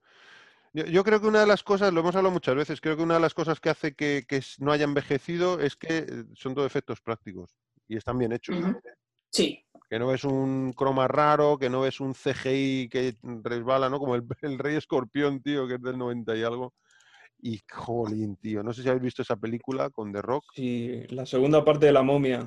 La segunda parte de la momia, Ah, tío. sí. Ostras, tío, pero, o sea, es que parece un juego ni siquiera de PlayStation, tío. Es que es un juego malo, Yo, tío. yo tengo la, el, el VHS y por ahí, eh, cuando salió y tal, por aquel entonces, a mí me fascinaba, porque es que estaba toda la película tan bien hecha, pero claro, te lo pones hoy. No, no, no. Yo ni siquiera, yo cuando la vi en VHS, porque fuimos a ver La momia en cine y me gustó mucho, y cuando dijeron que habían sacado una secuela que era El Rey Escorpión, la fuimos a ver, creo que no la vimos en cine, pero la alquilamos, Y yo me echaba las manos a la cabeza, tío. Yo decía, pero ¿cómo puede estar tan mal hecho? Pero claro, tampoco lo que había en la época era por ahí, por el estilo. Ujú. Entonces, bueno, decías, esto es así. Los muñecos estos son así, no se va a hacer mejor, ¿no? Y ahora ves que se puede hacer perfectamente, ¿no? Con CGI. El CGI tenderá a envejecer, porque ahora las pantallas son 4K, pero luego serán 8K, y luego serán 12K, y, luego- y se va a ver el plumero por algún lado. Pero lo que está de verdad ahí, con mejor calidad, lo que haces es que lo ves en más detalle. Si está bien hecho, lo único que haces es verlo con mejor detalle. Nada más. Hmm. Yo la primera vez que vi, que supe algo del Señor de los Anillos fue cuando fui a ver eh, El regreso de la momia, que echaron el, el primerísimo tráiler de la Comunidad del Anillo. Así, y flipaste. Joder, yo no había oído hablar nunca de, del Señor de los Anillos y me quedé con eso y dije, ostras, esto tengo que verlo. Bueno, yo os conté hace tiempo que, que- me repito mucho, pero ya os conté hace tiempo que eh, estuve un... Miguel trabajaba en una imprenta y trabajaba para Metra 6, que era una empresa, principalmente para Metra 6, que era una empresa de, de estadísticas y tal, como Sigma 2, algo parecido, y, pero más pequeñita. Y, y les mandaron, ellos lo que hacían era en offset hacer los trípticos y bueno, los formularios y todo el rollo. Y yo llegaba ahí a buscarle y bueno, había muy buen rollo con su jefe, yo pasaba, tal, y miraba lo que tenían por allí. Y me dijo Miguel, mira, tío, esto igual te mola. Y era, salía la carátula del Señor de los Anillos del Banshee este del, del 72, 76, Jo, y hacían preguntas sobre el Señor de los Anillos. Te estoy hablando del año 98, 99. Entonces, eh, yo siempre he pensado que era algo relacionado, como una, mm, tomarle el pulso al mercado referente a, a- a- a las películas que iban a salir. Estoy convencido que tenía que ver con, porque es de la época, ¿no? El Señor de los Anillos, ¿de qué año es? ¿2003? De 2001, 2002 y 2003. Claro, y esto era del 98, 99. Estoy seguro que tenía algo de relación. Lo que pasa es que, claro, la imagen que utilizaban era la del Señor de los Años, la portada del Señor de los Años, que ya sale Gandalf con la espada en Sí. un contrapicado súper chulo, en dibujo animado, ¿no? Vamos, en, en una, un dibujo Muy icónica esa portada. muy, muy, muy icónica, sí. Y la peli mola mucho. Eh, ¿qué, qué más cosas de la peli podemos decir? ¿Qué os parece la historia? La relación entre los personajes. A mí me gusta lo que has comentado tú antes, que, que empieza muy directa. O sea, que va directa al grano desde el principio y que a los 15 minutos ya has visto cómo actúan la- los telepods. Sí, eso mola. Y está muy bien hecho, está muy bien mm, solventado, ¿no? Sí, muy bien. Como-. Y aparece en otro sitio. Está chulo. ¿y qué susto pegan los cacharros? Cuando pega el latigazo.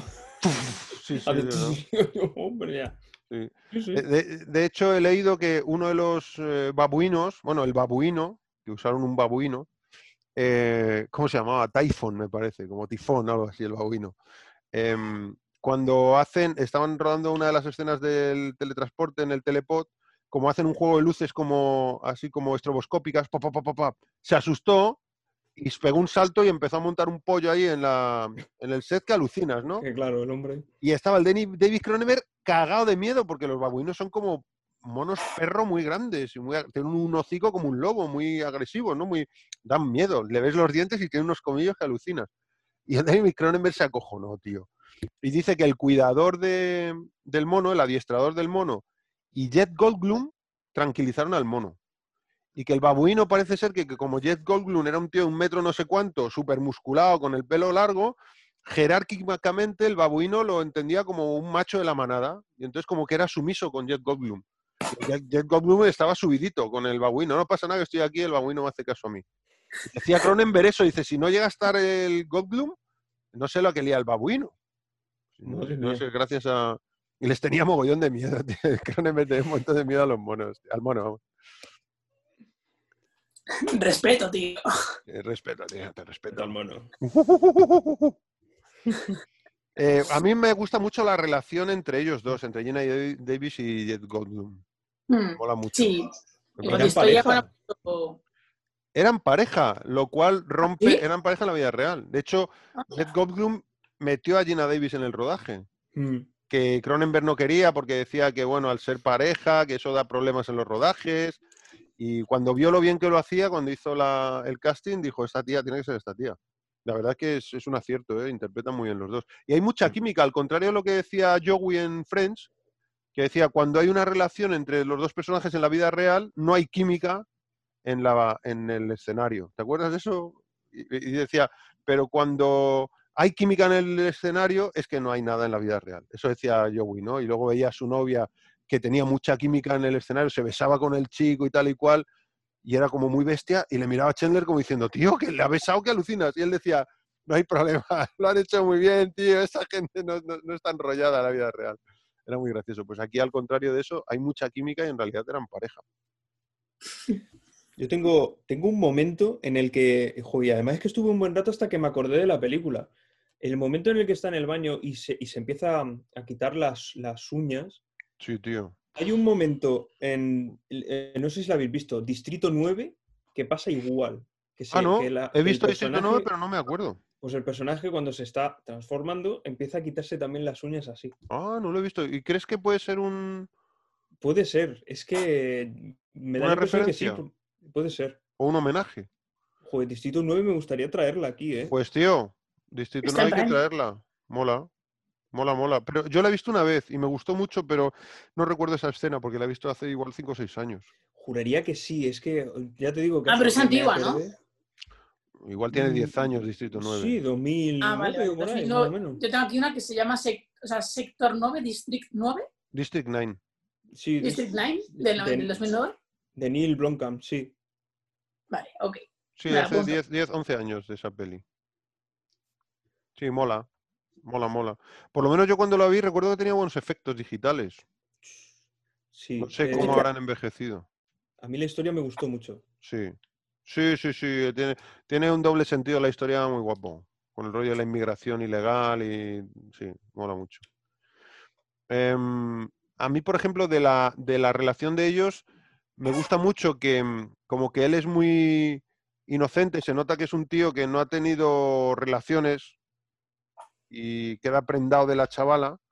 La chavala queda completamente hipnotizada del coco de tío que es, del cerebro que tiene, o sea, se enamora de- de- del, del científico y él, se cae rendido a los pies porque es, la pava es una belleza y le hace caso. Entonces hay como un rollo ahí como de dependencia, ¿no? Y de ahí empieza a surgir una relación romántica, una relación en la que se va viendo, yo creo que está bien hecho, ¿no? Es rápido, pero es creíble, como que se enamoran, tío, como que tienen el flechazo, como que se engañan. No sé si se enamoran o se encoñan, ¿no? Pero tienen ese rollo de se gustan, se gustan mucho. No solamente un rollo sexual, sino que se gustan el uno al otro, se atraen mucho el, el uno al otro. Entonces es cuando eh, la tía al principio sale de allí de la galería de, de Brandel con la grabación, que él le dice, no, no, no, no quiero que grabes nada, no te doy permiso. Y ella dice, pues haberlo pensado antes, tío, ahí hay un mal rollo, porque ella hace de periodista y ahí todavía no le importa nada el tío. Y el tío es un poco de, no, no, te he traído a ti para contártelo, que es un inocente. Pero no me tengo cuentas, tío, si es una periodista, eres tonto, lo- la periodista no está ahí por tu cara bonita, lo va- igual ha ido por eso, pero cuando ve que hay un tema que contar, lo va a publicar. Y ahí la- hay como un mal rollo, la tía va, se lo cuenta al, al ¿cómo se llamaba, tío? El, el actor, joder, el actor El no. Barbas. Sí, el Barbas, tío, El- ¿cómo se llama? Llamémoslo el Barbas. Getz, ¿no? pero- John Getz. Pues Sí, pero Nosotros el- te estuvimos llamando el mientras Statis, Statis, Statis Boran, ¿no? Es que el nombre del, Ah, personaje sí. Statis Boran.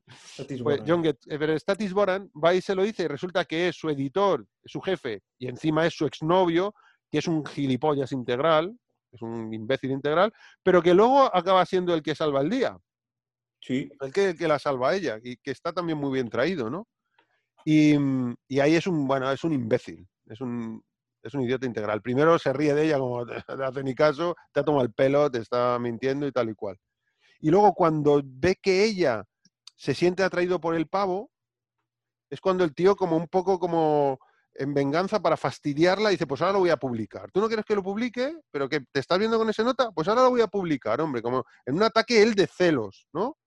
Y, se lo manda al, a la, al, al, no sé, la oficina, el, no, el departamento tampoco, joder, a la galería esa. El, El laboratorio, ¿no? Si quieres. ¿Dónde vive Brandel Mosca? Se lo manda, le manda la portada, ¿no? Que como que lo van a publicar en portada y le va a joder el... el ya, ya. Entonces cuando, entonces cuando ella eh, es cuando él le cuenta que, hostia, ha sido un éxito y entonces em, vamos a celebrarlo. Y ella coge el, el sobre, ve que está la portada para la que él no tiene permiso, sabe que se va a rebotar este, Brandel Mosca, todavía no es Brandel Mosca, pero eh, se, va a rebotar, y dice, vale, pero antes de celebrarlo tengo que eh, solucionar una cosa. ¿Pero qué pasa? ¿Cómo que te vas ahora? Vamos a celebrarlo. Dice, no, no, me voy porque tengo que cortar algunas reminiscencias del pasado, ¿no? Algunos cables que tengo con conexiones con el pasado. Y se va. Y entonces él ve que eh, el sobre o la carta venía de, del- de la editorial de, de Boran y dice, ah, o sea, claro, este tío es su ex, un rollo del pasado, ha tenido relación, o sea, yo estoy aquí volcado en la relación, esta tía me mola un montón, pero para ella soy pues un simple ligue, ¿no? Y entonces el tío empieza a beber, se agarra el pedo y es otra vez los celos, el ataque de cuernos, el decir, jolín, qué mierda. La peor copa de su historia. La peor copa de su historia. Y es cuando toma la decisión que toma, que es una decisión errónea, porque él seguramente en plenas condiciones, sin el ataque de cuernos y sin el, el alcohol en las venas, no hubiera tomado esa decisión. Pero entonces está hablando con el mono, que es muy gracioso, y dice, siento lo de tu hermano. No lo dice a propósito, siento lo de tu hermano. Dice, pero ¿qué general le pediría a sus soldados? Algo así dice, que hicieran algo que él no haría, ¿no? Dice, tío, estás de puta madre, tú estás sano, estás bien, voy a probarlo. Y es cuando lo prueba con el mismo, ¿no? Y es, ahí está la historia de la mosca, la historia de la mosquita ahí metida. Y a partir de ahí se desencadena toda la trama gorda de la peli, ¿no? Yo de todas formas le metí una actualización a las máquinas para que cuando se meta alguna cosa que no sea una persona, te diga, oye, que aquí hay algo Ah, más que tú. Claro, tío. Tarde. Un poquito, un poquito. Claro, a posteriori ya es una mierda, pero ostras, para el siguiente que venga, ostras, no, no me la líes otra vez. Yo la primera vez que vi la peli, eso no me cantó en ningún momento, pero Prueba y error, ¿no? a Claro. posteriori he pensado muchas veces, digo, tío, tan inteligente que es la máquina, que es capaz de tomar la decisión ella sola, de funcionar y todo el rollo. Y además, en, en español habla. En inglés no, pero bueno, lo escribe en la pantallita. Ah, sí, en español habla. En español habla, tío, sí, sí, sí, sí. Ostras. ¿Ah, no tú lo viste en sabía. versión original? Sí. Pues todo lo que sale turr, turr, en español habla así la máquina. Eh, sujeto número uno, eh, Seth Brundle. Sujeto número dos, mosca común. co- Máquina eh, clásica. Sí, claro. Es como, ¿qué coño pone aquí si esta gente no habla inglés? Pues en vez de sustituirlo, le- lo hablamos nosotros. Con una voz Creo que también pasaba eso con la cosa, ¿no? Con el ordenador. que hacía algo así también. No sé si en el. Sí, el ordenador de la cosa también hablaba. El pero ajedrez, ¿no? En la original, que era. No, en la original también, porque era la voz de la mujer de Carpenter. Ah, pues nada. O sea que sí que habla. En la original habla. Por cierto, eh, una cosa que no habéis oído en ningún sitio, estoy seguro, ni vais a leer ni vais a oír en ningún sitio sobre la mosca. Aunque no hubiese habido mosca, eso hubiera salido mal.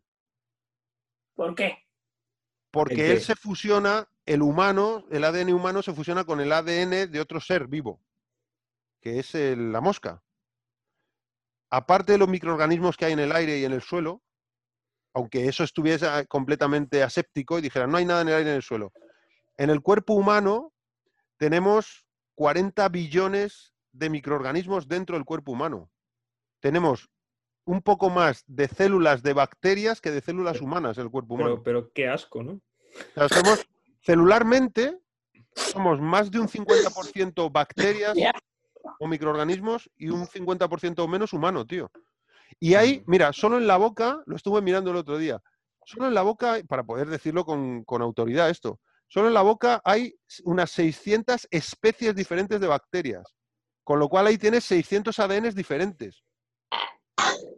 Entonces ese tío, si hubiera fusionado con miles de ADNs de especies distintas, pues la máquina lo hubiera convertido, ¿sabes que en el aparato digestivo, en, las uñas hay microorganismos, en la piel, en la boca, pero en el aparato digestivo, en el colon principalmente, tenemos nuestra microbiota, que son millones y millones, se estima que aproximadamente 200 gramos de bacterias, 200 gramos, ¿eh?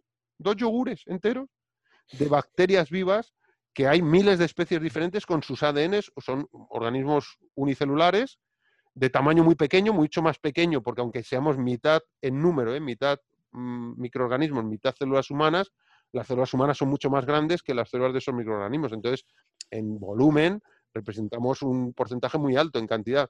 En peso, representan como un 0,3% de nuestro peso corporal total. Un tío de 80 kilos, 200 gramos debe ser eso, un 0,2, un 0,3% del peso. Pero en número de células, tenemos tantas células de microorganismos dentro de nosotros como células humanas. O sea, somos un híbrido. Somos en realidad, más que un híbrido, un simbionte. Estamos trabajando en sintonía con millones y millones de, de microorganismos de especies de cientos o miles de especies diferentes, con lo cual eso hubiera acabado mal. Se hubiera fusionado el tío y hubiera acabado convirtiéndose en, en una ameba, no sé en qué coño, tío, en algún tipo de microorganismo. Porque, claro, cada mi- microorganismo de esos tiene su propio ADN. Qué chungo todo. con el culo torcido ahí, ¿eh? Hombre, yo había escuchado una vez que hay como microarañas que, por ejemplo, se comen la piel muerta de, por ejemplo, de las pestañas, de las cejas y todo esto que va cayendo por aquí. Mm. Ya solo por eso esa idea ya me deja un poco mal. Claro, esos son ácaros, ¿no? Esos son ácaros.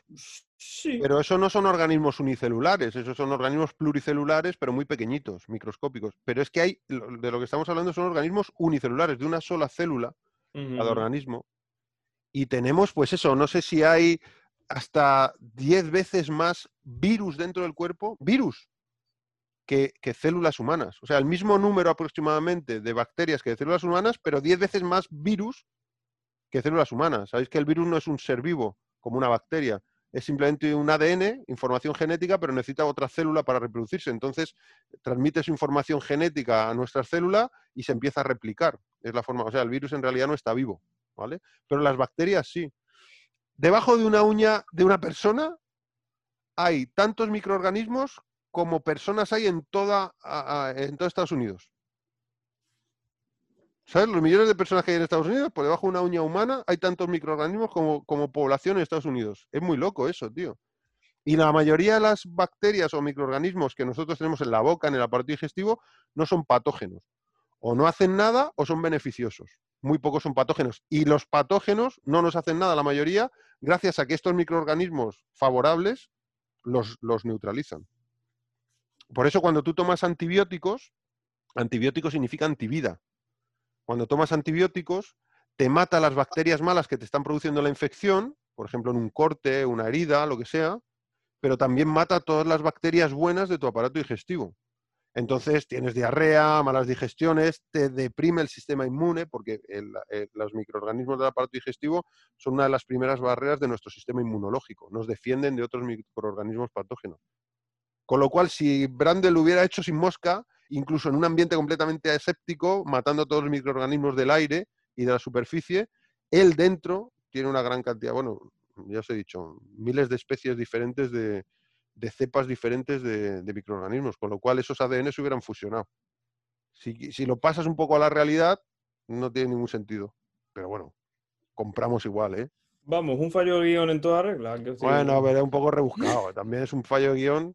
Yo según lo estaba viendo, estaba pensando esto. Claro, la primera vez que la vi ni de coña, ni la tercera. y pero cuando ahora- terminaste de pensarlo, se acabó la peli. No, pero ahora que me dedico a eso desde hace muchos años ya, desde hace 15, 20 años, pues cuando la he visto las últimas veces siempre he pensado en eso. Y ahora que íbamos a hablar de ello, digo, se lo voy a soltar a esto. Oye, Y pues bueno. este momento hay que patrocinarlo, ¿eh? Si este momento está patrocinado. Mira, aprovecha para decir que la gente se suscriba y eso, primo. No lo dejes Ah. para el final. Sí, eh, su- eh, para suscribirse tenéis que enviar dos códigos de barras a la dirección que aparece en pantalla. Los códigos de barra de la tapa del yogur que la chupáis. Sí, Cuando sí. la tapa del yogur aparece el código de barra. Pues eso lo, lo enviáis a la dirección que aparece en pantalla. Pero ojo, no puede estar doblado ni recortado mal, ¿eh? Tiene que, tiene que dejar un poquito de espacio porque No. si no, luego no los admitimos, ¿eh? Chupao Ya sí, nos ha pasado, ya nos ha pasado. pero masticado no, que hay gente que lo mastica. No, Chupao hombre, sí, masticado no. Estamos en ¿Por una qué? época en la Lamido, que... lamido. ¿Por qué lo masticas? Ah, para Claro, sacarle eh. el jugo. Hablando de masticar para sacarle el jugo. ¿Cómo comen las moscas, tío? Cuando no, ahí con la trompetilla esa. ¿Cómo come Brandel mosca? Comiendo Las con la... no tenemos dientes, entonces tenemos una forma diferente de comer. Come tenemos una secreción, tenemos Que una que secreción disolverlo, ¿no? que disuelve el alimento y así luego lo podemos ingerir. Y esa, tío, esa, esa escena, macho, esa imagen es chunga. Lo que utilizaron era leche, huevos y miel batidos. Ah. Y entonces es una cosa que no es tóxica, que no sabe mala y da un aspecto horrible. es un aspecto asqueroso. Está muy currado eso, ¿eh? Ostras, El primo Jesús se ha quedado ahí en la parra, se ha quedado un poquillo en la parra. ahí. Había un momento que el primo Jesús lo hemos perdido. Imagínate a Brandel Mosca pasando al lado de un.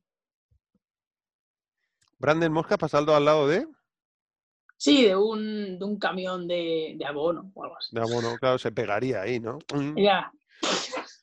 Bueno, en el making of sale que la escena tan chula esa en la que está caminando por la pared, eh, crearon toda la habitación en una estructura que rotaba sobre su eje.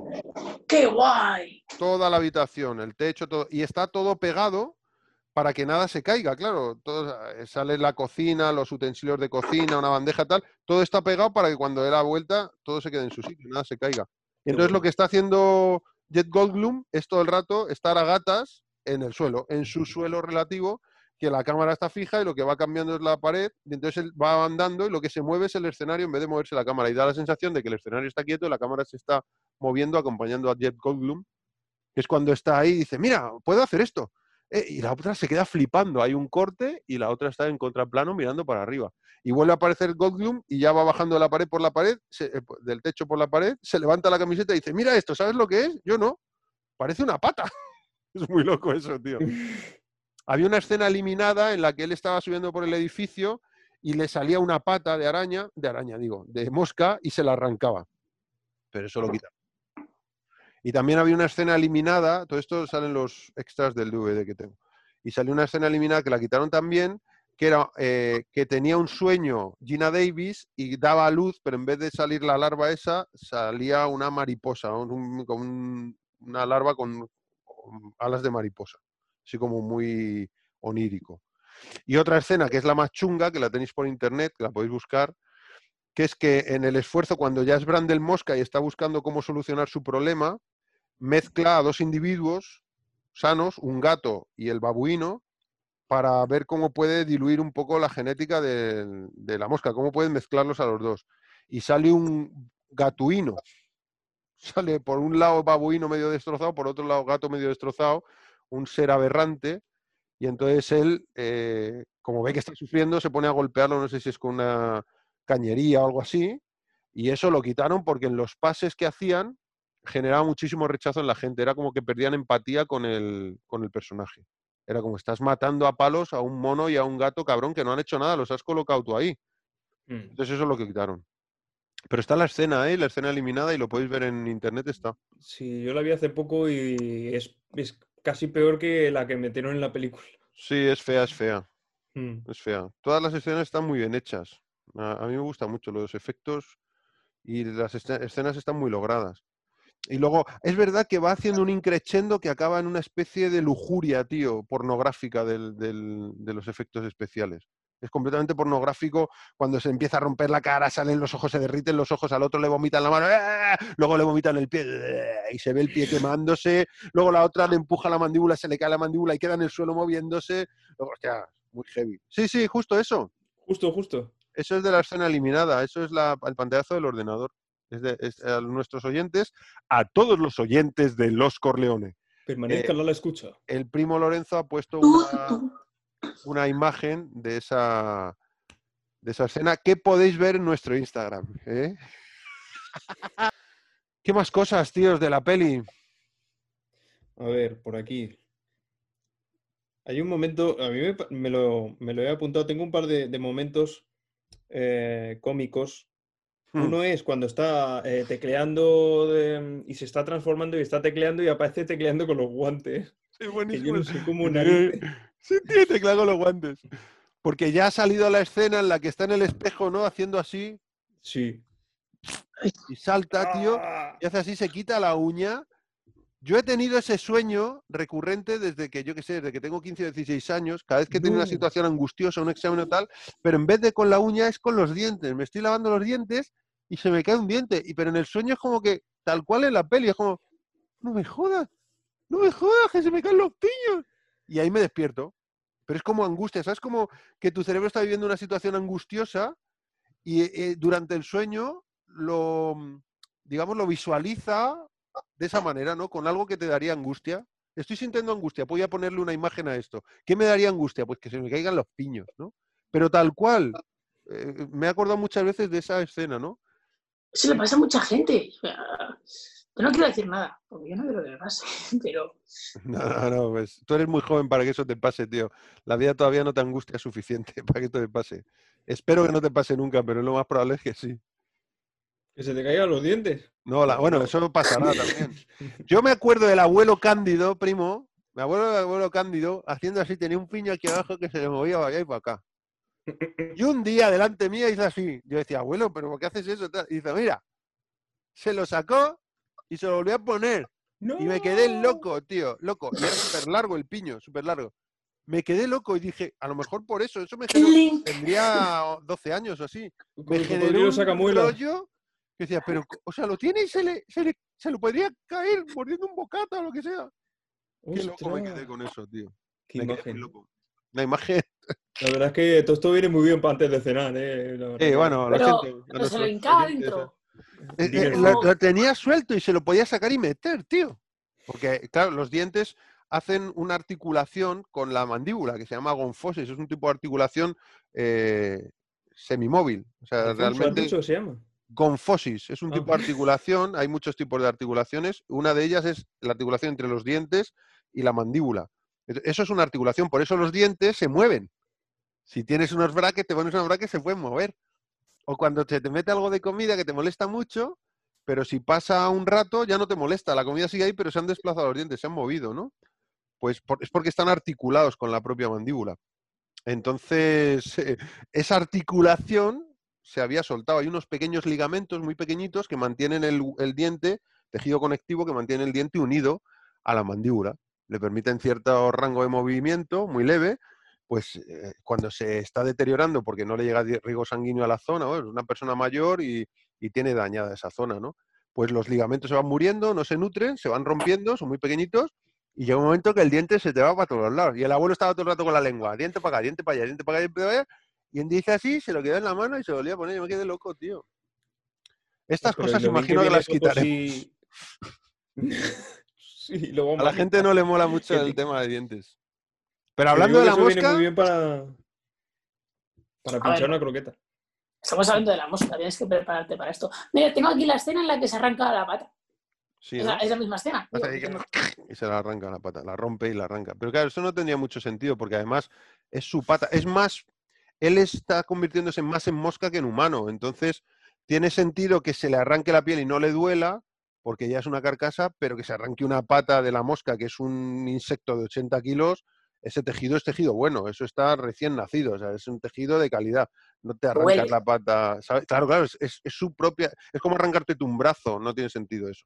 Me parece que está Igual es una pata de leche. una pata de leche.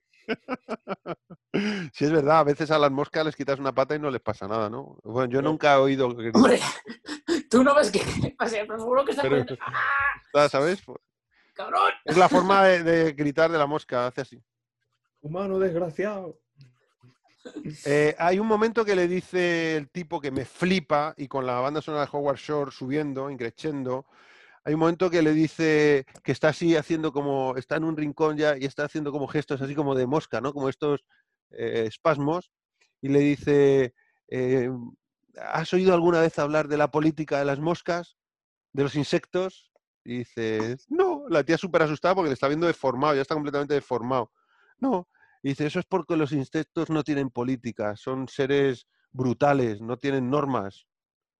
Y dice, ¿pero qué me quieres decir? Dice, te estoy intentando decir que, que te vayas o te haré daño. Tío, se me pone la piel de gallina. Cuando él le dice, tienes que irte o te haré daño, es como he perdido toda la humanidad ya. O sea, la humanidad está por aquí dentro, hay un porcentaje bajísimo, diluido, pero lo que hay es un, un monstruo. Es un, un insecto de 80 kilos que no se comporta como los humanos, no respeta las normas humanas y te, te voy a comer, te voy a hacer daño, o te daño o te como, pero Y tú no te vas a quedar aquí como estás. Lo poco que le queda de humano hace por advertirle. Le ayuda a advertirla porque él, él siempre la ha querido, ¿no? A ella. Y esta, tío, la banda sonora, si os podéis poner esa escena otra vez y sube cuando dice, "Eh, te estoy intentando decir que te vayas o te haré daño. Y ¡bum! sube la banda sonora, Buah, tío, tengo la piel de gallina. No se ve porque llevo mi sudadera de Vallecas, Barrio Rebelde, pero que muy ya de por sí te pone la piel de gallina. que ya la sudadera me pone la piel de gallina, ¿eh? Por supuesto. Vallecas unas por la cornetas. cara. Y ya está vuelta. ¿El qué? Que tú te- alguien se cruza contigo por la acera y se cambia de acera. y se Sí, sí, no, no, por el olor, por el olor. Aunque sea ciego. ¿Y qué más cosas? Eh, bueno, a mí me mola mucho. Decid eh, si tenéis cosas ahí, si no, yo voy soltando historias. Yo tengo una Pues- cosa, a mí, a mí me parece un poco perturbador que el Menda se vaya guardando cosas que se le van cayendo es en un tarro. Es buenísimo. El, el- ¿cómo dice él? El Museo de Ciencias Naturales Brandel Mosca. De Historia Natural Brandel Mosca, dice. Del Smithsonian. El Museo de Historia Natural de Brandel Mosca. Y aparece el pene en un frasco, tío. Hay algo que parece el pene en un frasco, tío. Vaya, eso no ha Hay orejas, dientes y está como el pene. La escena en la que se le caen todos los dientes en el lavabo, que hace así, y se le caen los dientes y, hace y los escupe todos, es muy loca también, tío. Es como me parece como más asquerosa que, que angustiante. Es, como que asco, tío, los dientes ahí con sangre en el lavabo. Pero el rollo de la uña, que es cuando está haciendo como así. Y se queda con la uña en la mano, que luego es cuando aparece tecleando con los guantes, porque no aquí tiene uñas, tío. Entonces los dedos están deformados. Y hay un momento que le dice, le pide algo a la máquina y dice, comando de voz no reconocido. ¿no? Dice, Mm. no reconoce la voz. Porque ya le está cambiando, claro, sus cuerdas vocales Claro. están cambiando, su estructura humana está cambiando. Está muy Ya tiene que hacerlo todo a través del. Me, me gusta mucho, ¿eh? Bueno, cuando se. Una de las cosas que hace que a mí me guste mucho esa película, que cuando era pequeño no me diera miedo, sino que me impactara y yo me llamara mucho la atención, es que es como lo más parecido a una película de superhéroes que había en ese momento. Mm. O sea, Spider-Man le pica una araña radioactiva y empieza a adquirir la fuerza y velocidad proporcional a una araña, ¿no? Esa es la historia de Peter Parker. A este tío tiene esta historia con la que podía ser perfectamente la creación de un superhéroe de Marvel. Sería, hace esto, un, científico que está inventando los viajes eh, eh, eh, es- espaciotemporales, ¿no? Bueno, estas teletransportaciones, que no deja de ser un viaje espaciotemporal. O sea, tú pones una, una, una cápsula aquí y la otra en Nueva York, y en un segundo estás en Nueva York. O sea, ha- has viajado en el espacio-tiempo, ¿no? Y que resulta que está la mosca ahí y él adquiere la fuerza y la agilidad proporcional de una mosca y es un superhéroe de Marvel, perfectamente. Entonces el tío se siente fuerte, se siente renovado, empieza a hacer lo de subirse ahí en la silla, lo de mm, hacer la barra, lo de caminar por el techo, pa, está súper guapo, y vuelve a bajar. Y luego ves que en un momento que él se está volviendo como más agresivo, más temperamental, hay un momento que le dice a ella, le dice, estás enfermo, por favor. ¿Cómo que estoy enfermo? Deja de decir que estoy enfermo. ¿Te parece que un hombre enfermo haría esto? Y le da un golpe a una viga de esa de madera y se la lleva por delante y saltan las... Y yo decía, hostia, tío, es que es un puto superhéroe. Tiene superpoderes, tiene superfuerza, superagilidad. Y el tío mentalmente está mucho más despierto. Claro, a partir de ahí empiezas a ver que se vuelve más agresivo, que le empiezan a salir granos, que ya está feo, porque el Goldblum es un tío que no es como el paradigma de hombre guapo, no, es, no le verías un anuncio de colonia clásica, pero es un tío atractivo, es un tío que tiene su rollo muy masculino, muy atractivo. Y ya le ves que empieza a ser como ya gr- granos chungos, la piel más oscura, más seca, más quebrada, y ya algo va mal. Pero hasta ese momento para mí era un superhéroe. Digo, ¿cómo molaría que te pasara eso, tío? Que tuviese, fue- es como un Spiderman, es Flyman, Mm. es Moscaman, el hombre mosca, ¿no? Pero luego a partir de ahí se va todo al pedal, la pelota, se va todo al pedo, tío, y ya va de mal en peor. Ya toda la Y cosa todo iba relativamente bien, hasta que relativamente mal. Cuando está haciendo el amor con la chica, que él ya ha pasado por el proceso y entonces tiene, está como más vigoroso, y hay una escena que siempre me llamó la atención desde chaval, cuando está haciendo el amor con ella, y ella dice, dice, el seguimos tal, y ella dice, ¿más? Dice, no te tiene que quedar una gota de semen en el cuerpo. Como diciendo, pero tío, llevamos aquí cinco horas hincando. ¿Cómo que más? Y el tío es como, se va la chica y él la coge así como diciendo, no te vayas, hombre, pero a la pava se va.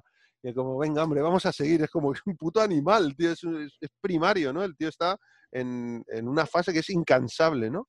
Y la frase de ella me mola mucho, de que como que no te debe quedar ya una gota de semen en el cuerpo. Es como, es, es muy explícita, pero te da el- una información sin mostrarte que llevan todo el rato haciendo el amor o teniendo sexo, te da información de que deben llevar horas haciendo eso, ¿no? Están fatigados los dos, incluso él, que es como superpoderoso, está fatigado, la intenta retener y dice, "Ah, que se pide, tío, que yo- ya- no di de sí ni yo. Eso está muy guapo. ¿Vas a decir algo, Lorenzo? Sí, eh, no, est- estaba pensando si, si era coherente o no, pero yo creo que sí. Eh, él se, se fusiona con una mosca y durante la, durante la película con su transformación, poquito a poco a mosca. Pero como que está, transformando en una mosca gigante en lugar de en una fusión. Claro, él no se está transformando en mosca. O sea, está no decir, transformando claro. en Brandel mosca, es decir, es una mezcla entre Seth Brandel y una mosca común. O sea, él no es como en la película del 58 que se convierte en una mosca gigante. No, es una fusión, es un ser que no existe. Es un ser con ADN de humano, por eso tiene el tamaño de un humano, un aspecto, no, es, como un, no es como un insecto, parece más un, un mamífero sin hacer, ¿no? La cabeza es un poco de insecto, pero la estructura es como una especie de mamífero, ave, o sea, no ves tú que sea un insecto, no es una cosa oscura con pelos negros y patas largas, es una cosa con- de color carne, ¿no? O sea, no se convierte en una mosca, el tío se Y convierte como en la escena está oscura cuando ya está justo al final que se le caen los ojos. pero sigue siendo un poco ca- color carne de alguien como mulato, en realidad. No es eh, de un caucásico, pero tampoco es de un africano. Es decir, es un color mulato, es como un hindú o algo así, ¿no? El color de la, de la piel es más de alguien mulato o brasileiro, un- bueno, hay muchos brasileiros, pero me entendéis, ¿no? Como un mestizo que no un negro eh, africano, un guineano o, un caucásico, un, un tío del norte de Europa, ¿no? Pero quiero decir, no es una mosca. Tiene cosas de Claro, sí, insecto, la- los ojos más grandes, la parte de la boca, eh, la forma de comer, eh, varias patas y tal y cual, pero no es una mosca en sí. Pero tampoco es un humano, es Brandel mosca, es otra cosa que no Claro, existía claro. antes. Son dos Ujú. ADNs fusionados. Eh, el tipo este que hizo los efectos especiales se informó mucho de la fisiología de una mosca, cómo es una mosca común, cómo es un insecto, y preguntó a genetistas. Eh, tuvo conversaciones con genetistas para saber qué pasaría si se fusionara. Le, le decían, esto es- no se moriría, pero le contaron suficiente como para indicarle que no se convertiría en una mosca, sería una mezcla de ADNs. Es decir, el ADN de uno y de otro se combinarían y darían un, como resultado algo que no podría vivir, pero que a nivel de ficción sería algo en una mezcla entre el hombre y la mosca. Es verdad que el hombre, digamos que eh, eh, al ser más grande que la mosca, al tener más células el humano que la mosca, o células más grandes, tiene más cantidad de cromosomas, más cantidad de ADN, es como que le permite que el tamaño sea grande, no es como un hombre que se ha hecho pequeño, ¿no? Sino que permite que el tamaño sea más o menos del del hombre, pero las características genéticas son más parecidas a las de un animal o un insecto, algo muy mm, brutal.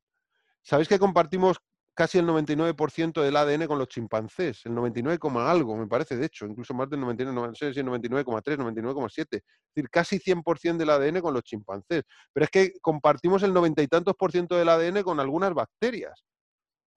O sea que lo que nos hace tener el aspecto que tenemos son pequeñísimos cambios en el ADN. La mayor parte del ADN se comparte con la mayoría de las especies del planeta. Se supone que venimos de un organismo unicelular, todas las especies que hay en el planeta. Es más, se supone que venimos de un organismo unicelular que llegó al planeta en un asteroide. Que eso es muy loco. Yo cuando lo leí en su momento, no sé qué veracidad tiene, pero lo leí en una revista científica. No sé si era una hipótesis, una teoría, La teoría de la panspermia. la panspermia, que venía, eh, que había microorganismos unicelulares, vida, en, un, en una roca que se estrelló con la Tierra hace 4.000 millones de años y empezó a generarse la vida. La vida en el agua, primero organismos unicelulares acuáticos, y luego organismos pluricelulares, y luego salieron anfibios, y luego ya eh, animales terrestres, cuando la atmósfera era respirable, etcétera, etcétera, y de ahí pues eh, reptiles, eh, pequeños mamíferos, todo el rollo, ¿no? El rollo de la extinción de los dinosaurios hace 65 millones de años, pero que en teoría nacemos, de un- venimos todos de, una única célula, de un organismo unicelular.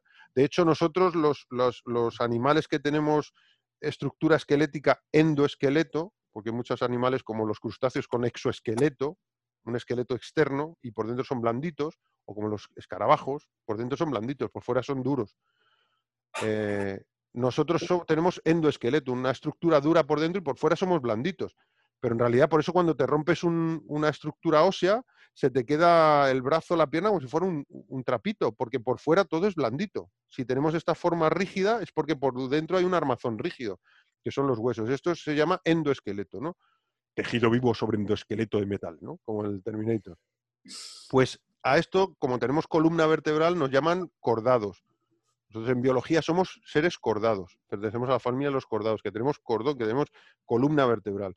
Los primeros cordados fueron peces, o sea que nosotros derivamos directamente de los peces. Todos los animales que tienen columna vertebral derivan de un origen eh, concreto que son peces con endoesqueleto. Antes los peces tenían exoesqueleto, eran muy resistentes pero poco móviles y poco a poco la, la evolución les fue generando que estos son cientos o decenas o cientos de miles de años de evolución. Que fueran algunas especies empezaran a tener mutaciones que tuvieran un pequeño esqueleto interior y por fuera fueran blandos. Entonces eso les permitía ser mucho más flexibles, mucho más móviles, más rápidos, no tan patosos y no dejaban de ser estructuras relativamente rígidas por dentro. Entonces, todos los animales que existen, a partir de esos que tengamos esqueleto, venimos de ahí, con lo cual compartimos muchísimo ADN.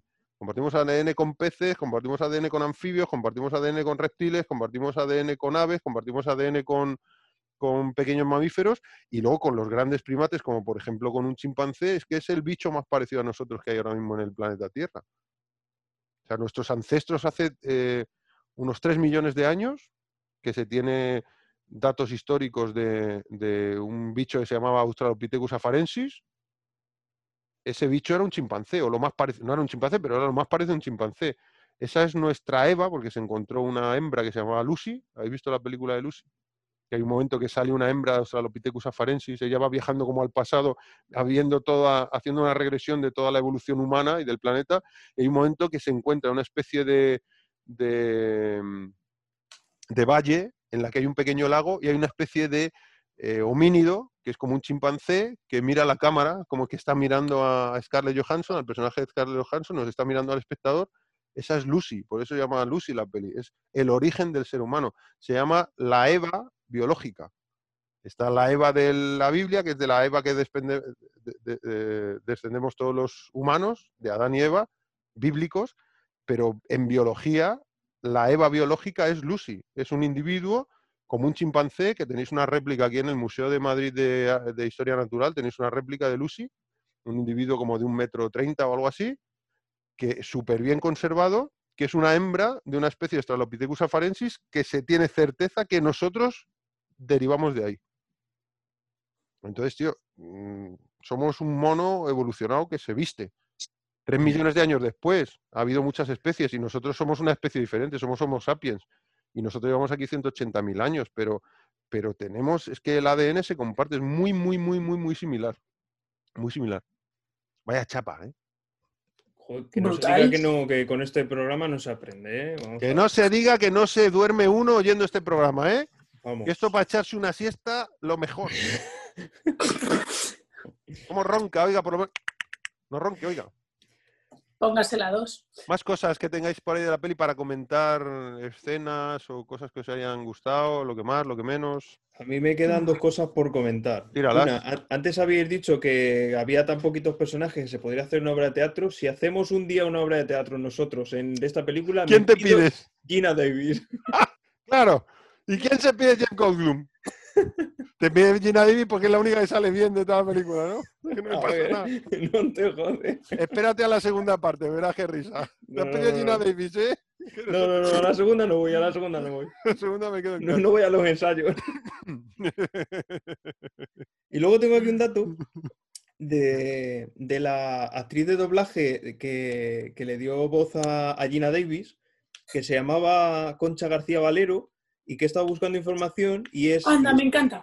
y esto os lo comento a vosotros que, que os mola la serie, era la, la actriz que le ponía voz a Courtney Cox en Friends. Lo, de- lo sabía, tío. Te iba a Ah. decir Mónica. Te iba a decir a Mónica, tío. Qué bueno. La he confundido. Vale, vale. Pero sí, sí, que, que murió en 2005, 2006. 2005-2006, sí. Qué pena, pobre tío. De hecho, yo, yo- yo lo sé porque mm, en el capítulo este, de hecho, Claudio, creo que me mandaste un mensaje diciendo, oye, tío, en Le este han cambiado la voz. tiene otra, otra voz. O sea, Durante un trozo, además. Un trocito del cachos. capítulo. Claro, o sea, de repente hablo con una voz y de repente con otra. Pero no es solo un cacho, es un cacho, luego, luego no, luego sí. Sí. Y es porque mm, en Netflix eh, es, es- es el capítulo en el que van a una isla. Sí, que se le pone el pelo Sí. fosco a- por la humedad a Mónica, muy gracioso, tío. Ese capítulo es muy Pues, gracioso. El, el- o sea, en Netflix está la versión extendida que se estrena en Estados Unidos, pero no se, no se estrena aquí en España, por lo que no se dobló. Y pues por eso hicieron un cambio. Y yo, yo lo sé por investigué y dije, anda, pues por esto fue. Sí, ya me acuerdo que me lo explicaste tú. Yo te dije, oye, tío, ¿qué pasa aquí? Y tú me lo explicaste. Me quedé loco porque se notaba un montón. Era como, no sé, no es la misma voz. Hacen como para que se parezca, pero no es la misma voz. Cambia. Claro, y más si llevas un rato o unas Claro, pocas llevas unas cuantas temporadas. Y Mónica, que era, la voz era súper característica, porque por ejemplo la que dobla a Rachel va modulando la voz a medida que van pasando las temporadas. Pero la que eh, dobla a Mónica es muy similar durante todas las temporadas. Mm. Mm. Mucho el timbre de voz y cómo la, la utiliza, ¿no? Y Chandler te acompaña durante toda tu vida viendo pelis. La voz de Sí, sí. Chandler. Que creo que es. Es. em, Dios. Es que se- lo- los hermanos. Los hermanos. ¿Brother? ¡Ah! Los hermanos Brothers. Lo iré investigando, seguid hablando. Bueno, sí. Tenías otra cosa por ahí, primo. Decías que tenías un par de cosas. ¿Has dicho una? ¿Tienes otra? No, había dicho la de la obra de teatro. Mm. Ah, vale, vale. Ya me reservo yo mi Dato, importantísimo de, de- de gran importancia, relevante. Em, una pregunta, yo os hice esta pregunta con el hombre sin sombra y os la pregunto aquí también. Mm, hay una evolución en el, en el temperamento, en el carácter y en la agresividad de- del personaje Jet Goldblum durante toda la película. Sé que cuando estoy diciendo Jet Goldblum, igual estoy em, instando a que aparezca algún tipo de. invocando algún tipo de demonio, ¿eh? O sea, os pido disculpas de antemano, de antebrazo, pido disculpas de antebrazo. Dilo, dilo tres veces. Y no, no, no, enseguida no lo haré. Y, y os pregunté con el hombre sin sombra, ese cambio de carácter más agresivo, más de estar por encima de las normas, etcétera, eh, ¿creéis que pa- pasan las dos películas? Y os pregunté, ¿creéis que pasa por eh, en el hombre sin sombra por la por la- el, el suero ese que se inyecta? O aquí por el, el cruce con la situación que, del cruce del ADN con la mosca, o por o por el hecho de sentirse más poderoso. O sea, me siento más poderoso, estoy por encima del bien y del mal, soy un ser único y entonces no hay reglas, porque no hay consecuencias. ¿Qué pensáis? Me interesa vuestra opinión. Hombre, eh, esa es una pregunta muy parecida, porque la situación es muy parecida a la Es la la misma, claro, es la misma claro. pregunta. Es qué opináis aquí. Y claro, eh, Brandel es muy, o sea, no es como pasa con Hombre sin Sombra, él es Mm. muy, pues, o sea, no se cree Dios, se cree, pues, oye, pues he investigado y, te- y tengo esto, que es brutal, y- pero no, no, no se cree más que nadie ni nada. Y, mm, y, más, a- y cuanto más avanza la película, esto es exponencial. Cada Mm. vez está más y más y más tal. Así que, pues, me figuro que es pues en base a, a eso, a, a la fusión con la mosca.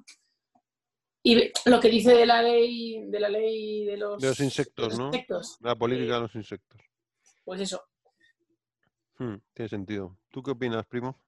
Yo, yo creo que, el, que un muy pequeño porcentaje, un 5 un 10%, de, viene del carácter como humano, por- porque al principio no, no se las da de importante, ni tiene delirios de grandeza, está enseñando su, su- las máquinas que ha inventado, pero en modo normal. Y luego ya el 90% viene a raíz de, de, lo- de ser consciente de en qué se está convirtiendo. Eh, primero empieza a tener la fuerza y luego ya poco a poco se va transformando. Entonces, al darse cuenta de, de que no puede dar marcha atrás a lo que está pasando, yo creo que lo que hace es convertirle en eh, darle un carácter muchísimo peor del, del que tiene originalmente como un, como un ser humano. Pero no tanto que él mm, se muestre de esa manera, sino que está sufriendo eso como efecto secundario, ¿no? Sí, porque es que hasta en el último momento, cuando, cuando incluso Gina Davis le va, le, le va a disparar con el arma, cuando ya está al final del todo, mm, yo creo que todavía le queda un ínfimo porcentaje de humanidad. Sí, yo estoy mira seguro hacia porque, arriba- porque mira hacia arriba. De hecho, coge el cañón de la pistola y de la escopeta y se lo pone en la frente. O sea que ahí en la cabeza hay un rollo de. Ahí hay. Ahí dentro queda algo de, de Seth Brandel. Algo imagínate, quedarte ahí encerrado. Claro, porque además es cuando ha intentado meterla a ella en el otro telepod, el Barbas ha disparado como ha podido el hombre, porque para, con su muñón de arriba y su muñón de abajo ha disparado los cables, entonces no- ha evitado que suceda esto, pero él- entonces hay una especie de explosión, se rompe la puerta y cuando él sale, sale teletransportado, mitad de mosca, mitad telepod. Tiene Mitad un trozo aquí en la Mm. parte, la- que es como ya, olvídate, ya te mueres Manolo, o sea, de esta no sale. De esta ni en un zoo, nene. O sea, no sabemos si llevarte un zoo o una tienda de electrodoméstico. ¿Dónde llevamos?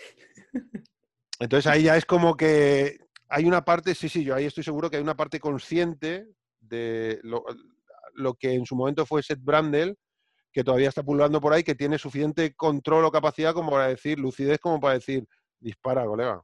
No- Claro, quizá no eh, físicamente ha desaparecido totalmente, desaparecido pero en la cabeza queda algo. Una parte en el comportamiento sí que está, ¿no? De hecho, cuando él todo el rato, incluso cuando ella está gritando y le quita la mandíbula y tal, él está intentando llevarla al telepod porque él, ahí no está el insecto, ahí está el cerebro de Brandel, que es quiero revertir esto.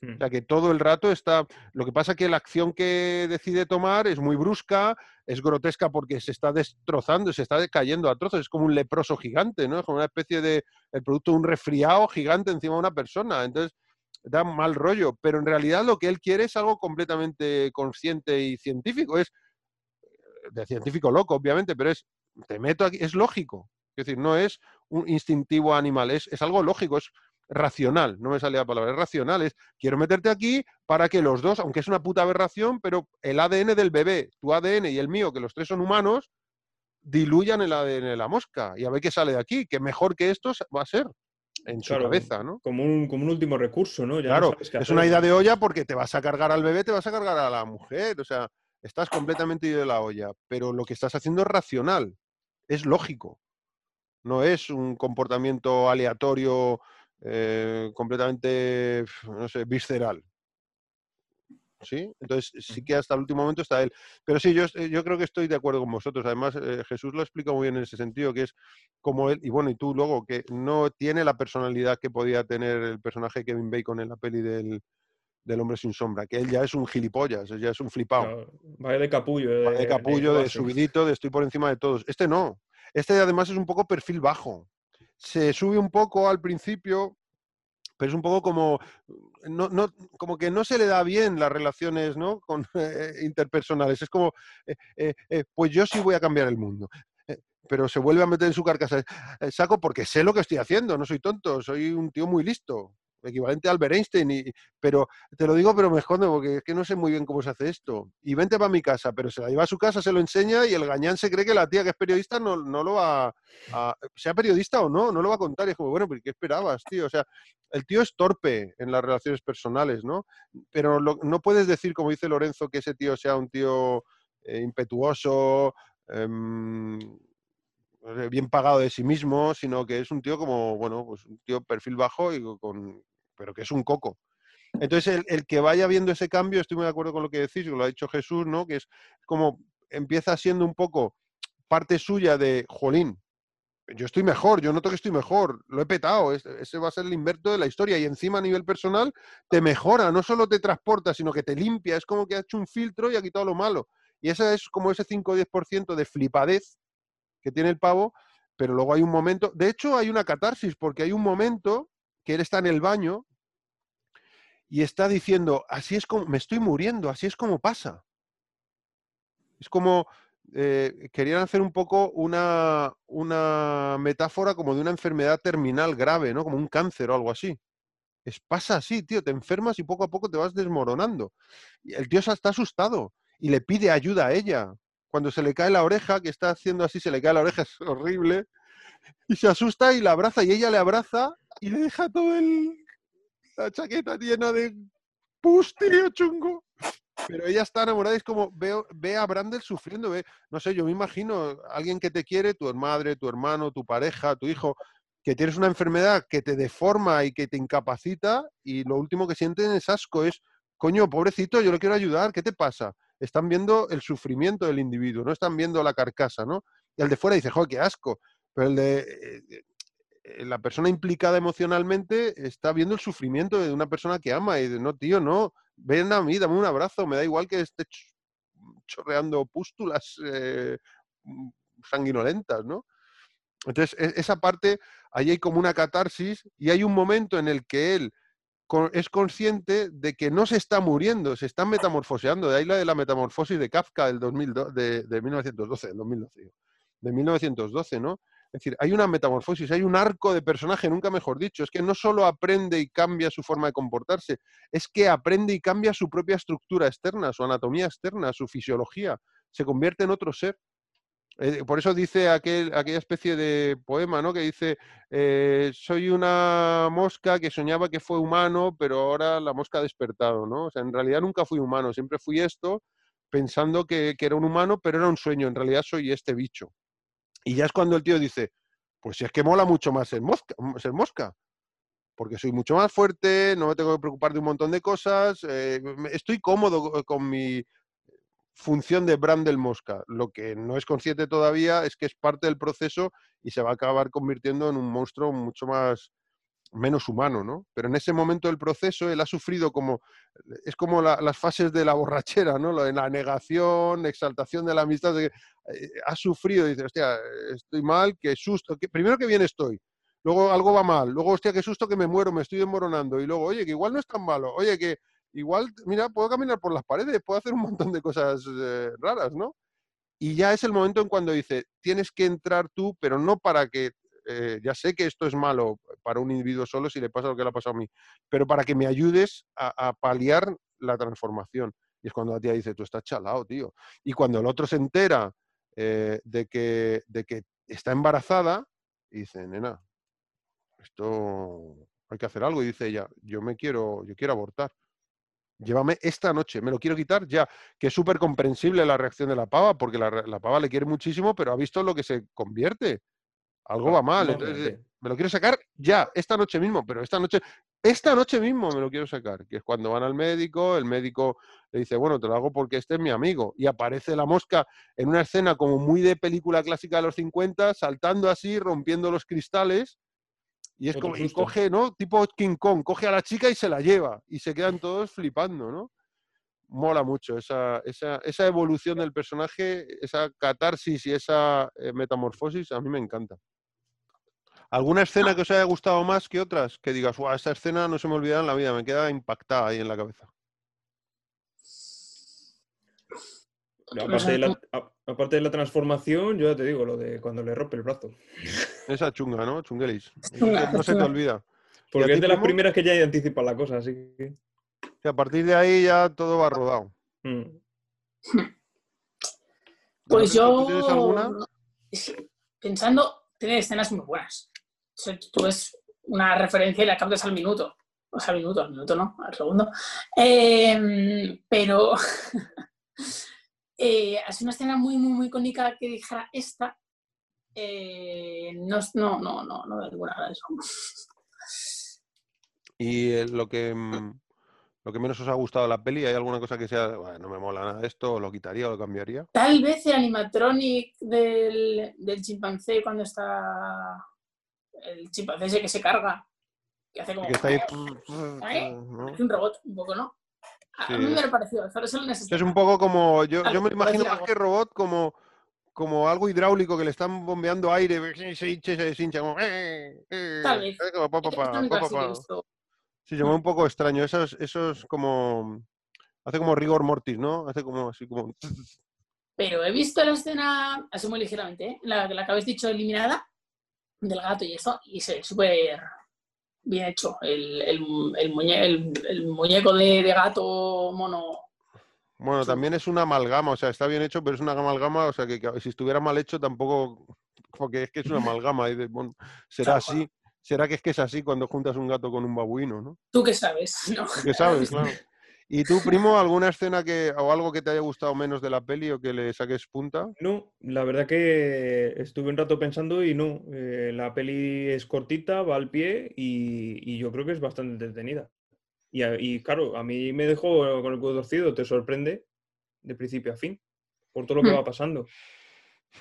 A mí, mira, una cosa para ya para cerrarlo, es, es una cosa que me da mucha atención de Miguel, porque Miguel como que tiene esta peli como, ah, mola mucho y la historia y no sé qué, le gusta mucho El hombre sin sombra también, sin embargo la cosa dice, no, una peli de miedo, yo no quiero. Y a mí me parece que esta y la cosa se parecen un montón.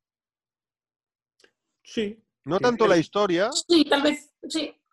pero thriller, suspense, igual es verdad que como decía Víctor, en esta hay menos suspense, pero hay mucho de thriller, y, mm, y- pero hay una buena historia en la cosa, hay una buena historia, no pasan las cosas sustos porque sí, o que- hostia, hay una historia de un que descubren, supuestamente han descubierto una nave extraterrestre, que hay un individuo congelado, que se les ha descongelado, que parece que ese individuo tiene capacidad para mimetizarse con otros individuos de cualquier otra especie, y ahí empiezan a pasar susto, un poco como en la mosca. Igual la mosca no tiene tanto susto.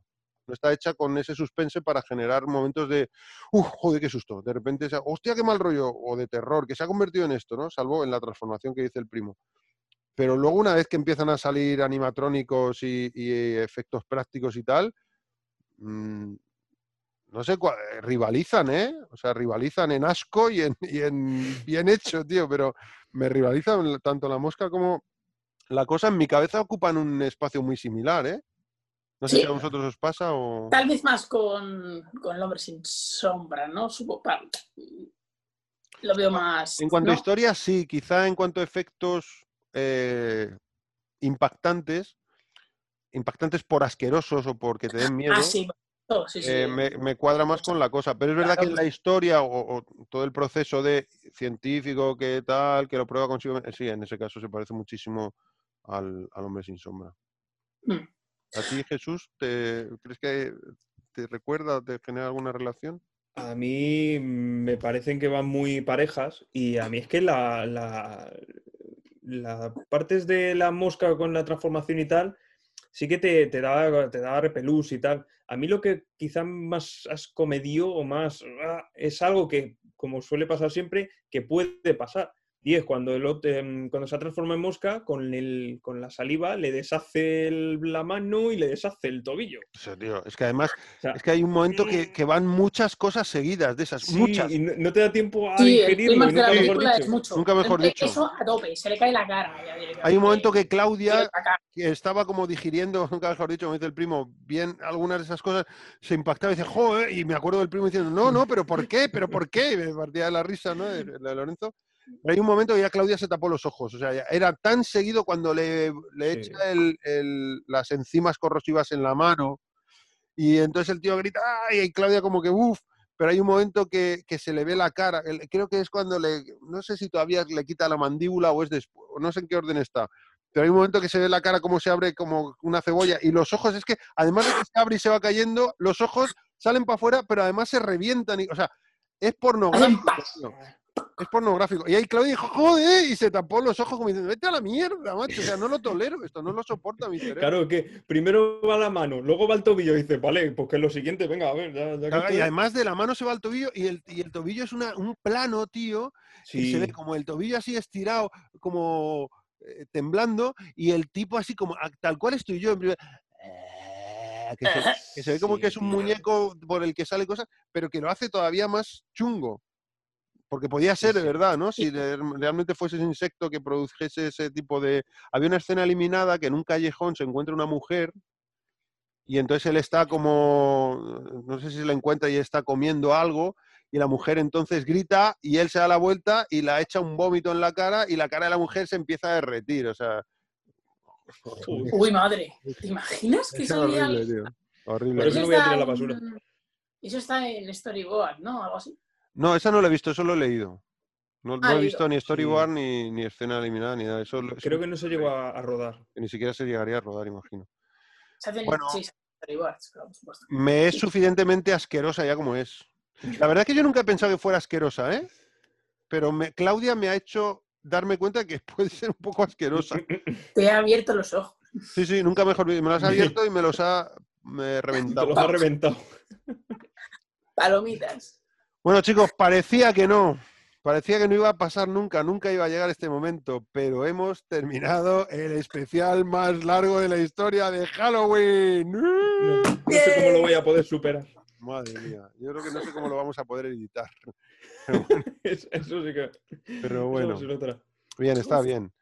Bueno, eh, hemos sobrevivido los, los que teníamos más resistencia. Sea- El primo Lorenzo está a punto de morir. Si esto lo alargamos 30 minutos más, palma, ¿eh? Palma. Pero hemos sobrevivido los que tenemos más resistencia, chicos y chicas. Espectadores, espectadoras, oyentes, as. Que nada, que nos despedimos aquí. Hasta aquí hemos llegado, tíos. Ay, Bueno, chicos y chicas, aquí chicos, a nuestros oyentes y a nuestros espectadores, chicos y chicas, muchísimas gracias por vuestra atención. Esperemos que os haya gustado. A nosotros, nosotros nos lo pasamos muy bien. Unas veces se nos hace más largo, igual que a vosotros, o sea, me- otras menos, unas veces más divertido, otras veces un poquito más tedioso. Pero la verdad es que yo personalmente me lo paso muy bien. Así que muchas gracias a todos los que habéis estado ahí y muchas gracias a los eh, a nuestro equipo de, de Corleone. Aquí presente Jesús Bravo, muchísimas gracias, primo. Muchas gracias. Me lo he pasado guay. Igualmente. Lorenzo Martínez, muchísimas gracias. Coaching A sobrino. Y gracias a Claudia, que hoy no podía estar porque tenía que preparar siete exámenes para la semana que viene, la pobre. Madre mía. A Miguel, que ha Apoyo, tenido que Claudia. irse. Apoyo, necesitamos apoyo. Y Pollo decía, voy. A Miguel, que ha tenido que irse, y a Víctor, que ha tenido que irse, pero que han colaborado con nosotros en este programa, además de en el resto. Pues nada, chicos, que muchísimas gracias y que, primo, acuérdate de decir eso que tienes que decir para YouTube. Sí, por favor, eh, darle a like, suscribirse, la campanita para tener noticias nuestras y pillándose en, eh, pues en, la- en el resto de sitios, en Spotify, en Evox, que por cierto en Evox tenemos eh, el especial de homenaje a Ennio Morricone, que Ahí solo le vais a poder escuchar ahí. por Solamente ahí. Por lo que sea, no sabemos por qué, ni por No derecho sabemos por ni qué. de autor ni qué, pero por lo que sea ahí. Es un pepino de, de especial, ¿eh? Al que le guste, a, a quien le guste Ennio Morricone, tenéis que escuchar ese especial. Mola mucho, gallina de piel. Sí, sí, a tope. Y luego ya está, eh, montado con las bandas sonoras entre cada. Ay. Y próximamente, quizá cuando estéis eh, viendo u oyendo esto, ya estemos ahí. Próximamente, ¿dónde, primo? en Instagram. Vamos, casi En seguro. Instagram. Bueno, ahí lo vamos a petar. O sea, eso, eso va a ser una vorágine de, de información, de imágenes, de Datos. súper chulos datos. Va a estar- eso va a ser muy friki. Yo eso creo, confío mucho en Instagram, ¿eh? creo que igual me equivoco, pero creo que va a ser muy friki eso. Va a molar mucho. Sí, permanezcan atentos a sus pantallas. Todas las cosas, el cajón desastre que tocamos aquí por ahí suelto, la- todas las imágenes o vídeos lo vamos a colgar ahí. De cabeza. Pues nada, chicos, que tengáis buen fin de semana y nos vemos en la próxima. Igualmente. Sí. Adiós. Adiós. Thank you.